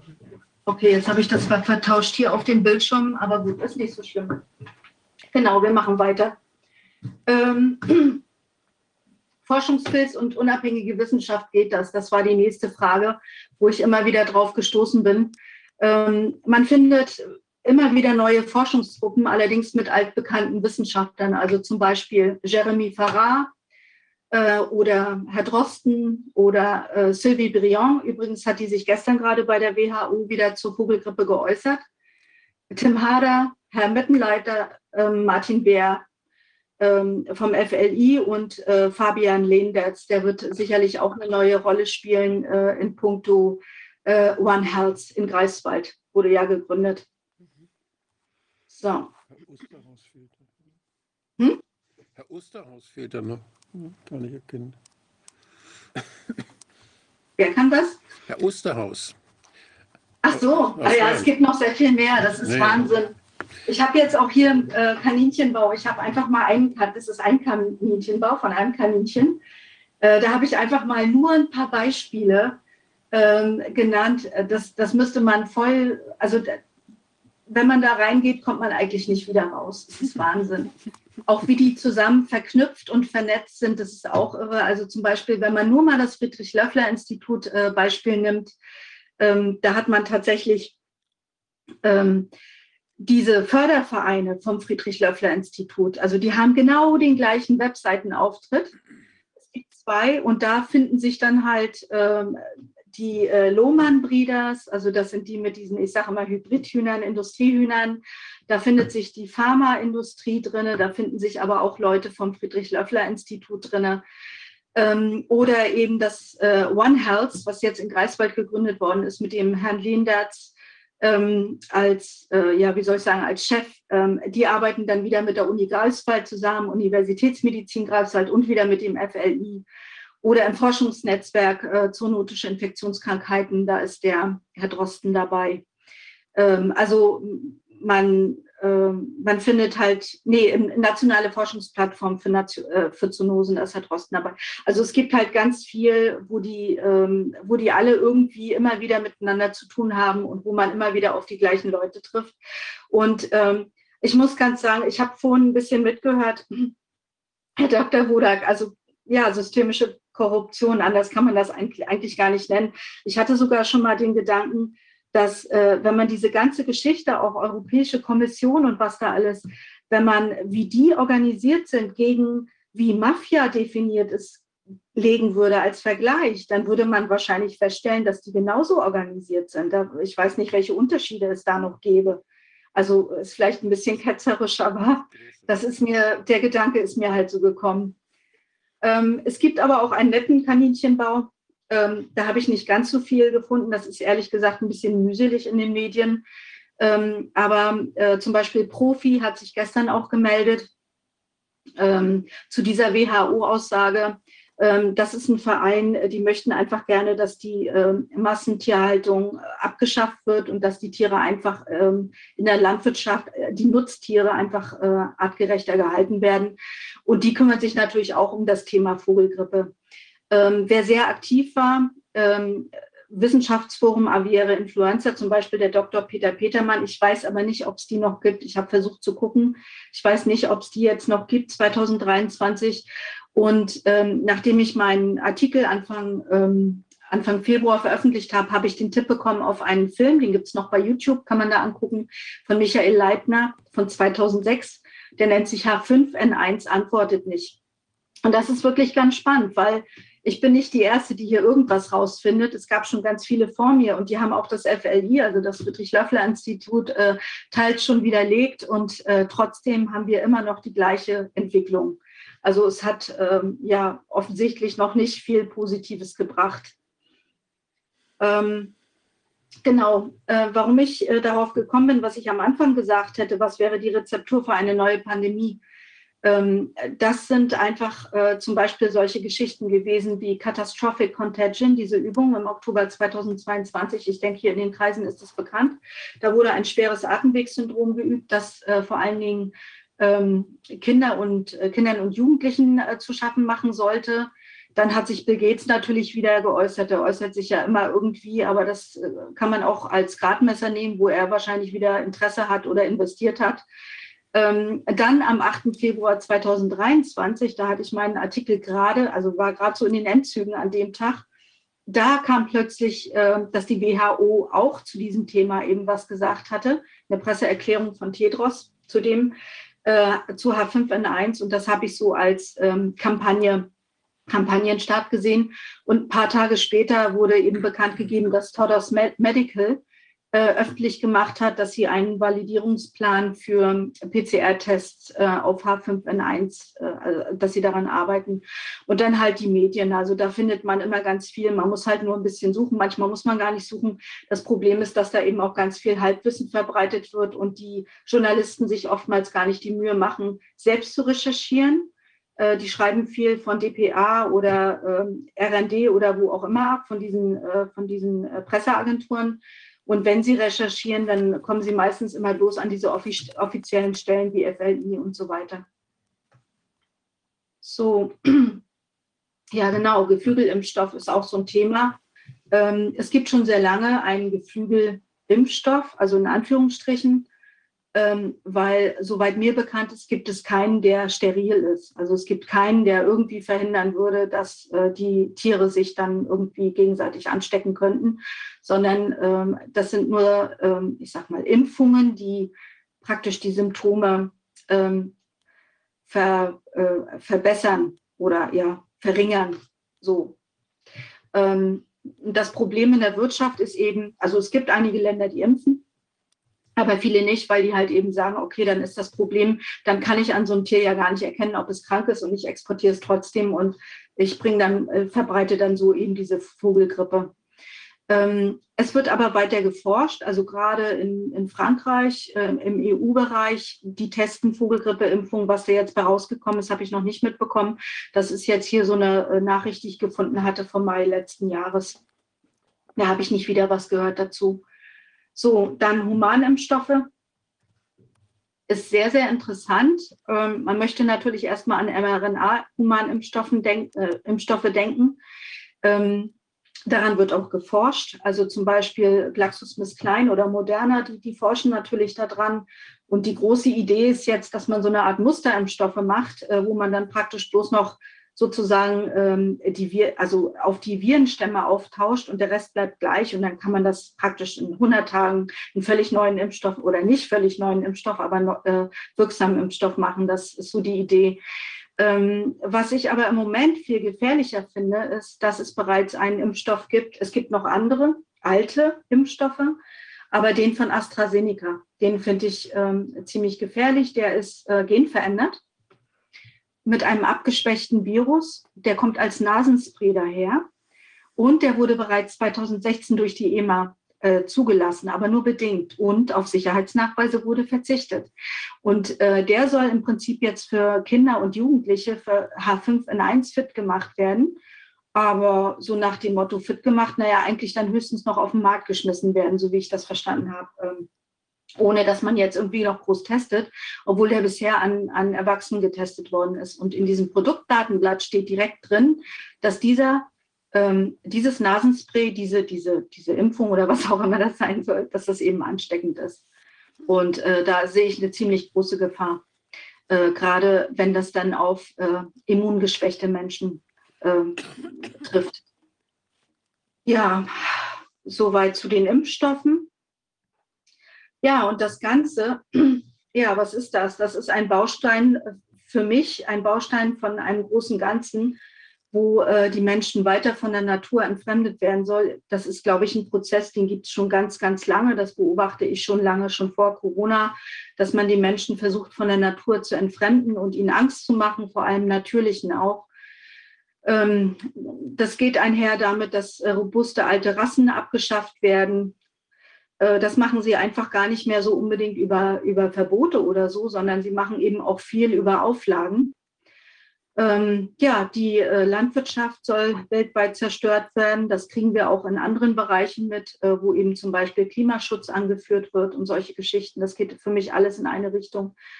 Und äh, damit kann man dann die Leute eben auch nötigen, dass sie eben diese industrielle Nahrung äh, aus dem Labor, also Insekten, Labormilch, Laborfleisch und so weiter akzeptieren. Und äh, sich, die Menschen werden völlig abhängig. Also die Gefahr sehe ich dann einfach, wenn das eben so weiterläuft dass man dann eben auch dieses Belohnung- und äh, Bestrafungssystem wie in China hat. Äh, die Pharmaindustrie wird sich wahrscheinlich über sehr viel mehr kranke Menschen freuen. Ja, und äh, ich gehe davon aus, wenn die da so weitermachen, dass wir praktisch mit Auflagen konfrontiert werden, die einfach ein Leben, wie wir es bisher kennen, gar nicht mehr möglich machen. Also da sehe ich, äh, da sehe ich tatsächlich die große Gefahr. Ja, und dann noch ein Dankeschön für meine Hühner, die als Fotoobjekte herhalten mussten. Und danke für Ihre Aufmerksamkeit und friedliche Ostern. Und wenn jetzt Fragen sind, bitte gern. Ja, es ist echt nicht zu fassen. Also einmal herzlichen Glückwunsch zu den tollen schwedischen Blumenhühner. Ich hatte auch mal ein paar, die sind wirklich toll. Wir hatten ansonsten bei uns deutsche Langschan und die Appenzeller Spitzhaube, die ich auch äh, ästhetisch wirklich nur empfehlen kann, ja. Aber das ist also Hühner, also sind wirklich ganz was Tolles und wenn man sie mal auf dem Arm hat, äh, dann ist das äh, auch ein ganz tolles Gefühl. Ich finde bemerkenswert, also was Sie jetzt auch gesagt hatten, dieses, diese, die Angst, die man im Prinzip auch vor diesem Natürlichen gewinnen soll, ja, also oder wie auch immer gewinnen soll, gewinnt, sagen sagen wir so, wenn einem ständig so eine Angst gemacht wird. Ähm, wo man dann sagt, oh, da kann ich nicht in den Stall gehen, da kriege ich gleich irgendwie einen Bacillus, einen Pilz oder ich weiß nicht was. Und ich meine, wie häufig ist das denn tatsächlich vorgekommen, dass die Leute sich jetzt mit dieser Vogelgrippe oder eben mit sonstigen Bazillen von den, den Hühnern infiziert haben? In den letzten zehn Jahren. An Vogelgrippe. Weltweit. Vogelgrippe, 800 Fälle. Und da wissen wir natürlich auch gar nicht unbedingt, ähm, ob es wirklich die Vogelgrippe war. Zoonosen treten auf, wenn, wenn jemand, der immungeschwächt ist, bei der Massentierhaltung zum Beispiel massiven Kontakt hat mit den Viren. In ganz seltenen Fällen. Und dann ist auch immer noch die Frage, was war das für eine Diagnose? War das wirklich eins in eins oder hat man auch nach anderen Viren geguckt? Immer dasselbe. Also das Ganze ist, das Ganze ist irrelevant, was die Bedrohung für den Menschen angeht. Für den Menschen ist es irrelevant. Und äh, ja, war, es, war es irrelevant, auch damals schon 2005, als wir diese Panik hatten und alle Tamiflu schlucken wollten, sollten, und ist es weiterhin irrelevant. Aber die, die, die Sache ist ja auch, wenn man systemisch das wieder ansieht, Menschen und Hühner haben, leben seit Jahrtausenden zusammen und äh, haben engen Kontakt. Und wenn man durch Asien geht und sieht, wie dort die Menschen mit den, mit den Hühnern und mit, mit ihren, auch mit Schweinen, mit, mit anderen, mit Tieren, auf engem Raum manchmal eng zusammenleben. Die Tiere unter dem Haus, das Haus steht so ein bisschen erhöht und unten drunter sind, da wuseln dann die, die Haustiere rum, die dann auch immer mal geschlachtet werden und davon leben die Leute. Das ist eine ganz wichtige Nahrungsgrundlage für, für viele Menschen auf der Welt. Auch in Afrika ist es so. Und überall ist dieses Zusammenexistieren. Und überall natürlich erkälten sich auch Hühner und haben die Hühner genauso die, die, diese Viren, die bei den Hühnern eine Rolle spielen, die gehen da auch durch die Bestände. Und selten, dass da mal ein Huhn erkrankt und wirklich an der Grippe stirbt. Auch bei diesen gehaltenen Hühnern, die mehrere Jahre lang Eier legen und, und, und, und fröhlich vor sich hin gackern. Das kommt ganz selten vor, dass da mal Hühner sterben an solcher Sache. Aber das, das, was krank ist und was fürchterlich ist, das ist mal, dass man die Leute die, das Leute, ich denke gerade an die Turnhallen voller, voller, nach dem Ersten Weltkrieg, war als H1N1, wo die Leute ganz eng gepfercht in irgendwelchen Kliniken lagen und wo sich die, wo sich dann die, äh, die Influenza so verbreitet hat. Und jetzt, jetzt hat man, jetzt hat man aber die Hühner und die Geflügel, die Puten und die Hühner, tut man so eng zusammen, dass das, wenn da Viren sind, ist natürlich die geniale äh, Weiterverbreitungs... Nicht, da gibt es keine Abstandsregel für Hühner, sicherheitshalber, sondern die sitzen, ja, gibt es formal, aber die sind lächerlich, wenn man das, wenn man das vergleicht. Und das ist das, was neu ist in, in, im Zusammenleben zwischen Menschen und Tieren. Diese Massentierhaltung. Und die ist das Problem. Nur die ist das also Problem, also das, und zwar äh, also nur für die Tiere. Ja, das denke ich auch. Und äh, ich hatte vorhin den Dr. Peter Petermann erwähnt von der ähm, vom Wissenschaftsfonds Aviere Influenza. Und die haben es im Prinzip herausgearbeitet, dass äh, das, was das FRI behauptet, dass durch diesen Wildvogelzug ganz schlimm die, die, also die, die äh, Hühner und Puten und was auch immer angesteckt werden und, und dass die das eintragen, dass das überhaupt nicht sein kann, sondern dass das eben durch die Handelswege kommt. Und ähm, eben durch die Massentierhaltung, weil da hat man eben ganz viele Tiere, die einfach kein vernünftiges Immunsystem haben. Und ähm, auch diese Angst, die kleinen Halter gemacht werden. Also ich habe hier zum Beispiel von Schleswig-Holstein, die haben extra herausgebracht, Verhaltensmaßregeln, Biosicherheitsmaßnahmen für diese dauerhaften Biosicherheitsmaßnahmen, was man da alles machen soll, als, also als kleiner Desinfektionsmatten oder wann, wenn man in den Stall will, oder dann sagen die halt, äh, wenn zwei Prozent der Tiere krank sind, ähm, ähm, Krankheitszeichen wie mehr als zwei Prozent Verluste innerhalb von 24 Stunden. Ja, wie viele Leute haben fünf Hühner? Was sind denn zwei Prozent? Eine Keule?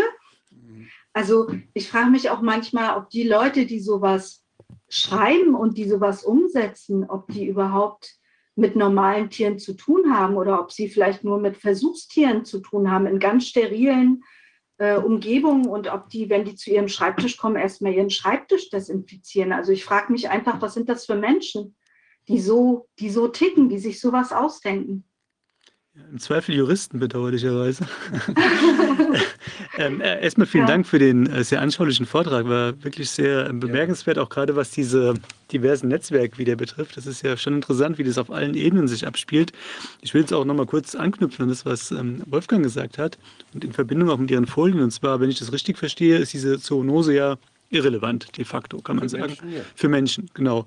Und zwar sowohl was den Verbreitungsgrad betrifft, als auch was die Gefährlichkeit eigentlich in Bezug anbelangt. Auf mögliche Pandemien oder mögliche Epidemien ich will nicht sagen, dass in Einzelfällen nicht Menschen erkranken können, das auch durch eine Zoonose. Kann natürlich passieren. Ja. Ja. Wobei auch die Frage für mich ist, also die Zoonose wird jemals so als das große Schreckgespenst und sozusagen präsentiert. Und mhm. jetzt unabhängig von der Verbreitung und Übertragbarkeit wäre ja auch die Frage, ob so eine Zoonose dann gefährlicher ist als eine Übertragung von Mensch zu Mensch. Das ist ja irgendwie auch zumindest in meinen Augen nicht nachgewiesen. Aber es ist halt dieses Horrorszenario, man kriegt halt irgendwie so mutiertes Ding jetzt, in Anführungszeichen mutiert vom Tier übertragen. Ganz kurz vielleicht noch, die Frage wäre jetzt die, Sie hatten ja hier aufgezeigt, die diversen Institutionen und da waren zwei oder drei dabei, die speziell sich auf diese Zoonose spezialisiert haben. Ja, inklusive ja, genau. Dr. Professor Dr. Drosten auch wieder am Start. Ja. Kaum zu vermeiden. Die Frage wäre jetzt, ähm, die sich mir stellt, ich weiß nicht, ob Sie das auch recherchiert haben, wissen Sie, wann die gegründet worden sind, weil das ist ja eigentlich seit 2003 so das Thema mit der Zoonose, würde ja, ich genau. sagen. Ungefähr Anfang des Jahrtausends ging das los. Genau. Ähm, haben Sie da Daten, ob das so zeitlich zusammenfällt oder war das früher schon das, ein Thema gewesen? Das, das, müsste ich nachgucken, weil es einfach verschiedene Sachen gibt. Zum Beispiel dieses One Health Dings, das haben Sie letztes Jahr gegründet in Greifswald. Es wird halt immer wieder was neu gegründet. Ich habe so, ähm, ich habe halt so die Idee davon, dass die halt klar machen, wir haben hier ein Riesenproblem, liebe Regierung, wir müssen hier noch einen Topf aufmachen, wir forschen ja da dran, Drittmittel oder weiß der Kuckuck was, äh, holen die sich dann ran und dann gründen die wieder irgendwie was Neues. Also äh, die, es gab zum Beispiel Delta Flu, das ist letztes Jahr ausgelaufen. Das ist laufend, die gründen immer ständig wieder irgendwelche neuen Sachen. Ähm, das ist einfach auch gar nicht mehr überschaubar. Auch dieses, was sie jetzt so rausballern in den Medien oder, oder auch die WHO, ähm, Affenpocken. FLI sagt immer noch Affenpocken, heißt ja jetzt nicht mehr so, aber ne? äh, oder, oder Marburg oder diese, diese ganzen Geschichten. Das, äh, also ich habe so dieses Bild von einem schlechten Roman, der irgendwie tausend Stränge hat, wo man gar nicht mehr durchsieht, aber am Ende laufen die alle auf einen Punkt zu. Und der Punkt wäre welcher? Der Punkt wäre meiner Meinung nach, ähm, dass wir ähm, dass wir nicht mehr unabhängig und, und selbstbestimmt leben sollen. Mhm. Okay, hätten Sie. Das ist, das, das ist mein Punkt. Also das, das ist der Punkt, den ich eben sehe. Und das machen Sie mit ganz vielen Sachen. Klima, Gesundheit, Tiergesundheit, Zerstörung der Landwirtschaft. Mit dem, mit dem selbstständig Leben und frei Leben Das ist ja, das hat ja auch was zu tun damit, dass wir uns selbst ernähren können und selbst unsere Nahrung. Richtig. Ich habe das ja von Genau. Afrika und Asien geschildert, aber auch bei uns ist es ja so.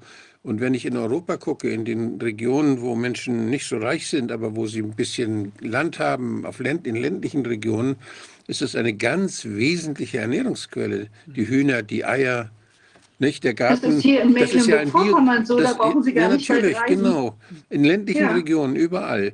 Und da haben sie den Komposthaufen, wo die Hühner scharren, da haben sie die Würmer, da Genau. haben sie, das ist ja, das ist ja ein Biosystem, welches sehr gesund ist und Mhm. welches, welches sich auch selbst, welches sich selbst regelt. Und da ist nicht bekannt, dass da irgendwelche Seuchen in den letzten 10.000 Jahren durch solche, äh, durch solch ein Zusammenleben zwischen Hühnern und Tieren irgendwann mal eine Rolle gespielt haben soll. Nicht die Rattenpest. Das war mal sowas, wo die Ratten dann die Pest, die Flöhe der Ratten Pest übertragen haben. Das gab es mal.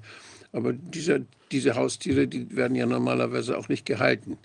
Und äh, wir haben also, ich meine, Hühner haben auch Flöhe, das habe ich am eigenen Leib leider auch erfahren dürfen. Aber, aber, und die springen ja auch auf Katzen und werden dann weitergegeben. Also das ist etwas, was nicht so schön ist. Aber zum Glück gibt es keine Hühnerflohpest. Und äh, ich wüsste nicht, welche Vektoren da auch noch eine Rolle spielen können. Also ich kann mir nicht vorstellen, dass da irgendwas Neues plötzlich entsteht, nur weil Herr Drosten sich plötzlich um dieses Thema kümmert. Das, wenn, das, wenn das passiert, dann ist das widerlich ein Narrativ, was sich einer ausgedacht hat und wo dann irgendwie wieder Angst gemacht werden soll. Das erscheint mir viel wahrscheinlicher. Also mir scheint wahrscheinlich, dass wenn Sie sowas machen, aus dem Hut zaubern, für mich wirkt das so wie vor Corona, dieses Ganze, dass das alles medial, dieses Rauschen schon vorbereitet wird und irgendwann kommt dann dieser Punkt, ähm, wo Sie es dann auspacken. Und ich könnte mir vorstellen, also ähm, ich glaube zum Beispiel tatsächlich, dass dieses Coronavirus mutiert worden ist, dieses Wuhan und was auch immer Sie da frei. Ich denke, Sie haben es entweder freigesetzt oder Laborunfall, irgend sowas in die Richtung. Und ich kann mir vorstellen, ich glaube, Professor Ulrike Kämmerer hatte das mal gesagt, dass Influenza-Viren sehr leicht zu mutieren sind, dass sie mit sowas auch wieder da loslegen und anfangen. Das kann ich mir auch vorstellen. Aber was wir vielleicht definitiv erstmal haben, ist, ich habe jetzt übrigens auch mal Rohdaten bekommen vom FLI, die Mauern ohne Ende, es ist völlig verrückt. Ähm, da habe ich jetzt zum Beispiel mal, worauf die testen. Das sind eben PCR-Tests und da habe ich dann auch die CT-Werte mit drin. Und in den Nachweismethoden steht alles, was unter 36 ist. CT-Wert ist ansteckend, also ist infektiös und was drüber ist, eben nicht. 36 ist, glaube ich, ziemlich hoch. Ne? Ja. Ähm, ja, also da fragt man sich halt schon, ob das, was Sie jetzt hier gerade machen, eben so eine Art äh, ja, Testpandemie ist. Ja. Ähm, Das ist das, ähm, jetzt schon wieder. Mhm, das genau. ist das wieder, was wir vorhin besprochen haben, als es über die Normen wird, über die Normen geht, die dann irgendwo gesetzt werden durch die Mhm. Das ist dann vielleicht die, die FAO, die das macht, oder das, also eine andere Behörde. Das muss ja nicht immer die WHO alleine machen. Da gibt es ja auch noch andere Behörden, die sowas machen, die ja auch sehr stark von der Industrie beeinflusst werden in ihren Entscheidungen und ihrer Gestaltung. Also da diese, Durch Fördervereine zum Beispiel. ja, glaube, Oder ja, durch andere Sachen. Sie sprachen ja über, diese, über diesen Nasenspray auch, nicht? Diesen, diesen Ja. Impfstoff. Ich hatte das, glaube ich, schon gesagt, dass es in Seattle gerade 10 Millionen, 10 Millionen äh, Dollar von dem Department of Defense, der amerikanischen Verteidigungsbehörde, an ein Institut gegeben worden sind, um ein Nasa Nasenspray gegen Influenza, und zwar gegen, gleich gegen zwei Typen. Einer davon ist die, der, ist die Vogelgrippe, also der Vogel, das Vogelgrippevirus, der H5N1, äh, gegeben, gegeben werden soll. H7N9 und H5N1. Das sind die beiden, die dann da äh, als Nasenspray, und zwar als RNA, Nasenspray gegeben werden soll. Das heißt, auch da wird man wird wieder wird das in die Nase gesprayt, dann das in den Zellen in der Schleimhaut die Menschen selber dann dort diese Antigene produzieren. Und äh, wenn das die Department of Defense das macht, dann fragt man sich, was haben die denn, äh, was haben die damit zu tun? Was, was, was suchen die da überhaupt? Weshalb haben die da Interesse dran? Das ist ja schon sehr, sehr dass die Bundeswehr sowas macht zum Beispiel oder dass das Verteidigungsministerium für Kinder einen Nasenspray-Impfstoff in Auftrag gibt. Was soll das? Ein weiter Begriff von Defense, ja. Aber darf ich auch nochmal nachfragen zum, zum, Verständnis? Ich hatte das jetzt auf Ihrer Folie so verstanden, dass diese, ähm, dieses Nasenspray nur für Kinder hergestellt wird, wird aber an Erwachsenen getestet. Ist das richtig? Also, dass es nur für Kinder konzipiert ist? Weil die Frage wäre ja dann, warum nicht für Erwachsene? Die sind ja im Zweifel genauso betroffen. Naja, das ist halt diese Punkte, die ich halt verbunden habe, wo ich darauf hin, äh, ganz am Anfang vor meinem Vortrag hingewiesen habe drauf. Das ist ein, äh, das ist ein Nasenspray, was eigentlich für die saisonale ähm, Influenza gedacht war. 2016 wurde das bedingt zugelassen für Erwachsene von der EMA. Ah, für Erwachsene ist schon zugelassen, okay. Für Erwachsene, mhm. genau. Und die haben natürlich diese, diese klinischen Studien und so weiter, das haben sie natürlich an Erwachsenen gemacht. Mhm. Das Interessante ist, das lässt sich dem Produktdatenblatt auch alles entnehmen. Es steht alles ganz offen und freimütig drauf. Und ähm, dann haben sie aber jetzt gesagt, naja, äh, das ist ja sozusagen äh, diese neue Art und Weise. Wir lassen den insgesamt, also den, den Impfstoff als solcher lassen wir, wie er ist und wir wechseln einfach bloß das, Etomi, ähm, äh, das, das, das abgeschwächte ähm, Virus aus. Und dann können wir das anwenden. Wie bitte? Mock-up-Impfstoffe nennt man die.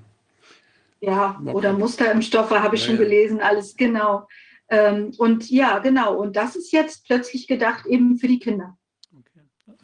Es gibt ja übrigens bei der Patentregelung eine interessante Geschichte. Die hat die Industrie hat lange verhandelt äh, wegen der Patentlaufzeiten.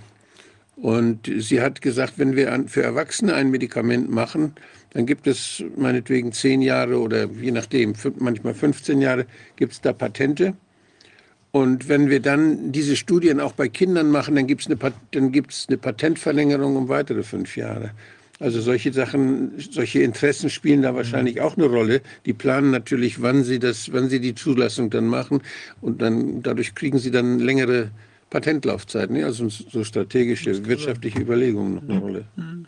Aber es scheint ja, ja und weil es, Entschuldigung, und weil es halt eben, es gibt ja auch Stimmen, die sagen, ah, es ist nur Panikmache.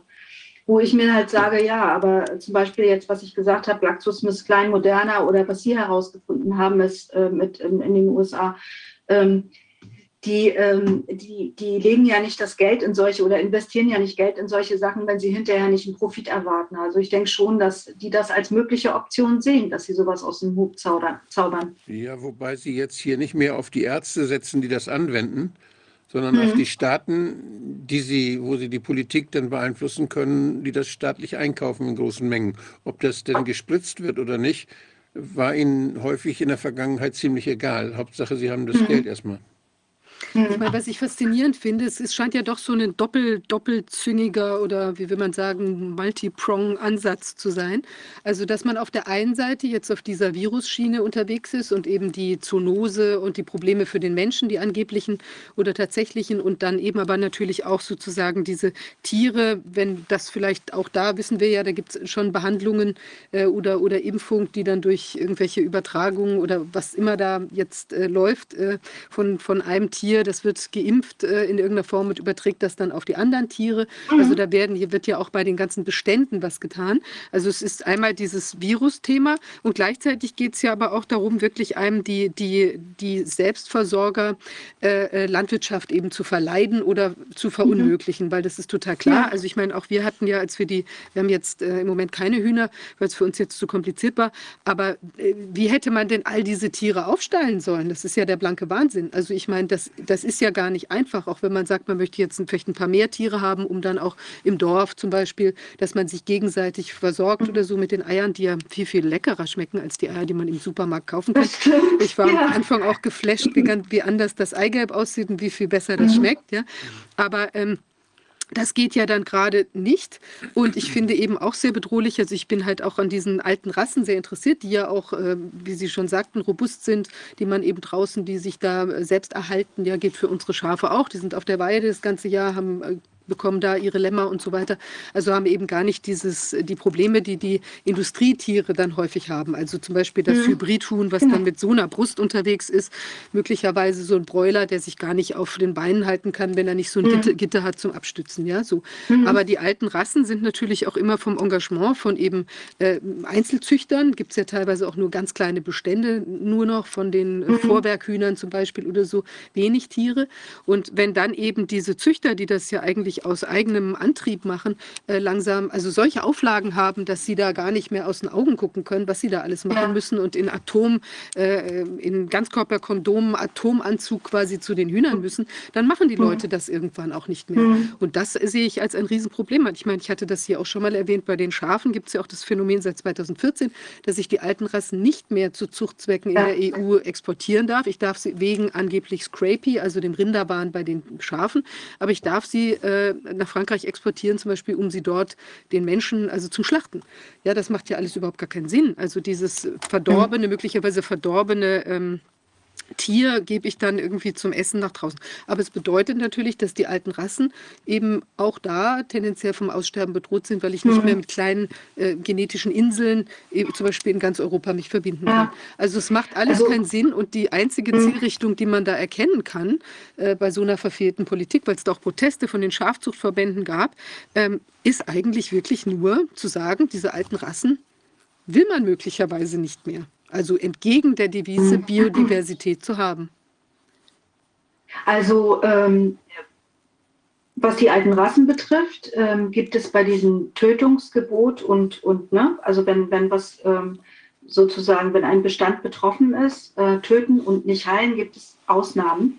Also zum Beispiel der Schweriner Zoo, da wurde jetzt, ich glaube im Januar wurde was festgestellt bei Pelikanen und ähm, da wurde dann gesagt, ja gut, das ist eine, eine seltene Rasse oder das ist ein Ausnahmebestand, das muss man beantragen. Das Veterinäramt kann dann entscheiden, hopp oder flop, ne? also darf man leben lassen oder wird gekeult.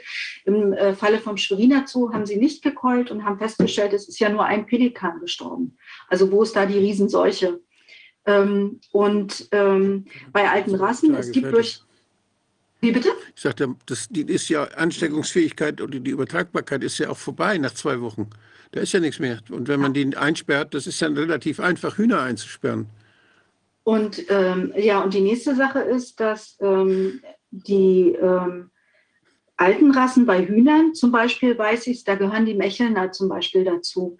Es gibt also tatsächlich alte Hühnerrassen. Wenn man jetzt ausgerechnet die züchtet, kann man auch einen Antrag stellen, dass eben nicht gekeult wird, nicht getötet wird. Wie die Antrage, Anträge befürwortet werden oder abgelehnt werden, dazu kann ich gar nichts sagen, das weiß ich nicht. Aber Fakt ist, dass die Auflagen mittlerweile so, so verrückt sind, also wie zum Beispiel eben mit dieser 2-Prozent-Regel, mhm und es ist ja wirklich so, es hängt ja immer dieses äh, Damoklesschwert äh, äh, über einem, dass äh, ja, nächsten Tag so nach dem Motto, oh Gott, die Ausbrüche kommen immer näher. Also die, das, äh, die, das FLI hat so ein Tierseucheninformationssystem, kann man raufgucken, gucke ich auch rauf. Und dann sieht man immer so die Einschläge näher kommen und denkt, oh Gott, jetzt und meine Hühner und so, ne? Weil wenn nämlich Biosicherheitsmaßnahme ist, die können ja dann auch kontrollieren kommen und so. Wir haben es jetzt zum Beispiel so gemacht, äh, wir haben, also wir haben elf Hennen und einen Hahn ähm, noch. Ähm, und wir haben jetzt angefangen, eine Voliere zu bauen. Und wir haben aber noch die zwei Gänse. Und Gänse und Hühner, oh, das ist also sehr, sehr, sehr schwierig, die unter einen Hut zu kriegen. Aber wir haben wirklich, wir sind dabei, eine riesen Voliere zu bauen, weil wir einfach natürlich nicht wollen, falls die hier sowas ausrollen mit diesen Biosicherheitsmaßnahmen. Wir hatten sowas schon mal, da hatten wir noch keine Hühner dass die halt äh, nicht artgerechter sich da zusammengefärcht irgendwie diesen kleinen Stall äh, teilen müssen, weil hier auf dem Land ist es so, die sind eigentlich den ganzen Tag draußen. Die gehen eigentlich bloß nachts in den Stall auf die Stange, um zu schlafen. Sonst sind die Hühner nicht im Stall. Sonst sind die draußen. Natürlich. Warum sollten die Und verwüsten den Garten. Und die Eier legen sie nicht in die Hecke, sondern nur im Stall? Das machen die im Stall. Also ich hatte, wir hatten dieses eine Bild, äh, da hatte ein Huhn ist immer ausgebüxt ähm, und hat dort die Eier liegen. Wir haben uns immer gewundert, wieso legen die denn keine Eier? Und dann haben wir da mal ein ganzes Nest gefunden, das war in dem einen Bild drauf. Aber normalerweise legen die in den Stall, weil es natürlich komfortabel ist und schön mit Heu und, und so weiter. Ne? Also wir kümmern uns um, um, unsere Tiere halt auch, dass denen das gut geht. Auch das Futter, weil Sie gesagt haben, Flöhe. Unsere Tiere haben keine Flöhe. Unsere haben auch keine rote Milbe. Wir futtern, äh, füttern sehr hochwertiges Futter von einer Mühle in Schleswig-Holstein. Die machen so Kräuter rein. Man kann mit Kräutern ganz viel machen, dass die solche Parasiten eben nicht kriegen. Ja, Also wie zum Beispiel, ähm, das schmeckt man im Ei hinterher nicht, dass es schlecht schmeckt oder so, aber zum Beispiel Zitronengras oder Oregano oder solche Sachen. Alles Mögliche kann man da füttern, wo äh, die Tiere dann einfach wirklich gesund sind. Ich habe noch mal eine Frage zur Tierseuchenkasse. Mhm. Das scheint mir ein ganz wichtiger Faktor zu sein, auch in Bezug mhm. auf die Massentierhaltung. Ja. Wenn ich mir vorstelle, dass man so einige 10.000 Hühner dann in solcher großen Halle hat mhm. und äh, die Inkubationszeit und das und Inkubationszeit vielleicht bis zu fünf Tage und die, die Dauer dieser Infektion, Infektiosität bis zu zwölf Tage, also so ungefähr, also so in der, das alles zusammenrechnet, warum kann man nicht die, so einen großen Stall wirklich dann in der Zeit abriegeln, dicht machen? Warum muss man die Hühner umbringen? Ist das nicht Weil es ein Heilungsverbot gibt. Es gibt tatsächlich nee, ein gesetzlich ja vorgeschriebenes Heilungsverbot. Wenn ich da ein Huhn finde, das einen positiven Test hat, ja, dann kann ich doch genau. abwarten, genau. ob es krank wird. Ich weiß nee. ja noch nicht mal, ob es krank wird. Ähm, die gucken einfach, also die, die, so wie ich das verstanden habe, in diesen großen Stellen kriegen die eigentlich erst mit, ob ein Tier äh, krank wird, wenn es eigentlich schon fast tot ist. Das mhm. ist natürlich bei unseren Tieren anders. Wir gehen rein. Meine Tiere, die haben alle noch Namen. Ich kenne die alle. Ähm, und ich sehe auch ganz genau sofort, wenn ein Tier eben sich nicht wohlfühlt und wenn das irgendwie mal was hat. In diesen großen mhm. Stellen, mhm. wo die haben ja bis zigtausend Hühner oder Puten oder weiß der Kuckuck was, also richtig groß. Ähm, da kriegen, das, äh, kriegen die das meistens erst mit, wenn die Tiere zum Beispiel gar nicht mehr schaffen, zu Tränke zu gehen, sondern wenn die da liegen, teilweise schon tot und so weiter. Mhm. Und die haben tatsächlich Auflagen, da sind ja dann auch also diese, diese Amtstierärzte, die dann prüfen und so weiter. Die müssen, äh, auch die Halter, die müssen dann irgendwelche äh, Bürokratie erledigen und alles aufschreiben. Wenn die so und so viel tote Tiere auf so und so viel äh, Bestand haben, dann müssen die im Prinzip das melden, dann wird geprüft, dann wird getestet mhm. und dann ist das Ding erledigt. Äh, de facto würde praktisch ausreichen, gesetzlich, wenn äh, ein Bestand getestet wird, also was weiß ich, die machen auch Pooltestung, wenn überhaupt kein Tier irgendwelche Symptome hat, aber der Test positiv ausfällt, dann werden die alle gekeult. Äh, wir hatten, ich glaube, das war letztes Jahr sogar, da haben sie Bestände gekeult, da haben sie vermutet, also das äh, Veterinäramt hat vermutet, dass Vogelgrippe drin ist im Bestand. Dann haben sie gekeult, dann haben sie die Proben zum FLI geschickt und dann hieß es, April, April äh, war doch nicht die Vogelgrippe. Ja, aber tote Tiere wieder zum Leben erwecken, schwierig. Mhm. Aber die kriegen das dann Entschädigung aus der Kasse. Wie ja, ist, die Tierseuchenkasse. Wie, wie hoch ist denn die Entschädigung im Verhältnis zum Verkaufswert zum Beispiel? Wissen Sie da was drüber? Da müsste ich nachgucken. Ich habe die Zahlen jetzt nicht ja. da. Ich kann nur sagen, dass es für Hobbyhalter sinnlos ist und ja. für, äh, für die anderen ist es auf jeden Fall also die werden sicherlich dadurch nicht reich, aber die können ihre Kosten mit Sicherheit dadurch eindämmen. Und die Tierseuchenkassen, die sind ja länderorganisiert, die wurden bisher auch immer noch gestützt von der EU mhm. und natürlich auch von Steuergeldern. Und äh, von diesen vielen kleinen, ich habe zum Beispiel, wie gesagt, also wir haben zwölf Hühner und zwei Gänse und ich bezahle im Jahr fünf Euro. Das ist gar nichts, das ist nicht viel. Ja. Aber diese vielen Kleinen machen das. Und äh, soweit ich weiß, also ich habe auch die Anfrage an unserer Tierseuchenkasse immer noch offen, die Mauern auch fürchterlich, ähm, dass ich mal wissen wollte, wie viel Private, wie viel Gelder sie eigentlich an Private letztes Jahr ausgezahlt haben. Die Antwort habe ich leider noch nicht. Ich habe alles Mögliche bekommen, aber die Info habe ich nicht bekommen. Das hat mich natürlich auch mal interessiert.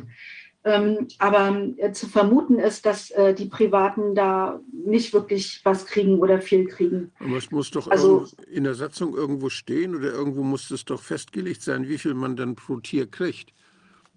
Äh, das kann sein, dass da, ich habe da bloß jetzt nicht, ich habe die Zahlen nicht im Kopf. Das mhm. kann sogar sein, die, die von der Tierseuchenkasse hatte mir auch irgendwie Zahlen zugeschickt. Die habe ich jetzt aber nicht präsent, da müsste okay. ich nachgucken. Äh, das steht sicherlich irgendwo. Die Sache ist aber, ob man überhaupt eine Entschädigung bekommt. Ja.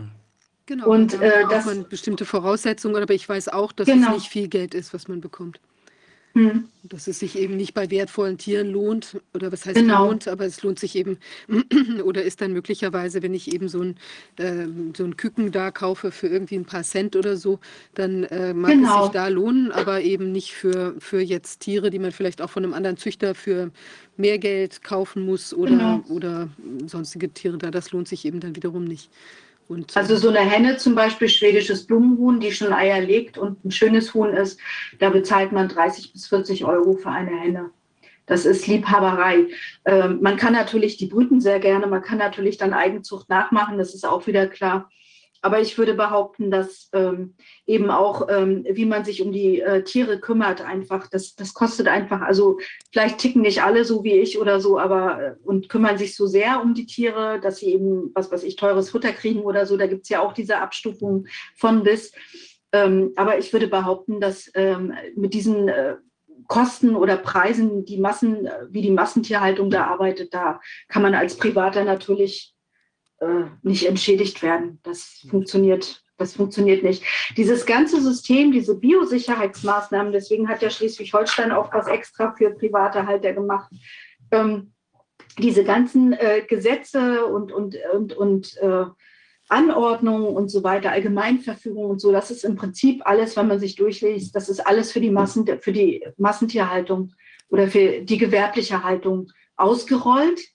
Und ähm, die, äh, das Interessante ist, dass die Hobbyhalter sich aber genau auch daran halten sollen. Also völlig krass. Auto desinfizieren und, und keine Ahnung was. Ich meine, hier auf dem Dorf hauen die äh, Hühner auch mal ab und fliegen mal über den Zaun und rennen mal irgendwo rum. Ähm, ja, das ist ja, ja. schlimm. Ja, und auch wieder aus Juristenhirn teilweise entsprungen, muss man sagen. Also gerade jetzt auch, was diese Allgemeinverfügungen betrifft, das sind ja nichts anderes als Verwaltungsakte, die halt für die ähm, Masse gelten, jetzt mit etwas ähm, salopp gesagt. Da stellt sich natürlich auch aus juristischer Perspektive die Frage, ob das überhaupt haltbar ist, weil es sind ja schon äh, intensive Eingriffe in die Grundrechte der Halter, natürlich auch in die Tierrechte, die sich jetzt nicht auf Grundrechte berufen können, aber ja auch einen gewissen Schutz mhm. genießen.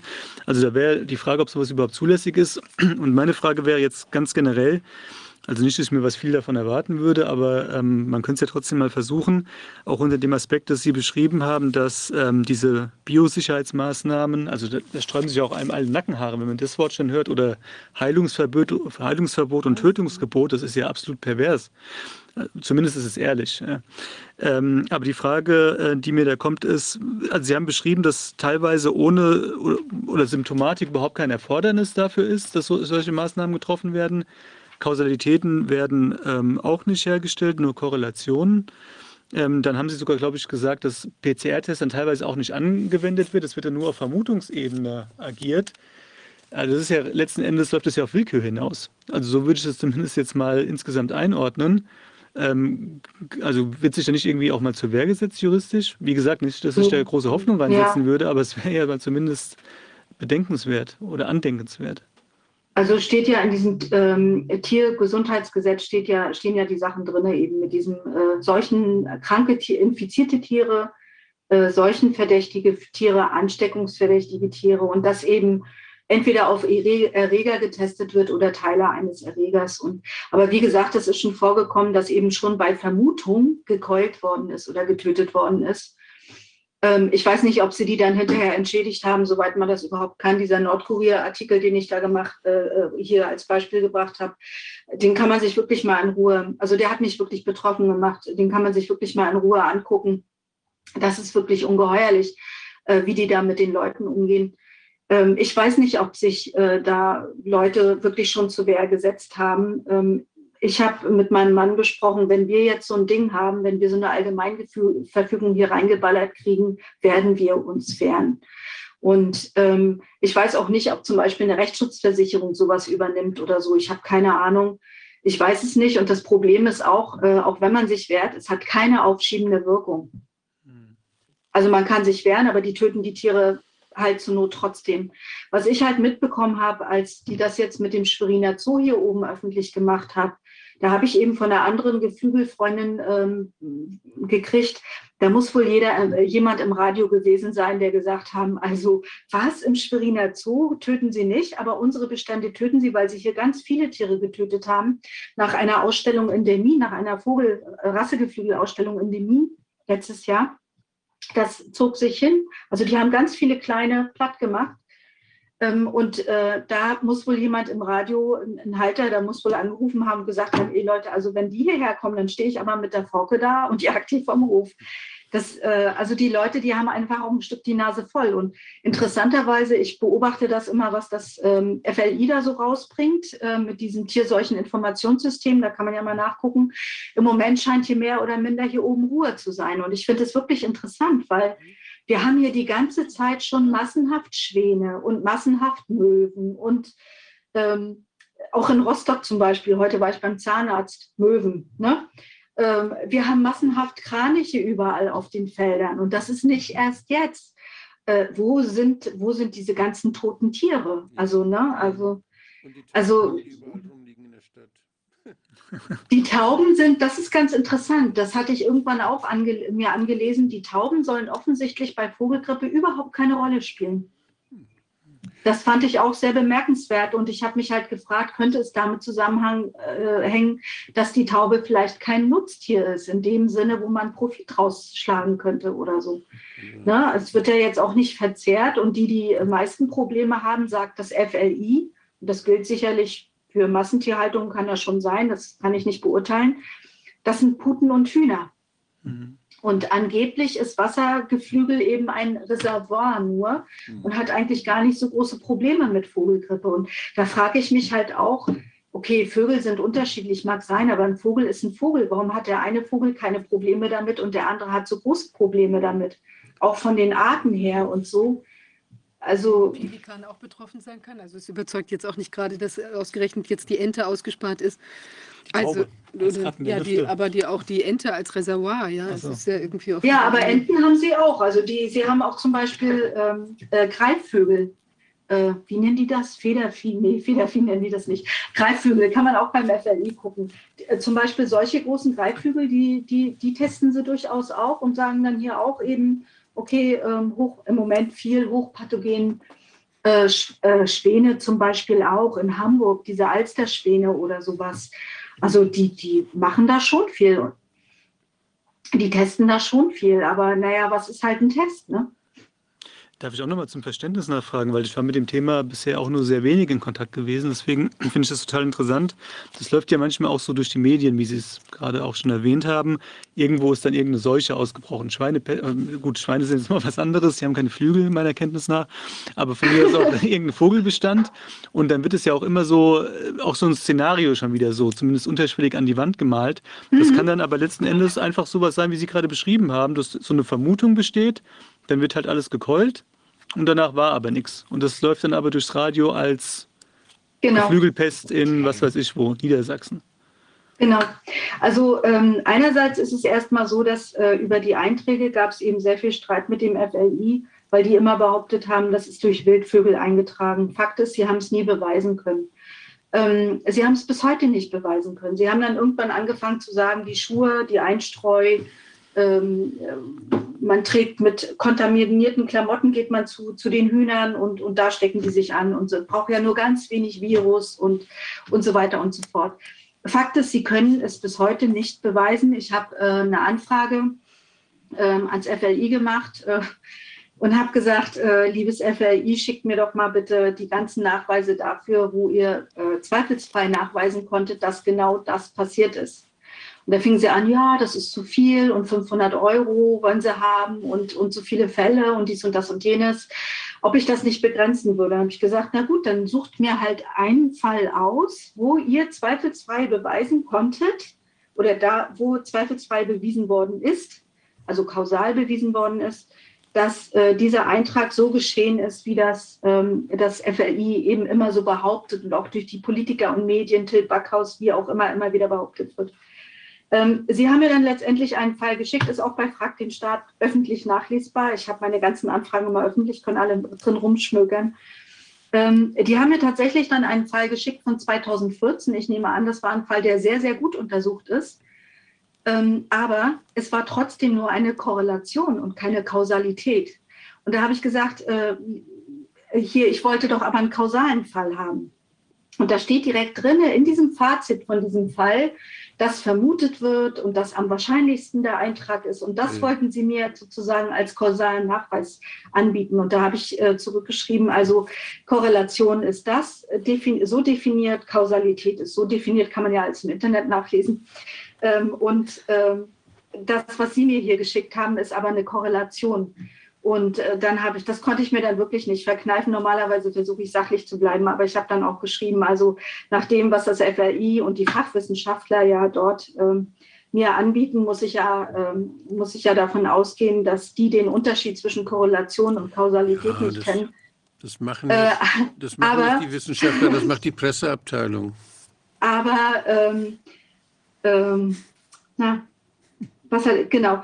Ähm, aber diese Vermutung ist eben auch nur eine Korrelation. Also das konnte ich mir da nicht verkneifen, das da auch mal hinzuschreiben. Äh, die, haben, die haben keinen Nachweis, die haben keinen kausalen Nachweis. Und ähm, jetzt mit diesen, mit diesen, überhaupt mit diesen Nachweisen, ja, was weisen die denn eigentlich nach? Also zum Beispiel bin ich eben dem gerade auf der Spur. Die PCR-Tests, wissen wir, weisen erstmal so nichts nach. Ähm, haben Sie denn ausgeschlossen, dass die Tiere vergiftet worden sind? Haben Sie denn ausgeschlossen, dass irgendwelche Vorerkrankungen waren und so weiter und so fort? Also da bin ich immer noch auf der Suche, da will ich jetzt hier nichts behaupten, so und so ist das, aber die Vermutung ist, nein, haben sie nicht. Und es wird eben einfach gesagt, ja, wir haben hier positiv getestet, wie zum Beispiel Helgoland, da bin ich eben gerade dran. Ähm, wir haben hier positiv getestet und dann ist es das auch.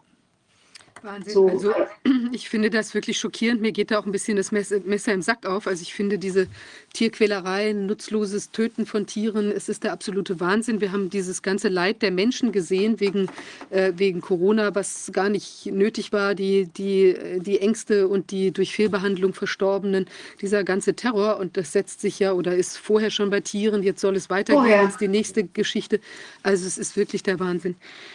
Ach, das ist vorher, vorher schon gelaufen. Und was mich halt interessieren würde, ich hatte ja an dem Vortrag eben diese rechtlichen Fragestellungen rausgearbeitet. Was ist dann eigentlich, wenn die Definition vom Infektionsschutzgesetz äh, widersprüchlich ist zur Definition äh, vom Tiergesundheitsgesetz? Oder was ist dann zum Beispiel, wenn das Töten im Tiergesundheitsgesetz äh, dem Tierschutzgesetz widerspricht? Was ist denn da eigentlich juristisch? Also müssten die davon alleine loslegen oder was muss man machen, damit sich da was bewegt? Also, oder zum Beispiel, ich weiß nicht, ob Sie jetzt hier schockiert sind, dass, äh, dass im Infektionsschutzgesetz unter Paragraph 6 jetzt eben die zoonotische Influenza drin steht. Ich weiß nicht, ob Sie das wussten. Da bin ich auch nur durch Zufall drauf gekommen. Also diese, diese, was da ins Gesetz geschrieben wird, das hängt immer davon ab, wer da ein Interesse hat, dem Gesetzgeber was zu sagen, was er da reinschreiben soll. Und wir haben uns ja jahrzehntelang nur mit der Influenza beschäftigt, weil das die einzige Atemwegserkrankung war, wo die Industrie einen Impfstoff entwickelt hat. Deshalb haben sie auch nur darauf geguckt und deshalb haben, sind solche Sachen dann auch besonders gewürdigt worden. Jetzt kam, nachdem das, nachdem das Robert-Koch-Institut äh, bis April 2020 überhaupt sich nicht um Coronaviren gekümmert hat, nicht mal nachgeguckt hat, ob es da welche gibt, die unterwegs sind, haben sie jetzt, wo sie damit ihre Geschäfte machen, haben sie jetzt plötzlich ganze Reihe von Regeln in das Infektionsschutzgesetz aufgenommen. Hm. Das ist lobbygesteuert, was da drin steht. Ja. Aber man muss sich halt fragen, eben warum, zu welchem Zweck. Ne? Und das ist, führt mich halt wieder zu dem Punkt, dass ich mir durchaus vorstellen kann, dass äh, die nächste Pandemie eine Vogelgrippe wird. Und da gab es so, naja, vielleicht erst in der kalten Jahreszeit. Nein, nein, weil sie äh, erzählen ja jetzt seit zwei Jahren, dass das Vogelgrippevirus eben wieder erwarten, auch in der Sommerzeit bei uns in Deutschland bleibt, wo es ja dann so warm ist und die Sonne scheint, wo ich mich frage, naja, aber woher kommt denn dieses Vogelgrippevirus? Kambodscha, Asien, äh, da ist es doch warm. Also wenn man sich, na, ich habe in Geografie ein bisschen aufgepasst in der Schule damals, also da ist es doch eigentlich warm. Also ähm, Die, ja. die, äh, aus, in den Ausscheidungen der Vögel hält sich de, dieses Virus bei 20 Grad nur vier Stunden. Bei 0 Grad 20 Stunden. Mhm. Also das heißt, dass je wärmer es ist, umso schneller sind die da weg, die Viren. Mhm. Und äh, Ja, aber weil Sie eben erzählen, das würde sich halt hier sozusagen anpassen, erst wieder an die Wärme, weil ich, ich denke einfach, das ist ein Effekt, die, die, die testen einfach im Sommer jetzt mehr und kriegen diese falsch positiven Dinger. Ich meine, ich finde diese Parallelen zu Corona eben so wahnsinnig offensichtlich. Ja, aber die Frage ist, ob es fliegt. Ich denke, das wird möglicherweise auch im Sande verlaufen, so wie unsere, die Mpox, die äh, Affenpocken oder was man da noch kommt. Also ich glaube, es ist total wichtig, sich diese Dinge genau anzuschauen und es wahrscheinlich aber auch trotzdem mit einer gewissen Gelassenheit in Bezug auf den Menschen zu sehen. Bei den Tieren, finde ich, ist es sehr wichtig, dass äh, da eine Aufklärung erfolgt. Ich finde es super, dass es da diesen Zuhörer gab bei der äh, Radiosendung, der dann gesagt hat, was ist denn hier los? Irgendwie zwei unterschiedliche Herangehensweisen.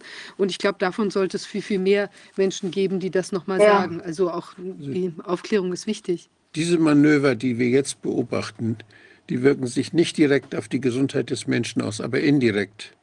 Weil diese Manöver dazu gedacht sind, die Lebensmittelproduktion zu monopolisieren. Ja, ja, ja. Und wir sehen die ganze Diskussion um das künstliche Fleisch. Wir sehen alles, das sind alles Maßnahmen, diese, diese, dass die Landwirte, den Landwirten das Leben schwer gemacht wird, den kleinen Landwirten, dass man durch Hygienemaßnahmen alles Mögliche kaputt macht. All diese Dinge, die sind, ziehen darauf ab, dass da die großen Investoren sich denn das alles aufkaufen, wie das, wie, wie Herr, Herr Gates in die Fischfarm in. Griechenland alle aufgekauft hat. Also das, das ist so deutlich. Die verbieten den Leuten, den kleinen Leuten, sich selbst Lebensmittel noch äh, herzustellen und das selber zu machen, was ja zehntausend, das ist ja tausende von Jahren so gewesen. Das verbieten sie. Und damit sie dann selber die Menschen abhängig machen und steuern können, äh, wie, sie dann ihr, wie sie dann ihr Geld verdienen.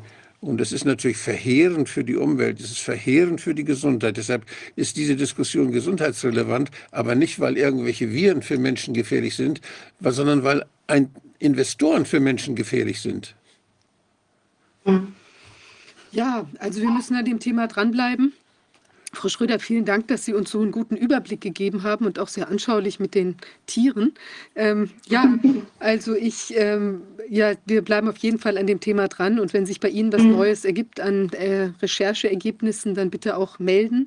Und ja, ansonsten wünsche ich, wünsche ich da ein, ein sehr gutes weiteres Gedeihen Ihrer schwedischen Blumenhühner und äh, Dankeschön. auf dass das äh, ja auch für die anderen Rassen so gelten möge, dass, dass irgendwie wir da Ja, die gesunde Basis erhalten können für die Ernährung. Und den Trick, dass die Hühner keine Flöhe kriegen, das müssen Sie mir unbedingt mal schicken. Das, Haben Sie auch, haben Sie auch Hühner? ich hatte welche und ich spiele mit dem Gedanken. Ja, eine schöne Sache. Hühner sind einfach toll. Ja Pelikane, bist du sicher? Oder Pelikane, ja, vielleicht, ja, die Eier Auch sind gut. größer. Sehr gut. Ja, Ja. ganz herzlichen Dank Ihnen. Toll, dass Sie da waren und äh, ich Ja. hoffe, auch die Zuschauer nehmen da eine Inspiration mit. Wehrt euch, wenn man Ja. euch äh, an, den, an, Genau. die, an die Herde, also im Moment nicht Herde, sondern wie nennt man das nochmal, an die Ich sage immer Hühnerherde. Hühnerherde. Genau, an die Hühnerherde. ja, Alles also klar. schönen Dank für Ihre Arbeit. Tausend Dank. Und Dankeschön. Vielen Dank Danke sehr. Beitrag. Danke. Tschüss. Ja, jetzt haben wir für heute unseren letzten Gast. Ich hoffe, sie ist in der Leitung. Ähm, Susanne Fournier. Können Sie uns hören? Hören Sie mich? Ja, Ja, schön. prima. Toll, dass Sie da sind. Eine Runde Hallo. Hallo. Sehr schön. aus Bayern nach Berlin, oder? Ja, nach Berlin. Genau, wir sind alle in Berlin. Ja. Live und in Farbe. ähm, und ja, Sie haben eine sehr interessante, ähm, ja, viele interessante Erfahrungen mitgebracht. Bin ich sehr gespannt. Wir haben ja schon miteinander gesprochen. Und zwar, Sie sind, Sie betreiben ein, ein, äh, ein Pflegeheim und ähm, haben die Bewohner, also was ich wirklich sehr beachtlich finde, ähm, äh, sehr gut durch die Krise, also sowohl die, also so wie ich es verstanden habe, durch die Corona, aber auch durch die Maßnahmenkrise gebracht. Und ähm, ja, vielleicht wollen Sie mal Ihr, Ihr Projekt sich selbst etwas vorstellen und dann bin ich gespannt, was Sie für Erlebnisse hatten. Ja, das, war, das, war, das waren wirklich Erlebnisse. Also da kann man wirklich von Erlebnissen sprechen, weil ich hätte mir sowas im Gesundheitswesen nie vorstellen können. Und auch nicht in unserem Bereich in der, in der Altenpflege im Speziellen. Also wo es eigentlich immer um Lebensqualität geht, weil wir können das Leben der Menschen nicht verlängern. Also wenn jemand krank ist und wenn jemand, man muss jetzt dazu sagen, circa 25 Prozent unserer, unserer Bewohner sind schon palliativ. Also die Menschen gehen später in Pflegeheime. Und äh, hier von Rettung zu reden und von Verzicht ist einfach unmenschlich. Also das ist meine Meinung, in meiner Erfahrung. Ich meine, ich bin jetzt 28 Jahre selbstständig und äh, mich hat das, also ich bin aus dieser Erfahrung erschrocken rausgegangen, was alles möglich ist und wer sich das halt alles einfallen lassen, weil das war ja in einer Art und Weise geplant. Da muss man wirklich sagen, da war, die haben ja nichts ausgelassen. Ja, also ähm, es ist so viel Geld auch geflossen in den Bereichen und so viel Gutgläubigkeit. Ja, äh, das ist für mich, manchmal war das nicht mehr nachvollziehbar, auch bei den Ärzten, auch bei den Hausärzten. Also es ist so, wir haben, ähm, wie das anfing, 2020 im Frühjahr ähm, mit dem SARS-CoV-2-Virus, da habe ich mir gedacht, oh Gott, was kommt da jetzt auf uns zu? Ja, ich, ich war ja dann schon ein bisschen ratlos. Zuerst wurde es so verharmlost und dann äh, diese mediale Aufbereitung, die natürlich sehr viel Angst verursacht hat. Ich bin jetzt ein Mensch, ich bin so erzogen, meine Mutter hat immer zu mir gesagt, wenn du Angst vor was hast, dann musst du dich dem Thema auch stellen. Ja? Und äh, dem Weg bin ich dann auch gefolgt. Also meine Mutter lebt nicht mehr, aber äh, es sind viele Dinge, die man einfach mitnimmt von den Eltern. Und äh, das hat mich eigentlich, also meine Mutter hat mich da auch ähm, sehr begleitet in dieser Zeit. Fakt war, also wir hatten äh, bis 2020 keinen Ausbruch in unserer Einrichtung aber bis dato dann schon zwei Anzeigen wegen Maskenpflicht. Ähm, das hat sich insofern gestaltet, dass wir also unsere erste äh, Lieferung bestand auf, aus 25 Masken in der Woche. Es waren keine Masken mehr zu kriegen, also der Staat hat uns 25 Masken zur Verfügung gestellt. Und da haben wir, sind wir dann im Team zusammengesessen und haben uns dann überlegt, was machen wir. Und haben gesagt, die müssen wir jetzt einfach aufheben. Also es macht jetzt keinen Sinn, äh, die jetzt einfach, es bringt ja auch nichts, was will ich mit 25 Masken? Ich muss jetzt irgendwie, wir müssen jetzt Krisenintervention machen, also wir müssen wichtige Dinge machen. Und also das mit den Masken, die horten wir jetzt erstmal für den, für den äh, Akutfall. Im Sommer haben wir gedacht, okay, Coronaviren sind doch hauptsächlich im Winter aktiv ich habe mich natürlich dann auch erkundigt und dann haben wir gedacht, ja gut, also dann nehmen wir jetzt das im Sommer relativ locker Abstand. Wir haben dann auch, ja, also wir haben, ich glaube mal, dass wir es ganz gut hingekriegt haben. Unsere Bewohner, was uns auch total absurd vorkam, die Bewohner mit Maske zu versorgen. Also ich bin schon auch stolz, dass, aber immer in Absprache mit den Bewohnern, also immer in Absprache mit den Angehörigen und mit den Bewohnern, dass wir hier nie eine Maskenpflicht bei unseren Bewohnern durchgesetzt haben, weil das für uns einfach absurd war. Wir haben teilweise wirklich demente, also jetzt nicht stark demente, aber demente Personen, äh, die mit Maske gar nicht umgehen können. Dann haben wir Bewohner, die äh, gelegentlich Krampfanfälle haben, wenn sie in Stresssituationen kommen. Ich kann denen keine Maske aufziehen. Die sind ja auch nicht ständig beaufsichtigt. Also man muss sich das halt vorstellen, dass wir eine 1 zu 1 Betreuung haben, sondern die Menschen sind dann halt auch mal eine halbe oder dreiviertel Stunde allein in ihrem Zimmer. Ja, wenn sie nicht äh, an dem Tag äh, mobilisiert. Wie bitte? Ich dachte, können Sie dich auch nicht anstecken. ja, das war dann aber auch so, dass die, also wir haben ja äh, Bewohner, die nicht gewohnt sind, als die relativ spät ins Heim kamen und so soziale Kontakte, die konnten mit denen gar nicht umgehen. Also die verbringen ihre Zeit auch gerne äh, in ihrem Zimmer und äh, schätzen, schätzen auch nicht so die Gemeinschaft. Ich meine, da geht man drauf ein. Das darf ja jeder für sich selber entscheiden. Man versucht sie zwar schon immer mit einzubeziehen, aber manche wollen das einfach nicht. Das kommt auch, weil die es relativ spät oder auch schon vereinsamt zu Hause waren und nur noch einen Bezug zu ihren Angehörigen hatten und der aber dann sehr intensiv war, dass die ähm, ja, sich gern zurückziehen, also dass das einfach ihrs ist. Und mein Thema ist immer, oder meine Option ist immer, jeder darf so tun, wie er möchte. Ja, ich brauche keinen, keinen äh, über 80-jährigen Zwangsbespaßen, wenn er es nicht will. Ja, Sie lachen, Herr Dr. Rodak. Es, ist, es wird aber zum Teil äh, schon auch an uns herangetragen, dass wir das tun sollen. Ja, also es ist, es war auch vorher schon so, dass nicht unbedingt im Qualitätsmanagement oder, oder bei den Prüfungen durch den MDK darauf Rücksicht genommen worden ist. Ja, also das ist immer so, tue Gutes und rede drüber und äh, bring sie alle zusammen, egal ob jemand das jetzt will oder nicht. Müssen Sie, Aber das, müssen Sie ja? Zertifikate haben für Ihre Pflegequalität? Brauchen Sie sowas und spielen da solche Dinge eine Rolle? Zwangsbespaßung und so, ist das damit drin? Ja, na, natürlich. Also wir, wir waren ja regelmäßig getestet oder regelmäßig geprüft vom medizinischen Team der Krankenkassen oder der Pflegekassen. Und äh, ja, da ist es schon, es kommt immer auf die, äh, muss man sagen, auf die Menschen an, die auch prüfen. Da gibt es natürlich auch unterschiedliche soziale Kompetenzen, das muss man auch dazu sagen mit denen wir da leben müssen.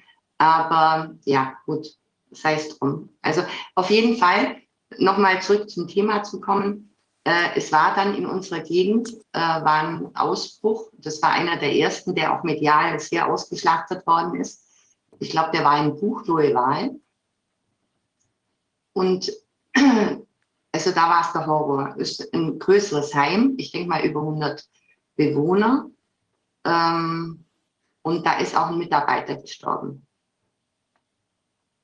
Ähm, und also das ist natürlich, das war natürlich auch eine Situation, die sehr viel Angst verbreitet hat.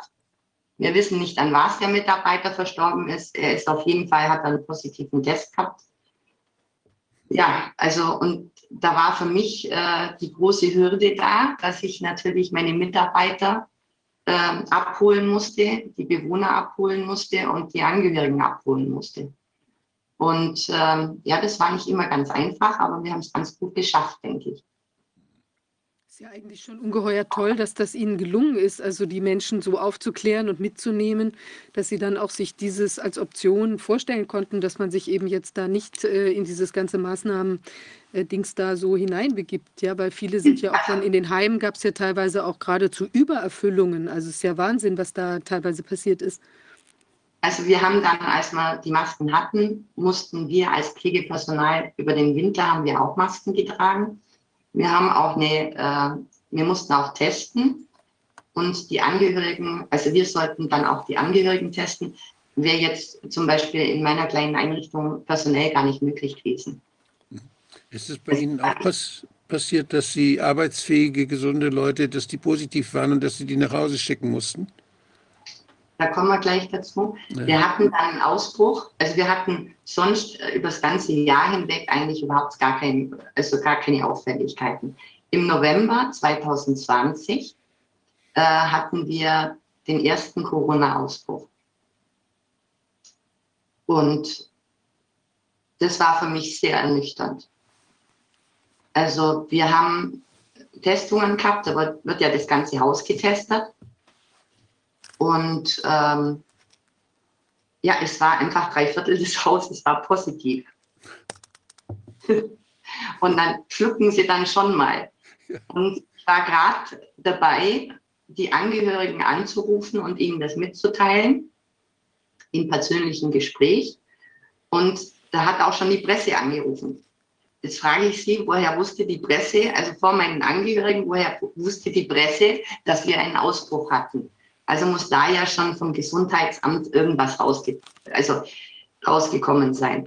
Und in, äh, in dieser Zeit waren aber in, in unserem ganzen Umfeld äh, viele Heime, die also positive Fälle hatten.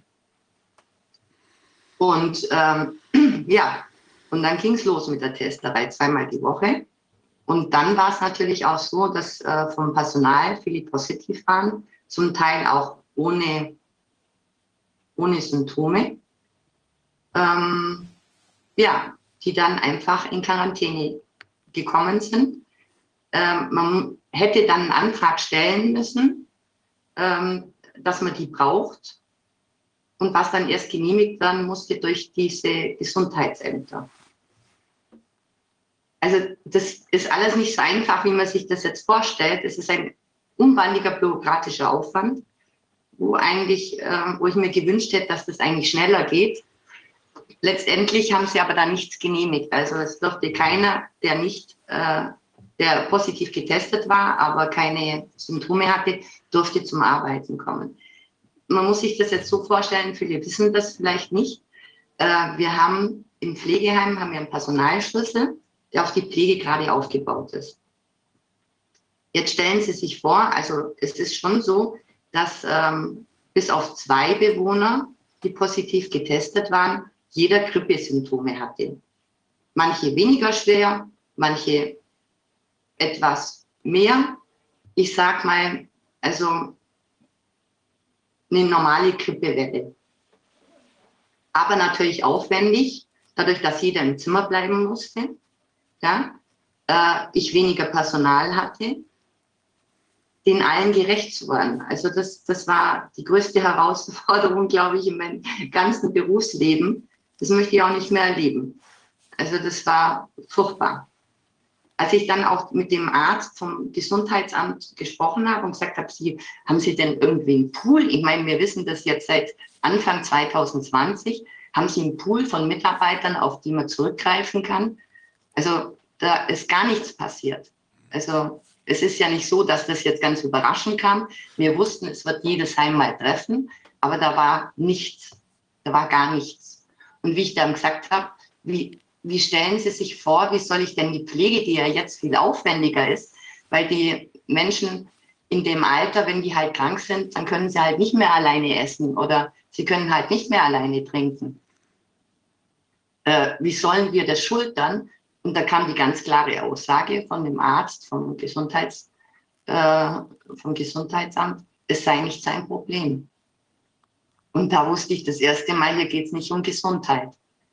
Ich meine, wenn so, viel, so viele Leute bei uns angesteckt waren, dann hätte es auch kein Problem gespielt. Ich meine, es kann sich ja nicht nochmal jemand mehr anstecken. Es hätte, also in der in unserem Metier ist man schon immer mit leichten Grippesymptomen zum Arbeiten gegangen. Das war noch nie ein Problem. Im Gegenteil, ja. Es war eigentlich immer normal, weil es ist ja immer Not an Mann. Ja, das ist Maßnahme der Herdenimmunisierung. Wie bitte? Das ist eine Maßnahme der Herdenimmunisierung. Natürlich, natürlich. Wenn, wenn alte Menschen nie Kontakt mit Viren haben, wenn sie nicht regelmäßig Kontakt mit Viren haben, auch alte Menschen, dann verlernen sie das. Das ist ja was Normales, dieser Kontakt. Das vergisst man immer. Und das ist das Gefährliche, ist eben, wenn man das Immunsystem lange nicht trainiert hat, wenn eine lange Pause war und dann plötzlich kommen Viren, die man alle nicht kennt, wenn das alles neu wieder ist, dann ist es viel anstrengender für das Immunsystem. Also von daher das regelmäßig, der regelmäßige Kontakt mit Kindern, der regelmäßige Kontakt mit Müttern von Kindern, die, im, im, die arbeiten bei Ihnen, die als Mitarbeiterinnen kommen, die bringen ja immer was, dieser Kontakt, der ist ja, der, der sorgt für eine Immunisierung, man, die man normalerweise aushält. Ja, so habe ich das eigentlich dann auch gesehen. Und also es, es war halt viel, es, Sie müssen sich das so vorstellen, es wurden keine Differentialdiagnosen gestellt. Das zum einen. Also ich hatte eine, die aufgefiebert hat. Ich hatte etliche, die keine Grippesymptome hatten, aber Fieber und wo oftmals auf ganz andere Dinge zurückzuführen waren. Also die eine hatte eine Fetzen-Blasenentzündung. Da hat man schon gesehen, dass der Urin eigentlich ausgeflockt war. Und es war eine Diskussion mit dem Hausarzt, dass er diesen Urin untersucht. Das hat eine Woche gedauert mit Kulturanlegen, bis die Antibiotika bekommen hat. Ja es waren, also wenn ich jetzt so darüber rede, nimmt es mich gerade wieder richtig mit. Ja, es war, es war sehr schwierig. Es waren zwölf Stunden Tage für uns. Äh, wir haben dann überlegt, was machen wir. Wir haben nicht das Personal bei jedem jetzt mit Trinken und Essen eingeben, was ja manchmal eine halbe Stunde oder, oder länger dauert, dem gerecht zu werden. Und wir haben dann einfach äh, Infusionen bestellt, wir können natürlich nur Subkutan-Infusionen legen, aber die haben sie regelmäßig gekriegt, als zusätzlich noch 500 Milliliter am Tag. Und der Rest haben wir einfach versucht, dass wir unserer Aufgabe gerecht werden. Aber es war sehr, sehr schwierig und also sehr nervenaufreibend, das muss man schon sagen. Die Frequenz der Krankenhauseinweisungen bei Ihnen aus der, aus dem, aus der Einrichtung ist, hat sich die, mussten Sie mehr Leute ins Krankenhaus schicken als üblich, als sonst? Wir haben einen Patienten in der Zeit ins Krankenhaus geschickt. Die anderen, also die hätten auch gar nicht gewollt. Also wir haben alles sonst soweit gut durchgekriegt. Mhm. Bei uns sind drei, drei ich glaube, drei Personen oder vier offiziell an Corona verstorben. Das heißt, äh, man muss jetzt dazu sagen, alle, die innerhalb von 28 Tage nach einer Infektion verstorben sind, gelten als Corona-Tote. Also Leute, die schon genesen waren, aber aus ganz anderen Gründen verstorben sind, weil sie einfach das Alter hatten oder Krebs im Endstadion oder also wir hatten jetzt vier waren es, ich glaube vier waren es, genau. Von, von wem kam die Vorgabe, dass das so zu handhaben ist? Vom Gesundheitsamt oder Das ist das Robert-Koch-Institut. direkt vom Robert-Koch-Institut? Das Gesundheitsamt macht nichts ohne das Robert-Koch-Institut. Mhm. Sie können fachliche Anfragen stellen. Es wird vom Gesundheitsamt weitergeleitet ans Bayerische Gesundheitsministerium und von da kriegen Sie dann den Link ähm, mit dem Verweis aufs AKI. Ob das jetzt zutreffend ist auf Ihre Frage, das spielt da auch gar keine Rolle. Wie war denn das nachher, oder erzählen Sie das noch mit den, wie war das mit den Spritzen?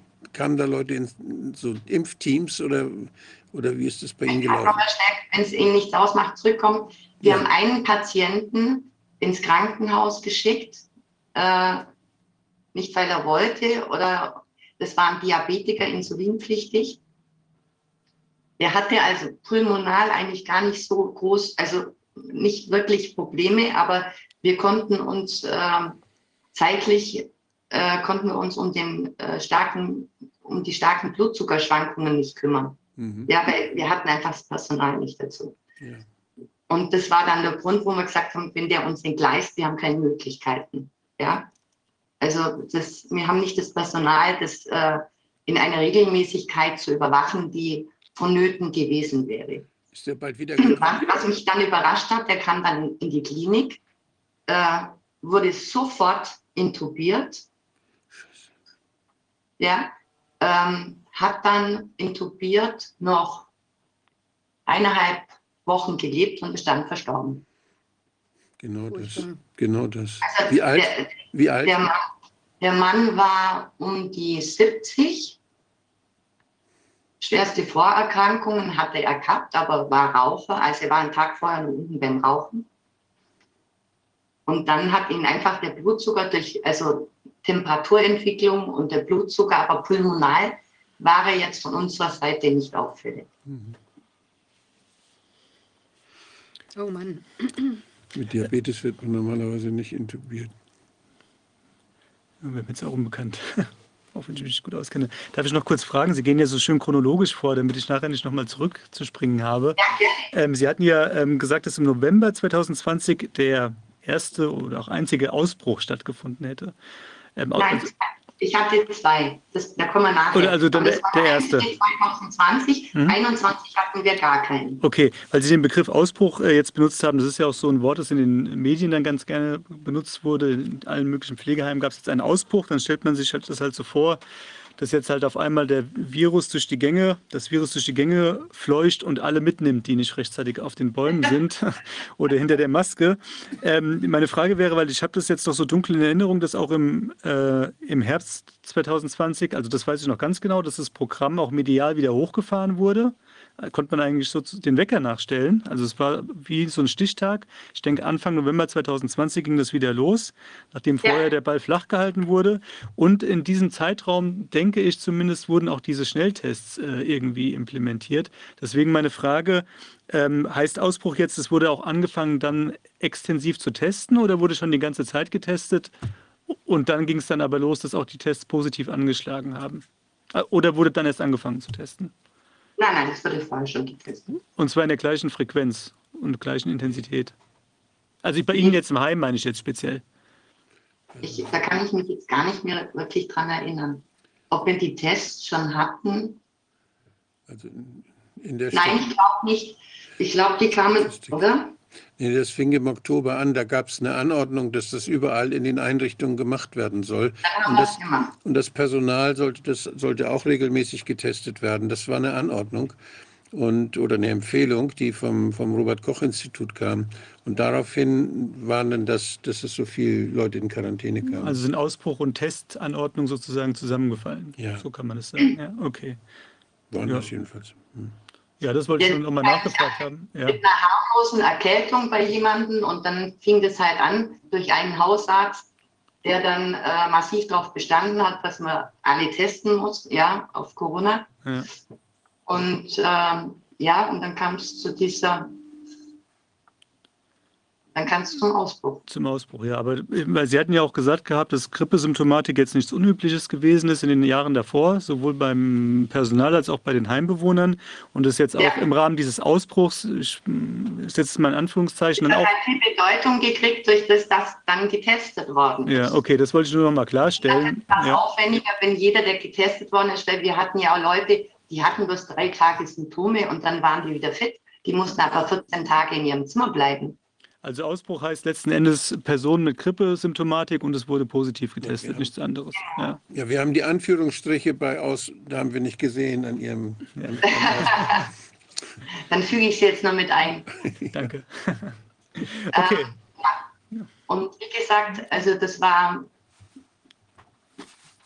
das war schon sehr, sehr aufwendig. Und das Problem war auch, und da muss ich auch meinen Angehörigen danken, wir haben dann ausgemacht, weil wissen Sie, konnten dann auch nicht mehr die Anfragen stündlich, wenn jemand angerufen hat, die waren natürlich alle in Panik, ja, äh, stündlich da irgendwie Auskunft erteilen und wir haben uns dann geeinigt und ich habe alle angerufen, dass ich einmal in der Woche mir die Zeit nehme und dann habe ich vier Stunden telefoniert und habe jedem persönliche Rückmeldung gegeben, wie es dem Einzelnen geht. Mhm.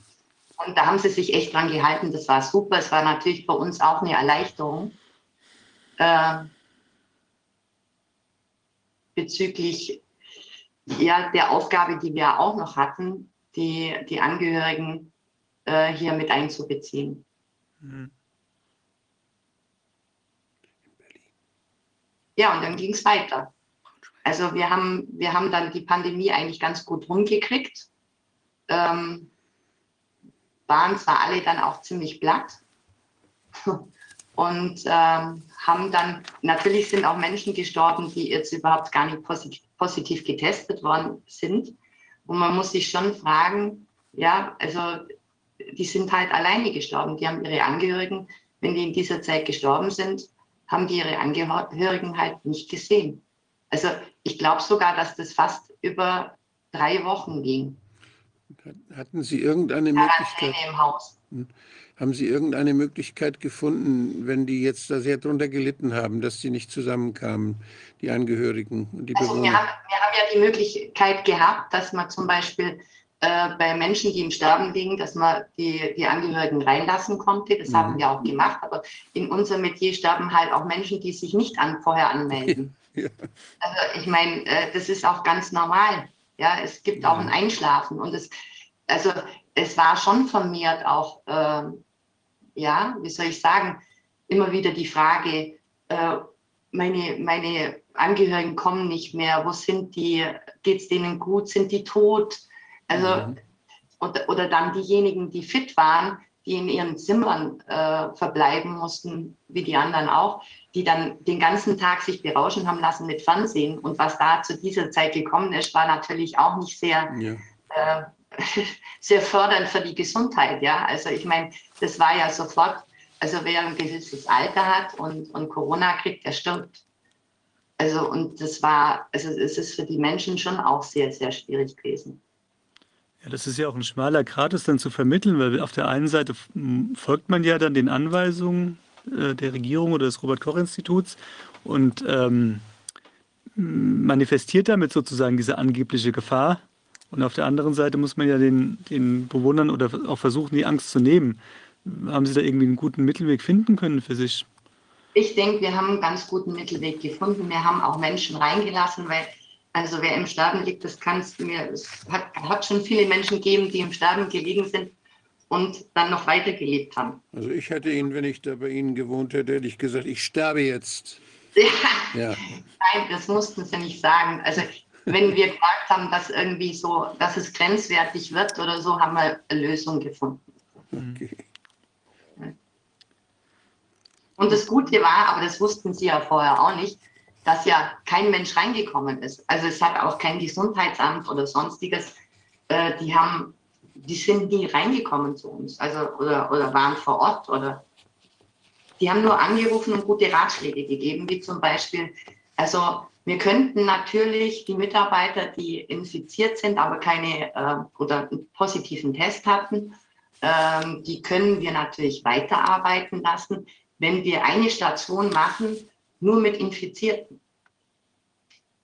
Das hätte dann geheißen, wir haben ja eh kein Personal, wir hätten alle die Zimmer tauschen müssen, ja, dann hätte ja eigentlich eine komplette Grundreinigung stattfinden müssen von dem Zimmer. Dann wäre derjenige in einem Zimmer gelegen, wo er auf einmal ganz andere Angehörige an der Wand äh, äh, bebildert hat, ja. Also unmöglich. Also man merkt ja auch richtig, dass die Menschen, die da die, die Vorschläge gebracht haben, dass die überhaupt gar keinen blassen Schimmer haben von einem Pflegeheim. Ja. Also Und, und das, Sie hätten da wahrscheinlich auch. immer nach- mit, ihr, mit ihren Habseligkeiten, ja. Und wir hätten gar die personelle äh, Ressourcen hätten wir gar nicht gehabt, jetzt mit allem drum und dran da umzuziehen. Also es wäre ein Ding der Unmöglichkeit Und gewesen. vor allen Dingen hätten Sie nach der nächsten Testserie dann wieder umziehen müssen, weil die PCR-Ergebnisse ja nicht reproduzierbar sind so richtig. Genau.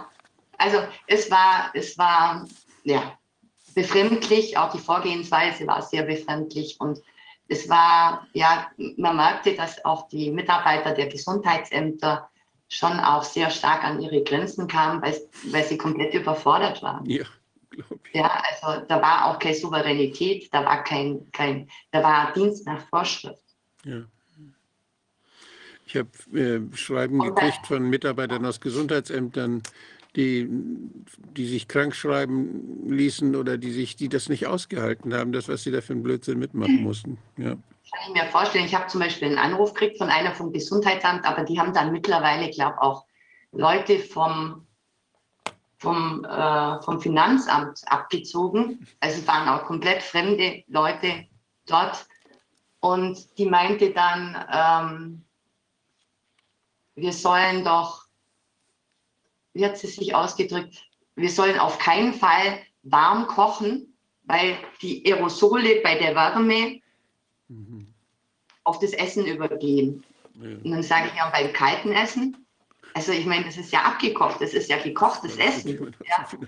Das war der Also, vom äh, Finanzamt Ich bin da mit gewesen. Sachen konfrontiert worden. Und es ist nie nachgefragt worden, auch wenn, also wenn Mitarbeiter, ich hatte eine Mitarbeiterin, die war in Quarantäne und die hat, die war vier Wochen krank. Und dann habe ich sie halt auch kontaktiert nach, nach zweieinhalb Wochen oder drei. Und dann sage ich, das gibt's doch nicht. Also bei uns stecken das die Leute weg wie nichts. Und warum sollst du jetzt so, so ein Malheur damit haben? Also das ist mir, das ist mir irgendwo nicht, äh, das hat sich mir von der Sinnhaftigkeit nicht, also nicht erklärt. Und dann hatte die ganz starken Auswurf, die kam jetzt nicht aus der Pflege, sondern aus der Betreuung, der grün-gelb war. Ja. Also die hatte was Bakterielles. Und wie gesagt, da kommen wir jetzt auch nochmal zu dem Thema Differentialdiagnosen, Ja. was nicht stattgefunden haben. Da wurden alte Menschen getestet, dann waren sie positiv und dann waren die teilweise alleinlebend und dann hat man die einfach zu Hause gelassen. Die hat man nicht abgehört, da hat man geschaut, ist da noch was Bakterielles oder ist da nur Influenza dabei oder was auch immer. Also Influenza war ja ausgestorben. Und dann haben sie noch eine Maske getragen und da gab es wunderschöne Pilze, die da unter der Maske wuchsen. Das ist das Nächste. Ja. Und dann war das halt, also ich habe ja selber mitgearbeitet, weil wir waren so wenig, also noch Leute, die zur Arbeit zur Verfügung standen. Und ähm, ja, also ich habe zu der Zeit dann auch mit Maske gearbeitet. Wir wussten ja halt, kommt da jemand, kontrolliert uns jemand oder wie auch immer. Und also ich sage Ihnen, das ist, also, das ist ein Knochenjob. Ja. Also unsere Mitarbeiter haben über Kopfweh geklagt, die haben über Herzrasen, Bluthochdruck, also das war eine Zumutung für die Menschen. Natürlich. Ich frage mich auch, da, wo da die Berufsgenossenschaft war, weil es war doch allen klar, mit diesen Personalressourcen, die wir haben, dass diese vorgegebenen Pausen gar nicht einzuhalten waren. Ja. Wie hat sich das Ganze denn jetzt nach den Impfungen dargestellt? Also wir hatten dann, ähm, wir hatten dann eine Aktion, wo wir gesagt haben, okay, wir möchten das auch aufarbeiten, wir wollen die Leute mitnehmen. Und dann habe ich gesagt, du, jetzt lass es uns doch einfach mal ein bis- bisschen, wenigstens vielleicht auch pseudowissenschaftlich angehen. Machen wir mal Antikörperstudien. Und weil wir hatten auch, es hieß ja immer, das ist ein komplett neues Virus.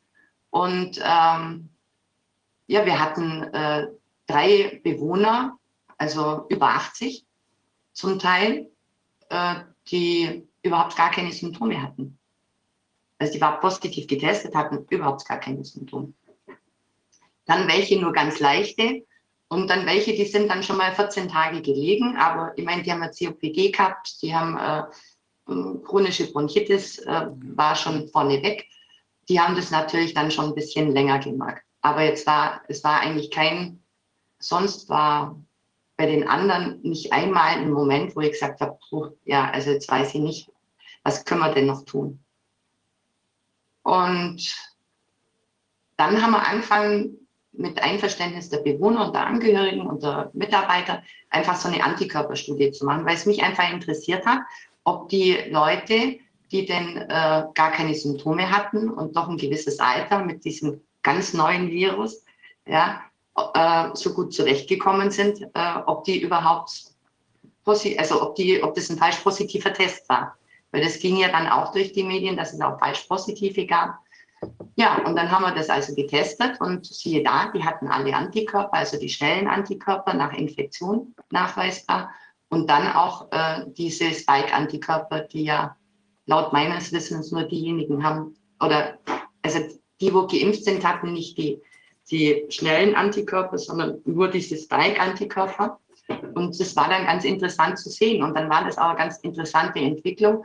Es gibt, also was ich Ihnen aus, aus, aus, aus, diesen, aus diesen ganzen Sammlungen von Informationen sagen kann, es ist durchgängig, stimmt da nichts, nichts zusammen. Also wir haben ja jetzt äh, bei uns in der Einrichtung haben wir Leute, die geimpft sind, die vorher noch nie eine Infektion hatte, hatten. Wir haben ungeimpfte, die vorher schon eine Infektion hatten und sich nicht impfen ließen. Und dann hatten wir ungeimpfte, die später dazugekommen sind, die es auch noch nie hatten. Und dann hatten wir, was fehlt noch? Ach, Genesene, die dann auf, auf, auf Anraten der Angehörigen äh, sich nochmal haben impfen lassen. Und das war dann ganz spannend zu sehen. Also wir hatten zum Beispiel bei den Geimpften, die, ähm, die also keine Infektion hatten, die hatten nach einem, nach einem halben Jahr, wir haben im Frühjahr dann erst, also wir waren einer der, der letzten Pflegeheime, die geimpft hatten, ähm, und es waren circa elf, die sich impfen haben lassen, von 37 Bewohnern. Und 28 waren genesen. Und ähm, da muss ich sagen, also am schlechtesten abgeschnitten haben wirklich die, und ich weiß nicht, vielleicht kann mir das oder Herr Dr. Wodak ähm, beantworten, komischerweise die, die Infektion schon mal durchgemacht hatten und dann geimpft worden sind. Also das war ein Chaos. Und wenn die dann nochmal eine Infektion gekriegt haben, die sind hochgeschnallt mit den, mit den Spike-Antikörpern, die waren nicht mehr messbar. Also über, ich glaube, bei 11.000 hören sie auf. Also ich hatte keinen, auch wenn, wenn jemand eine schwere Infektion hatte, ich hatte keinen, der eine natürliche Infektion hatte, der so unnatürlich hohe Anti, äh, Spike-Antikörper hatte. Niemand, auch nicht von den normal geimpften, die vorher nicht ähm, keine Infektion durchgemacht haben. Sie haben natürlich eine andere Antikörperreaktion, wenn Sie eine lokale Infektion haben. Diese Atemwegsinfektionen geschehen ja meistens in oberen Atemwegen. Und äh, wenn es dann tiefer geht, dann sind es häufig äh, ja Superinfektionen durch Bakterien, die dann den Menschen sehr krank machen.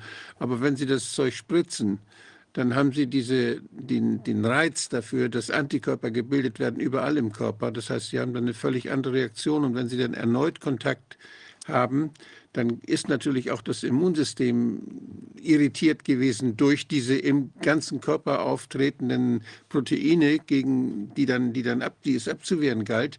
Das heißt, sie kriegen dann auch solche, das Risiko einer ADI, einer, ja, einer, einer schweren, einer schweren äh, Reaktion dann bei denjenigen, die, wo das Immunsystem irritiert war, weil das ein unnatürlicher Weg ist, mit diesen Viren Kontakt zu haben, wenn die plötzlich irgendwo überall im Plasma sind. Mhm. Ja, auf jeden Fall war das eine interessante Geschichte, aber es, es findet sich kein, kein Faden, wo man sagen kann, also es ist kein Wunder, dass die nie wollten, dass man nach der Impfung die Antikörper äh, misst. Ja, weil also da gibt es Unterschiede von, von, von 100 bis äh, 11.000. Also da gibt es gar kein Schema. Haben Sie, haben Sie die Chargen, haben Sie die notiert, der Leute, die gespritzt worden sind? Haben Sie da die Chargennummern zufällig registriert? Also wir haben, wir haben ja keine, ich habe ja das abgelehnt, dass da irgendwelche Impfärzte ins Haus kommen, wildfremde. Mhm. Ich habe einen äh, Hausarzt äh, als Pandemiearzt äh, gefragt, ob er sich zur Verfügung stellt und habe das mit ihm zusammen gemacht. Ah, ja. Und es war eine ganz freiwillige Geschichte. Mhm. Ja, ich habe versucht, die Leute, ähm, ja, wir haben, wir haben, denke ich mal, objektiv aufgeklärt. Ja. Äh, bei vielen war es halt so, wo die Angehörigen schon auch nochmal sehr starken Druck auf die Bewohner ausgeübt haben, aus Angst natürlich. Ja. ja. Ähm, und also der hat das ganz gut gemacht und es waren die gleichen Chargen. Also wir haben immer am gleichen Tag, haben wir alle geimpft. Ja, und also es war eine Charge und das war, das war, also was ich mir immer vorgestellt habe, also ich meine, ich bin ja auch Laie, also ich, ich, ich, ich sage mal, ich habe mich, ich habe mich mit dem Thema auseinandergesetzt, aber doch laienhaft, ich bin ja kein Arzt. Ja, aber faktisch eine Dose habe, wo ich jetzt fünf, fünf Teile rausziehen kann, ja. Und ich stelle mir das jetzt so vor, dass da Nanopartikel drin sind und in diesen Lipid-Nanopartikeln sind diese Anleitungen drin, dann denke ich ja, ist das was Geschlossenes, oder? Und das mit dem Auge nicht sichtbar ist da drin, das wird aufgelöst, aber die Nanopartikel lösen sich ja nicht auf, oder? Nein, die werden ja eingespritzt und das, aber wir, Ja, aber jetzt ziehen ja. Sie auf. Wie, wie, wie, wollen Sie denn abklären, ja, wie viel von den Bauanleitungen in eine Spritze reinkommen?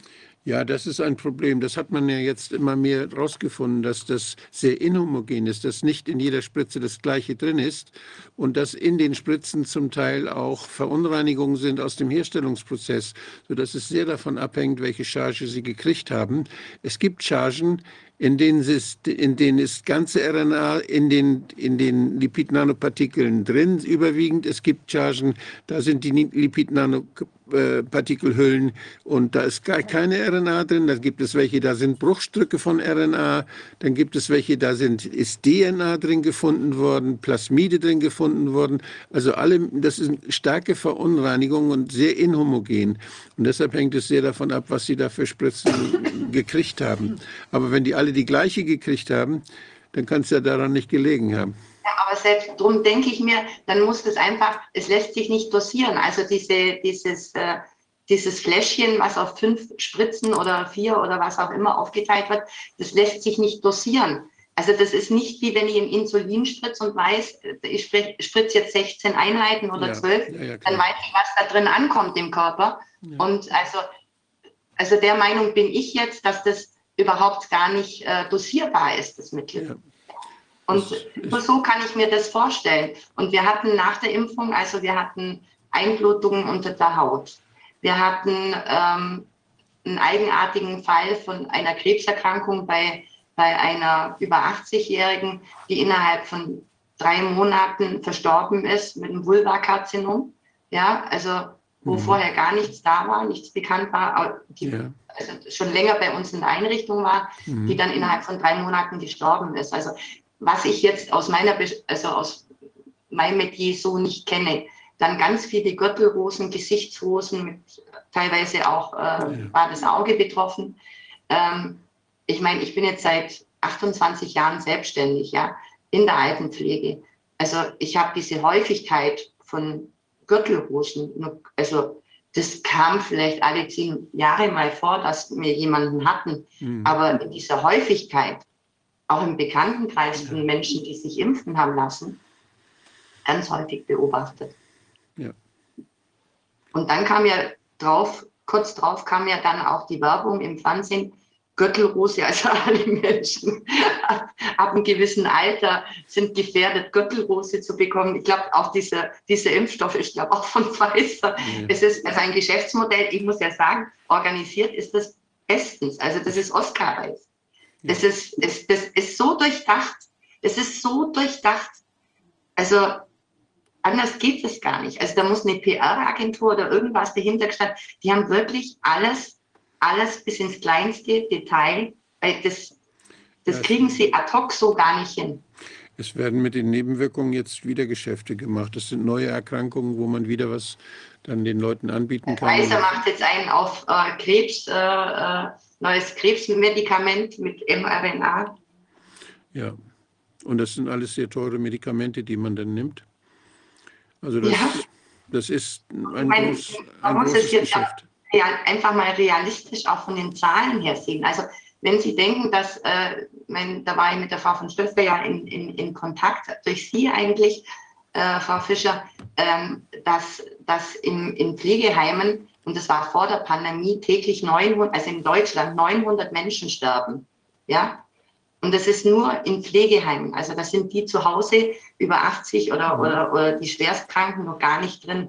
Und wenn Sie dann die Zahlen verglichen haben mit den Todesfällen, die gemeldet worden sind, mit oder an Corona, äh, dann verliert es ganz schnell irgendwie die Gefährlichkeit, weil also Ja, ja. Sich einfach nicht mehr da. Da habe ich dann auch mal einen Artikel geschrieben bei uns im örtlichen Kurier äh, und dessen Mutterschiff äh, der Merkur ist und der, die haben das dann auch abgedruckt. Also wo ich dann einfach gesagt habe, wir müssen einfach schauen, mal die Zahlen wirklich hernehmen, die realistisch sind, ja. Also und wenn 2600 Menschen sterben am Tag und 900 schon täglich in Pflegeheimen, dann ist es wir haben keine Übersterblichkeit gehabt in dieser Zeit in Pflegeheimen. Also wenn ein großes Heim bei einer Grippe-Saison 20 Bewohner verliert, dann lassen es vielleicht fünf auch noch wegen, ich meine, ich mag mir gar nicht vorstellen, was da in anderen Heimen abgelaufen ist. Also die das gleiche Problem vielleicht wie wir hatten, äh, wo das Personal in Quarantäne geschickt worden ist. Wer hat die Leute versorgt? Ja. Ja, da sind schlimme Geschichten auch berichtet worden. Ich habe wurde- gerade, gerade erzählt von Thüringen. Wenn Studien vom Staat kamen, es wird immer nur gefragt, wie viel Corona-Quote hatten Sie, wie viel Infizierte hatten Sie. Da kam nicht einmal die Frage, wie haben Sie diese Zeit eigentlich geschultert? Mhm. Ja? Ja. Oder was waren die größten Probleme oder Herausforderungen in der Zeit?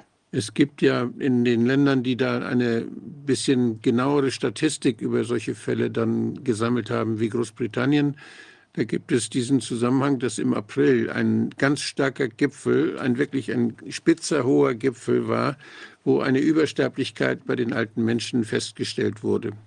Und da gibt es eine Beobachtung, dass genau in der Zeit Benzodiazepine sehr, sehr viel mehr verbraucht wurden in der Zeit in Krankenhäusern. Und das äh, passt so ein bisschen zu dem, dass Sie sagten, Ihr Patient mit dem Diabetes, der ins Krankenhaus gekommen ist, der wurde dann gleich beatmet. Das ist ja das, was man dann immer gleich gemacht hat. Und dazu musste man diesen Menschen diese Spritze geben. Und diese Spritze, das wissen Sie auch, die, die unterdrückt das Atemzentrum, die blockiert das Atemzentrum und lässt die Leute schlechter atmen. Und wenn man das dann sehr stark dosiert und sie dann intubiert, das haben uns ja die Anästhesisten in der Zeit auch gesagt, da waren ja welche, die haben Alarm gerufen. Die haben gesagt, das dürft ihr nicht machen. Ihr bringt die alten Leute um. Wenn ein, ein, ein über 80 oder ein über 80-Jährige, wie das in Italien war, wenn die intubiert werden und vorher sediert werden müssen, Unabhängig davon äh, ist es bei uns eigentlich nicht üblich, dass über 80-Jährige äh, intubiert werden. Also äh, ich meine, die Chance, dass, sie da, dass da jemand lebend rauskommt, ist gering. ja, und dann mit größeren Schäden wie vorher. Also ähm, das, das weiß man und das ist bekannt. Ja, Also das ist jetzt keine an- neue Errungenschaft von mir, sondern das sind eigentlich Dinge, die man, wenn man in dem Bereich ähm, sich auskennt oder, oder sich damit beschäftigt hat, die sind eigentlich Usus. Also das muss man wissen. ja.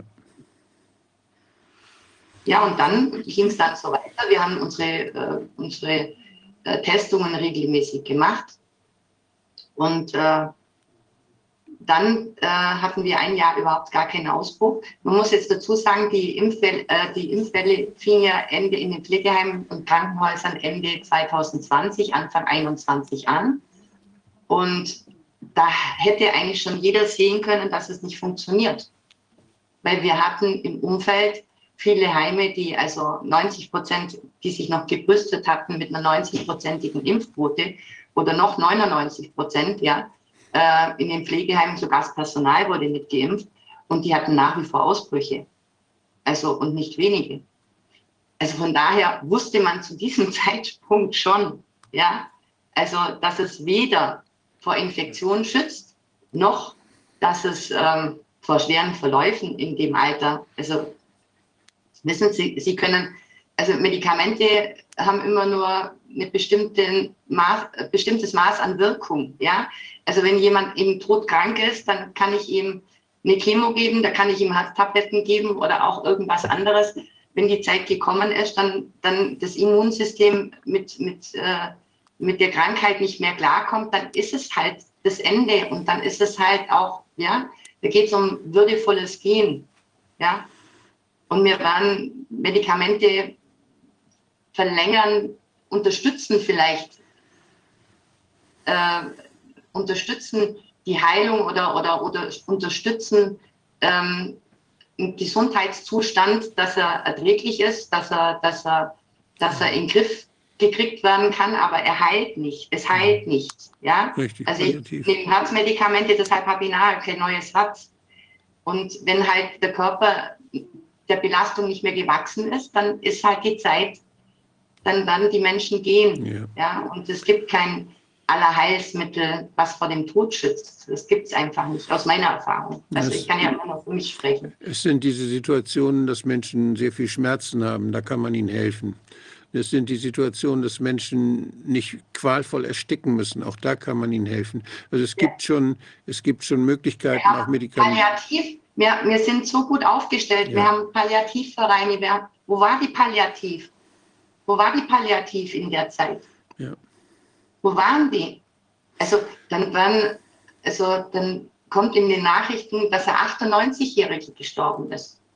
Wie wenn das an Corona mit oder an. Und wir sind bis heute noch nicht in der Lage zu unterscheiden. Und da muss ich sagen, wo ist da die Ärzteschaft? Wir sind bis heute noch nicht in der Lage zu unterscheiden, ob jemand mit oder an Corona verstorben ist. Das ist schon ein Armutszeugnis. Ja, man kann, Deutschland man, aller Zeiten. Man könnte es. Es war nicht gewollt. Es, es, war einfach nicht gewollt. Das muss man schon sagen. Ja, also, das genau. Es war nicht gewollt. Ja. Und man hätte auch aus den Pflegeheimen hätte man lernen können, schon viel früher, dass die Impfung nicht wirkt. Ja, das haben wir schon relativ früh gesehen. Aber auch die Hausärzte haben den Mund gehalten. Da ging es ja dann ums Impfen. Wir haben Hausärzte, da haben wir unsere Rezeptbestellungen nicht mehr gekriegt, weil die impfen. Weil die geimpft haben. Die hatten keine Zeit. Wahnsinn. Es ist ein Wahnsinn. Es ist wirklich schockierend, wenn man sich das nochmal so vor Augen führt, was Sie da wirklich erlebt haben, muss man sagen und äh, was das für ein Auf und Ab, also auch an Stress, auch an unnötigem Stress, also auch das ganze ähm, auch Corona-Geschehen, das wäre ja wahrscheinlich, wenn da nicht so eine Panik im Raum gestanden wäre, sowohl auch bei den Bewohnern, die dann vielleicht auch den Horror im Fernsehen sich noch angeguckt haben, das tut ja auch nicht gerade gut, ängstliche Angehörige und sie dann die Leute irgendwie ohne Not in Quarantäne und dann äh, arbeiten sich da die Mitarbeiter zu Tode quasi oder jedenfalls sind sehr, ähm, müssen da sehr hart ran. Ähm, das hätte ja auch, wenn man das mit mehr Gelassenheit angegangen hätte, hätte man sich ja auch sehr viel erspart an Stress. Ja, es ist ja wirklich schon bemerkenswert, dass das so ähm, zusätzlich also noch so ab einem, gewissen Zeitpunkt, ab einem gewissen Zeitpunkt konnte man sehr wohl wissen, auch die Ärzte, äh, dass es nicht das ist, als was es rübergebracht worden ist, medial und auch von der Regierung. Also das, das haben selbst ganz einfache Menschen haben das dann erlebt. Ja. die sich haben guten Gewissens impfen lassen, wo, wo dann selber Corona gekriegt haben und oft schwere Verläufe. Also und dann noch nachzuschießen mit dem Paxlovid, da haben wir ja letztens gesprochen. Ich habe nachgeschaut, das ist wirklich von Pfizer. Ja. ja. Also die Impfung hilft so gut, ja.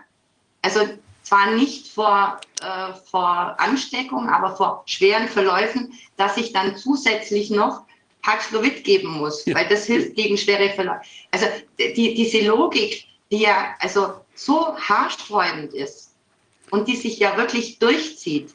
Also ich muss, wenn ich in ein Restaurant gehe, Maske tragen, wenn ich sitze, keine. Dann hätten ja Lilliputaner nie eine tragen müssen. Absurd. Nein, es ist einfach absurd. Ich meine, sie sprechen am Tisch die, und sie sind in einem Raum. Und was dann, also wir hatten dann ja nochmal, äh, also 21 hatten wir dann gar nichts. Dann waren wir echt safe. Also ich denke auch, das hat was damit zu tun, dass wir einfach eine, eine äh, wie soll ich sagen, ähm, eine Herdenimmunität eigentlich in unserem Haus schon hatten. Ja? Und dann äh, hatten wir 21, 22 im April, glaube ich, April oder Mai hatten wir nochmal einen Ausbruch. Und da waren wirklich, also das war dann Omikron, da waren alle, Tuschur, alle. Also alle Geimpften, es haben alle gehabt. Und äh, da war zu beobachten, das ist auch ganz interessant, dass die Senioren, also die vulnerable Gruppe, die 2020 äh, schon Corona überlebt hat, also denk, denk mal, dass es die Delta-Variante war, äh, die hatten gar nichts. Mhm. Die hatten überhaupt gar keine Symptome. Ganz hohe CT-Werte, die hatten überhaupt gar keine Symptome, die waren ganz normal im Aufenthaltsraum. Wir hatten die, wo genesen waren und geimpft, die hatten auch keine Symptome, hatten aber einen niedrigen CT-Wert, also zwischen 19 und 20. Dann hatten wir diejenigen, die weder genesen waren, noch weder genesen, aber geimpft. Die hatten zum Teil sehr, sehr schwere Verläufe und sind auch welche gestorben. Und dann hatten wir noch diejenigen bei äh, Omikron, die es noch nie hatten und die ähm, auch nicht geimpft waren. Die lagen halt eine Woche im Bett. Hm. Aber das war ja dann alles erst nach der Spritzenkampagne gewesen. Ähm, ich würde Sie gerne fragen, das ist vielleicht ein bisschen gemein, die Frage, weil es spekulativ ist und ich will es auch nicht so suggestiv fragen, aber letzten Endes ist ja Ihre Klientel, nenne ich es mal, die Personengruppe gewesen, warum das ganze Programm hier gefahren wurde, zumindest in der offiziellen Begründung, die vulnerablen Gruppen. Absurd. Es ist absurd. Wenn Sie eine Pandemie haben und wirklich die für alle gefährlich ist, fangen Sie doch nicht bei denen an zu spritzen, ja, äh, die sowieso schon gut von, also in, sich in, einem, in einer Lage befinden, die schon mehr im Jenseits sich befindet. Mhm. Dann schütze ich doch die jungen Menschen. Ja, na gut, das Wenn es wirklich so wäre, dass, dass man es kriegt und dann fällt man um. Ja, und so im, im Endeffekt wurde ja nichts anderes äh, medial herübergebracht. Ja, also das ist tödlich. Ja. Äh, die Frage, ich, Frage ging, oder die Frage ist noch gar nicht gestellt, um genau zu sein. Ich wollte eigentlich darauf hinaus, ähm, was ist Ihre Einschätzung? Wie gesagt, das ist vielleicht ein bisschen gemein, weil es spekulativ ist, aber wenn jetzt überhaupt nichts gemacht worden wäre, also wenn man das Ding einfach hätte laufen lassen, auch keine Panik, hätte sich da irgendwas großartig geändert? Also was jetzt sozusagen die Todesrate, Nein, kann, Infektionsrate? Kann, kann ja. jetzt schon sagen, also aus meiner ich kann ja schon aus einem Erfahrungswert von 2020 raus äh, erzählen. Und ich meine, die Delta-Variante ist nochmal was anderes wie Omikron. Also wenn heute Geimpfte sagen, weil sie haben Omikron gehabt und also sie sind so froh, dass sie geimpft sind, woher sie das auch immer nehmen, die Gewissheit, dass sie deshalb äh, also nochmal überlebt haben, obwohl sie da schon einen schweren Verlauf hatten und das waren junge Menschen, dann, äh, also meine Senioren, wie gesagt, haben zwei Drittel gut überlebt, die Delta-Variante, ohne dass sie irgendwelche Vorkehrungen gehabt haben. Ich meine, die haben es ja gehabt. Ja. ja. Gut, also und die ganzen Maßnahmen waren ja in erster Linie dazu gedacht gewesen, dass man sich das gar nicht erst einfängt. Und selbst wenn man es dann trotzdem. Die Maßnahmen hat ja nicht funktioniert. Schauen Sie sich die Pflegeheime an. Ich meine, die sind alle geimpft gewesen, haben trotzdem getestet. Ich meine, wenn eine Impfung hilft, wieso muss ich dann Maske tragen und wieso muss ich dann testen? Ja. Wenn 90 Prozent oder 100 Prozent der Leute geimpft sind und doch geschützt sind vor Tod, vor schwerem Verlauf, dann wieso muss ich dann Maske tragen und wieso muss ich dann, äh, muss ich dann testen? Haben Sie das eigentlich häufiger erlebt, dass Leute, die äh, jetzt die Spritze gekriegt haben, dass die vorher äh, negativ waren und dann nach der Spritze positiv wurden? Haben Sie das häufiger erlebt? Ja, wissen Sie, Sie dürfen ja eins nicht vergessen. Also ich habe bei mir, das habe ich nicht erlebt, weil ich habe ähm, ein ganz klares Konzept gehabt. Also vor den Spritzen wurde bei jedem ein PCR-Test gemacht, mhm. weil ich wissen wollte, äh, ob die vorher schon ja. positiv sind. Ja? Weil ja viel argumentiert worden sind, ja, die haben nach, nach der Impfung haben die Corona gehabt, die haben sich aber vorher schon infiziert. Und das, das, dem, dem wollte ich einfach gleich mal vorneweg ein Gar Mhm. ausmachen. Mhm. Also ich habe mir gedacht, das muss ich jetzt so machen. Ja, Mhm. das habe ich auch mit dem Arzt abgesprochen. Das haben wir für gut beheißen, äh, ja, und haben dann einfach vorneweg ähm, bei unseren Leuten, die geimpft worden sind, eben geschaut, haben die sich schon infiziert. So, so ob man jetzt Ja. den Test glauben kann oder nicht, aber die Masse glaubt ja dran, also habe ich das dann so gemacht. Aber in vielen Heimen wurde das nicht gemacht und äh, wir kennen diese Art der Impfung, äh, vor allem bei Grippeimpfungen, äh, innerhalb äh, einer Grippezeit kennen wir ja nicht. Mhm. Ist nicht eigentlich. Ja. ist eigentlich nicht Standard. ja. Und von daher ähm, gab es natürlich viele, die nachher positiv waren. Aber da kam natürlich immer die Argumentation, ja, die haben sich wahrscheinlich schon vor dem Impfen angesteckt und also das braucht ja zwei Wochen, bis das wirkt. Ja. Und das haben Sie dadurch doch ja auch ausschließen können, dass Sie vorher getestet haben, negativ getestet haben. Ja, Wir hatten ja keinen Ausbruch. Also bei uns, wir hatten ein Jahr lang nach dem Impfen keinen Ausbruch. Aber positive Tests hatten Sie nach dem Impfen ja doch, nicht? Hatten, sagten Sie doch. Nein, Nicht? Gar nicht. Nein. So. nein. Also erst, erst quasi zwei Jahre später. Also das sind dann Ach welche so. schon gebildet Ja, ja. gewesen. Ja, aber ich weiß es von den Kollegen. Also wir hatten, es verging kaum ein Monat, wo aus irgendeinem Heim, ähm, das auch geimpft war, äh, Corona-Zahlen gemeldet worden sind. Ja. Und ich meine, da hätten die Mitarbeiter doch schon sich denken können, ich habe mich jetzt impfen lassen, der Impfstoff wirkt, der wirkt gegen Ansteckung, so war es ja, der wirkt gegen Ansteckung, der wirkt gegen Weitergabe und der wirkt gegen schwere Verläufe. Aber die Hausärzte und, und, und das Pflegepersonal und die Betreiber der Pflegeheime haben es ja gesehen, dass es nicht so ist. Ja. Es kam kein Aufschrei. Und darum war das für mich so absurd. Ähm, und in den Kliniken ja auch, die hatten ja trotzdem äh, positiv getestete Mitarbeiter. Das ist ja allgemein bekannt. Es gab ja genügend Kliniken, die auch äh, in der Presse waren. Aber es hat keiner gefragt. Mir hat die Fragestellung gefragt, warum ist das jetzt so, wenn die hilft? Also man hat immer alles so, vielleicht ist mir das Ganze oder die ganze Aktion viel zu, ähm, viel zu geistig angegangen. Vielleicht hätte man die Menschen eigentlich eher erreicht, wenn man sie einfach mit den Tatsachen konfrontiert hätte. Da brauchen sie kein Arzt sein, um das zu begreifen. Hm. Ich lasse mich impfen, muss trotzdem eine Maske tragen, muss trotzdem Tests machen. Was macht die Impfung? Ja. Ja, ich kann mich trotzdem anstecken, ja, darf aber bei 2G ins Restaurant. Das ist Und so witzig, dass das, dass das Menschen, die gar nicht in, intellektuell geschult sind, sondern einfach die auch so mit der Hand arbeiten, also die, Handwerker, Taxifahrer oder Leute, die praktisch arbeiten, die viel mit Menschen zu tun haben, dass die das viel, viel, viel, schneller, viel schneller den Verdacht geschöpft haben, dass da irgendwas nicht in Ordnung sein kann.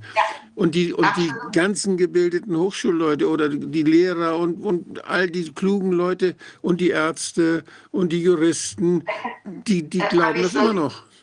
So eine nette Anekdote. Ich, ich habe ja auch viele, viele Ärzte im Bekanntenkreis und da habe ich so eine nette Anekdote. Da bin ich äh, im Auto und dann ruft mich der an und dann geht es um die Maskenpflicht. Dann sage ich, das stört mich einfach. Also, also da kann ich nicht arbeiten. Ja, das schränkt mich ein und, und es bringt nichts. Weil wir sehen ja trotzdem, trotz Maskenpflicht, dass die Menschen angesteckt haben. Und dann sagt er zu mir, du fährst ja auch nicht ohne Sicherheitsgurt mit dem Auto. Mhm. Dann sage ich, aber der Sicherheitsgurt macht mir keine persönlichen Schwierigkeiten mit meiner Gesundheit. Ja. Ja. Haben Sie nicht Und dann denke ich mir, wie kommt der eigentlich auf diesen bescheuerten, wirklich bescheuerten Argumentation? Und dann lese ich die Ärztezeitschrift. Und da hat eine Ärztin genau, also man muss sich dazu sagen, also für viele Hausärzte ist die Ärztezeitschrift die Bibel. Und was da drin steht, ja, das ist, also das wird so übernommen, eins zu eins. Hm. Und die waren selber vielleicht auch im Stress. Die haben gutgläubig, haben die da mitgemacht, weil sie sich einfach auf das verlassen haben, was ihre Ärztepräsidenten und, und was in der Ärztezeitschrift ist. Aber dass äh, diese Ärztezeitschrift mit Sicherheit auch finanziert werden muss, ja, Ja. und mit Sicherheit auch Sponsoren am Werk sind. Habe ich zu ihm gesagt, Mal wird eigentlich in eurer Ärztezeitschrift, wird da eigentlich Werbung gemacht? ja, ja, ja, ja. Dann sage ich, also finanziert sich die Ärztezeitschrift über Werbung? Hm. Ja, zum Teil mit Sicherheit. Hm. Aber das sehen, also die sind da teilweise so unbedarft. Und also, also mir hat das logische Denken bei den Akademikern schon ein bisschen Da gefehlt. hätte man zumindest ja rückfragen können, ob er denn der Meinung ist, dass der Sicherheitscode gegen Viren helfen könnte. Es, es war, ich, ich, Die ich habe mir gegen Autounfälle. wie kommt der auf diesen Vergleich? Also da kommt Ja, das ist, also, da was dazu. ja. Und dann hat es wirklich eine Ärztin, Ärztin äh, wohl von einem Ärztevorstand, hat es so veröffentlicht. Ja. Und der hat es eins zu eins übernommen. Und dann sieht man, woher die in, ihre Informationen hatten. Und dass die Ärztezeitschriften dementsprechend ja auch sehr auf Linie waren, das konnte man nachlesen. Das stimmt. Okay, ja. Ja, Wahnsinn. Darf ich Okay. nochmal noch mal ganz kurz, um das nochmal den Punkt, weil das ist für mich der entscheidende Punkt letzten Endes. Wolfgang hat es eigentlich von Beginn auch an so gesagt. Hätte man nicht getestet, wäre überhaupt, hätte man gar nichts wahrgenommen. Und Ihre Einrichtung ist für mich sozusagen die Probe aufs Exempel, weil wenn ich Sie richtig verstehe, die Leute haben sich trotz, und ich rede jetzt gar nicht von dieser Spritze, sondern alles, was davor passiert ist, haben sich Ja. trotz sogenannter Schutzmaßnahmen, also Maske, Quarantäne infiziert und auch Delta, was ja angeblich besonders gefährlich war, und sind trotzdem nicht äh, überdurchschnittlich verstorben. Das heißt, hätte man, Also hätte, hätte wir man nichts gemacht. Wir haben in der Grippesaison haben wir immer so. Ja. vier bis acht Personen, die verstarben. Also das ist ganz normal.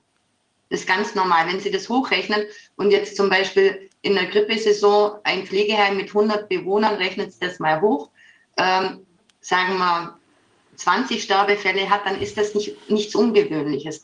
Aber was wir auch immer haben, wenn wir starke Grippewelle haben, wie 17, 18, äh, dann haben wir zwar, wenn, wenn das bei uns ausbricht, eine höhere Sterbequote, aber dafür haben wir im nächsten Jahr für unsere Verhältnisse eine Untersterblichkeit. Ja, man kann nur einmal sterben. Das ist eigentlich auch. Es sind, es sind Menschen, die mit Sicherheit in den nächsten Monaten gegangen wären, ja, aus, einfach aus der Erfahrung und aus der, aus der Historie. Aber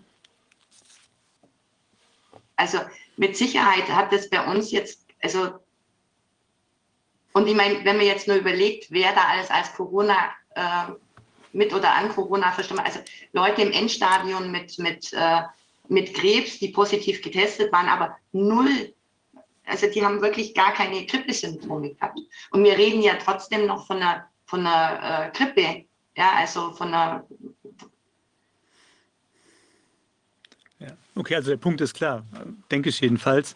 Hätte man es laufen lassen, wäre nichts anders passiert im Ergebnis in den Altenheimen. Und wenn es in den Altenheimen nicht anders gewesen wäre, dann erst recht nicht in der Restgesellschaft. Also darauf wollte ich jetzt nochmal hinaus. Weil immer, das stört mich auch, das stört Ja. mich auch immer so, wenn, wenn, wenn jetzt zum Beispiel auch in, in, in den Kreisen, äh, sagen wir mal, äh, von den Corona-Kritikern, ja, also Maßnahmenkritiker, so muss man sagen, Mhm. wenn da immer kommt, ja, es war schon richtig, die vulnerablen Gruppen zu schützen. ja genau. Ja, Nein, es war es nicht. ja, Es war es nicht. ja. Und ge es soll mir bitte ein Betreiber nennen, der seine äh, Bewohner geschützt hat durch die Maßnahmen. Sie sind nicht geschützt worden, Sie sind gequält worden. Ja, und das sind, wissen Sie, äh, der Mensch ist Körper, Geist und Seele. Und wenn die Seele krankt, krankt der Körper. Diese, also allein diese Situation des Wegsperrens, des äh, keine persönlichen Kontakte, kein, das ist, das macht, das, das allein macht schon krank. Ja. Und das sehen wir auch, wenn jetzt zum Beispiel Angehörige mal einen Monat im Urlaub fahren, merken wir das schon, ja, dass sich jemand zurückentwickelt, ja, dass der, dass der, ja, massiv, ähm, ja, in seiner Traurigkeit ist und, und, und dass er abbaut, Ja. dass er geistig und körperlich abbaut. Also Und wir man reden da von einem Monat. Und wir haben diese Zeit oder für, für, für Demente zum Beispiel, dieses Spiegeln, ja, das, dies, dieser Gesichtskontakt, ja, dass sie jemanden einordnen können oder dass sie auch jemanden lenken können. Ja, äh, das war ja nicht mehr möglich. Mhm. Also man sieht daran ja auch nochmal, dass es wirklich, also die, die Auswirkungen der Maßnahmen, ja, die Kollateralschäden, die hätte man einfach ganz genau betrachten müssen und auch solche Dinge äh, mit, mit einbeziehen in die Kalkulation, was man macht. Und dass man sieht, das ist hier einfach in wirklich auch die, die, tja, die Würde und auch das, ähm, das Glück der Menschen, ja, oder das ähm, Zufriedensein ähm, und auch die gesundheitsschützende Art und Weise ist das eben wirklich mit Füßen getreten worden. Das ist der Wahnsinn. Also ich bin froh, dass Sie uns das alles erzählt haben, weil ähm, wir haben dadurch wirklich noch mal ein Bild bekommen, einmal von Ihnen, sehr anschaulich, was da, was da so bei Ihnen passiert ist. Aber ich finde, und da möchte ich wirklich Ihnen auch noch mal danken, dass Sie sich da auch so eingesetzt haben, weil man sieht ja auch, Sie haben dadurch, denke ich, auch bei vielen Menschen, die dann eben möglicherweise nicht in die Spritze gegangen sind, also auch äh, Schlimmeres verhindern können unter Umständen. Und Sie haben auf jeden Fall ein Bewusstsein geschaffen, dass die Menschen sich entscheiden konnten, dass die sagen, ich möchte eben gerne, weil ich mich da sicherer fühle, auch wenn es vielleicht jetzt so nicht ist, äh, mich impfen lassen oder die Angehörigen oder so. Aber zumindest waren die Alternativen auf dem Tisch und es gab keinen Druck. Und auch für die Mitarbeiter, wie ich es verstanden hatte bei Ihnen. Und das finde ich eben auch extrem wichtig. Ja, weil das haben wir ja. Dann bin ich vielleicht falsch informiert worden, aber ich habe zumindest die Möglichkeit gehabt, dass ohne Druck hatte ich die Chance, mich zu informieren. Und Sie haben ja auch die Information angeboten. Also das finde ich wirklich auch wirklich ganz toll von Ihnen. Und wir haben die Maßnahmen dann ja auch nach der Omikron-Variante, haben wir die Maßnahmen komplett aufgehört. Also wir haben nicht mehr getestet, wir haben auch keine Masken nicht mehr getragen. Und ähm, mit Abstimmung wieder mit den Angehörigen. Also wir haben auch gesagt, es gibt bei uns keine Diskriminierung. Das war immer, habe ich mir auch unterschreiben lassen von den Angehörigen, wer geimpft ist oder nicht, egal ob bei Bewohnern, Angehörigen, Mitarbeitern. Das, also das war mir eigentlich das Ärgste, diese, diese also diese Spaltung, also dieses, dieses Kalte reintreiben und auch zwischen Kollegen. Also wenn Sie sich denken, dass jemand in, in der Klinik arbeitet und da schon seit 34 Jahren und Stationsleitung ist und gute Dienste hat und das Klinikum ja auch sehr, äh, sehr zufrieden ist mit jemandem und der erzählt einem dann, dass er im Vier-Augen-Prinzip testen musste, Schnelltest, weil sie nicht geimpft war, dann ist es Schikane. Und was sich da manche Arbeitgeber erlaubt haben oder Leute freigestellt haben in der Pflege, obwohl sie es gar nicht hätten dürfen, ohne Gehalt zu zahlen, und sie dann angerufen haben, dass sie zu kommen haben, wenn sie, äh, wenn sie einen Ausfall hatten. Und die Zeit haben sie dann bezahlt kriegt. Also Wahnsinn. nicht vom Gesundheitsamt, also die sind nicht vom Gesundheit. Es gab wirklich, also Einrichtungen und also die, die kirchlichen haben sich da auch keine keinen Preis gewonnen, nicht wirklich. Und wie da auch jetzt so, da hat auch so ein Umschwung stattgefunden, das mag ich auch. Also einfache und dumme, dumme Mitarbeiter sind ihnen wesentlich lieber als wie Leute von der alten Riege, ja, die einfach auch den Mund aufmachen und, und äh, auf Erfahrungswerte zurückgreifen können. Ja, wir haben immer mehr junge Menschen in der Pflege, die machen ihre Pflegeausbildung und machen dann gleich eine Weiterleitung zur, zur Führung, aber haben eigentlich praktisch gar nichts auf der Pfanne. Ja? Also bei uns war das so, du musstest früher sieben Jahre mindestens gearbeitet haben, dass du eine Weiterbildung als äh, Führungskraft in der Pflege, PDL oder wie auch immer machen konntest. Das ist halt nicht mehr vonnöten. Darf ich an der also Akademisierung zum Schlechten die wandern uns aber alle ab von der Pflege. Wir haben ein massives Problem mit der Pflege. Also umwandig, also 20 Prozent, denke ich, äh, ist abgewandert mit dieser Impfpflicht, mit dieser Nadeleien-Impfpflicht, die mir ja dann auslaufen hat lassen, anstatt man einfach hingestanden wäre und gesagt hat, Leute, das haben wir jetzt ausprobiert, wir sehen, es nutzt nichts, das lassen wir jetzt gut sein. Ich weiß von Einrichtungen, die ausgelaufen ist Ende des Jahres, die haben noch äh, Mitarbeiter genötigt, sich im Dezember impfen zu lassen kann man sie dann. Noch ganz, noch ganz kurz ergänzend fragen. Mir kommt es gerade in den Kopf, weil Sie von dieser ähm, fehlenden Widerstandskraft im Nachwuchs ähm, gesprochen haben. Ähm, und zwar ähm, in der Pflege ist es ja auch so, ich weiß jetzt nicht, ob auch in Bayern, aber zumindest jetzt beispielsweise im Rhein-Main-Gebiet, wo ich ähm, herkomme, dass viele Migranten in der Pflege aktiv sind, weil es halt ähm, ja, weiß nicht, ob es günstigere Arbeitskräfte sind, werden ja vielleicht nach Tarif bezahlt, aber Nein, zumindest. Wir müssen nach Tarif, wir müssen, wir haben, wir haben jetzt Tarifpflicht, ja. also da kommen die auch nicht drum rum und als Auszubildende kriegen die genauso viel wie die anderen auch. Also da, da, da gibt es keine Unterschiede. Aber ich habe jetzt wenig, äh, also ich habe jetzt wenig Immigranten bei mir. Ich hatte einmal eine, eine Inderin, also mit der ich sehr, sehr gute Erfahrungen gemacht habe, aber die wollte das selber. Also die hat die Sprache in kürzester Zeit gelernt. Sie hat anfangs kam, sie hat ein Praktikum gemacht, ist dann wieder zurück nach Indien, hat Deutsch gelernt, kam wieder zurück, äh, musste die Anerkennung, die war also Krankenschwester, die kam aus dem SOS Kinderdorf, ist da auch aufgewachsen, ein ganz reizender, liebevoller Mensch, wo ich sage, da, da, passt auch das Menschenbild und das Menschenverständnis. Aber wir haben natürlich ganz äh, unterschiedliche Charaktere und das weiß ich von meinen, von meinen Kollegen, äh, die jetzt äh, auch viele, viele ausländische äh, Kräfte bei sich ähm, haben, bedingt durch die, durch die, durch die Pflege, ähm, durch die, sagen Sie es mir, durch den Pflegenotstand, ja. Und ähm, sie werden da mit ganz eigenartigen Dingen konfrontiert, weil dann kommen sie mit, mit einem Gehaltsauszug, ja, und dann sagen sie, da bleibt aber so wenig übrig. Also wir sind nicht mehr so interessant für ausländische. Wir haben ausländische Mitarbeiter von anderen Staaten. Erstens mal ist es so, dass viele, also die wirtschaftlich flüchten, die wollen ihre Familie unterstützen. Wenn sie schauen, was bei uns eine Wohnung kostet, was sie Abzüge haben, also wir haben die eine der höchsten Steuerlasten mit Belgien, glaube ich, in Europa, dann ist das alles nicht mehr so lukrativ. Wenn Sie dann eine teure äh, Wohnung haben und die Lebenshaltungskosten und dann noch die Nebenkosten rechnen, äh, da können die nicht mehr sparen und was heimschicken. Also die fallen schon mal irgendwie weg. Ja? Aber das ist ein ja. Thema, glaube ich, das können wir ein andermal noch diskutieren. Also diese Personalprobleme, ja, die es da gibt. Dann haben, wir, dann haben wir schon das Problem mit Ausländern, hm. dass einfach wir, sagen wir, wir haben 80 Prozent Frauen und es sind auch viele männliche Ausländer in der Altenpflege und man muss sich jetzt einfach auch so das vorstellen. Ich meine, äh, die Pflege, die Altenpflege oder die Grundpflege ist ja eins der intimsten Dinge, die man sich vorstellen kann, jetzt im mhm. beruflichen, es gibt vielleicht eine andere Berufe, aber äh, im beruflichen zwischen fremden Menschen an fremden Menschen. Mhm. Ja, und das, da, da, gehört sehr viel Feingefühl, sehr viel Einfühlungsvermögen dazu. Also, ja.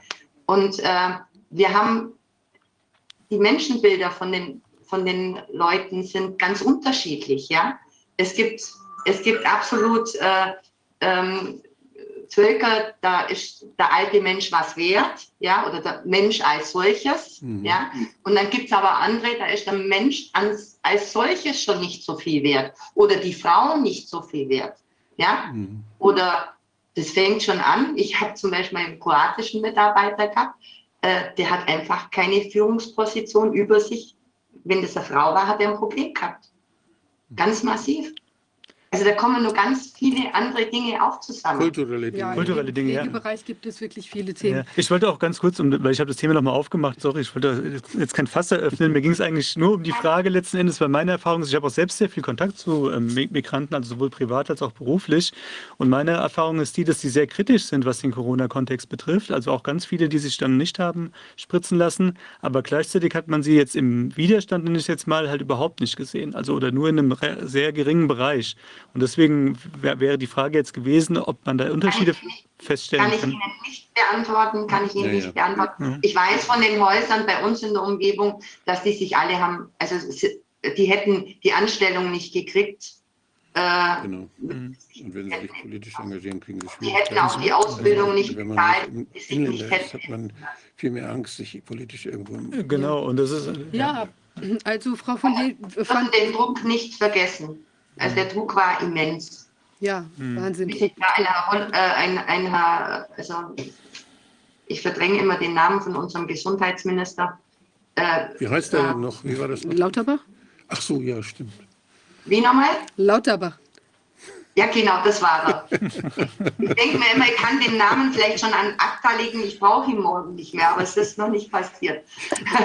Mal schauen.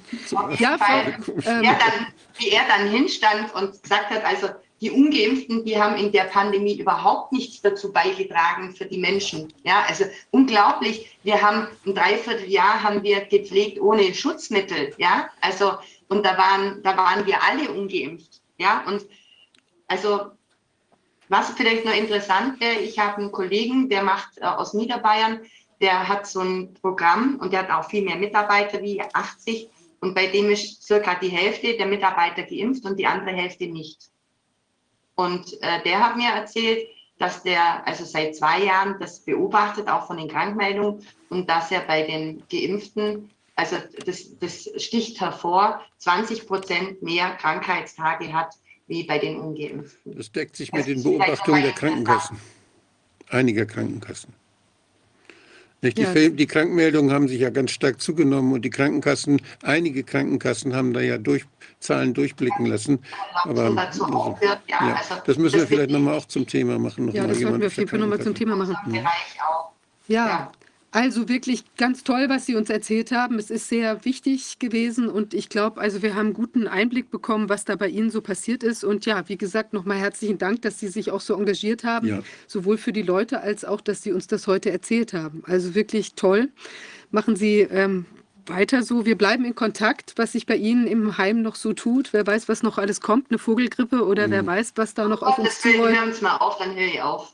Ja, wenig mache ich Vögel nicht nochmal mit. die, Ich meine, wir haben ja eh schon Altenheimsterben, also es machen immer mehr äh, ja, Pflegeheime. Haben Sie ja in Berlin auch, wann so, so Asyl Asylheime oder, oder, oder für, für Ukraine bereitgestellt. Also komplexe Vielen, Themen. ja, vielen Ja. Dank für Ihre immer schön moralisch bleiben. Ganz, ganz herzlichen Dank und halten Sie die Ohren steif da quasi an der Front. Ja. Und Danke. ja, vielen Dank Dank. nochmal. Vielen Dank. Toll, dass Sie da Alles waren. Gute. Ich habe es emotional auch nochmal so ziemlich so das Revue passieren zu lassen, hätte ich jetzt auch nicht gedacht. Also es hat mich schon auch nochmal so ein bisschen ein Stück weit, ja, Das kann, man, das ja. kann man merken, dass Sie sehr engagiert sind und das ist so schön. Das ist toll. Vielen Dank. ich sage danke, dass ich heute reden durfte. Dankeschön. Vielen Dank. Euch eine gute Zeit. Ihnen auch. Gleichfalls. Danke gleichfalls. Danke, tschüss. Ja, jetzt sind wir am Ende einer langen Sitzung angekommen. Ja, Mann, das war lange ja, nicht? Ja, war lang, viel erfahren, viel gelernt. Ähm, Sie können sich anschauen, wir haben ja dieses äh, corona-ausschuss.org ist das Archiv und da verlinken wir immer mehr die Sachen, die wir so herausfinden. Ich denke, es wird noch sehr wichtig werden für die Aufarbeitung der ganzen Angelegenheit.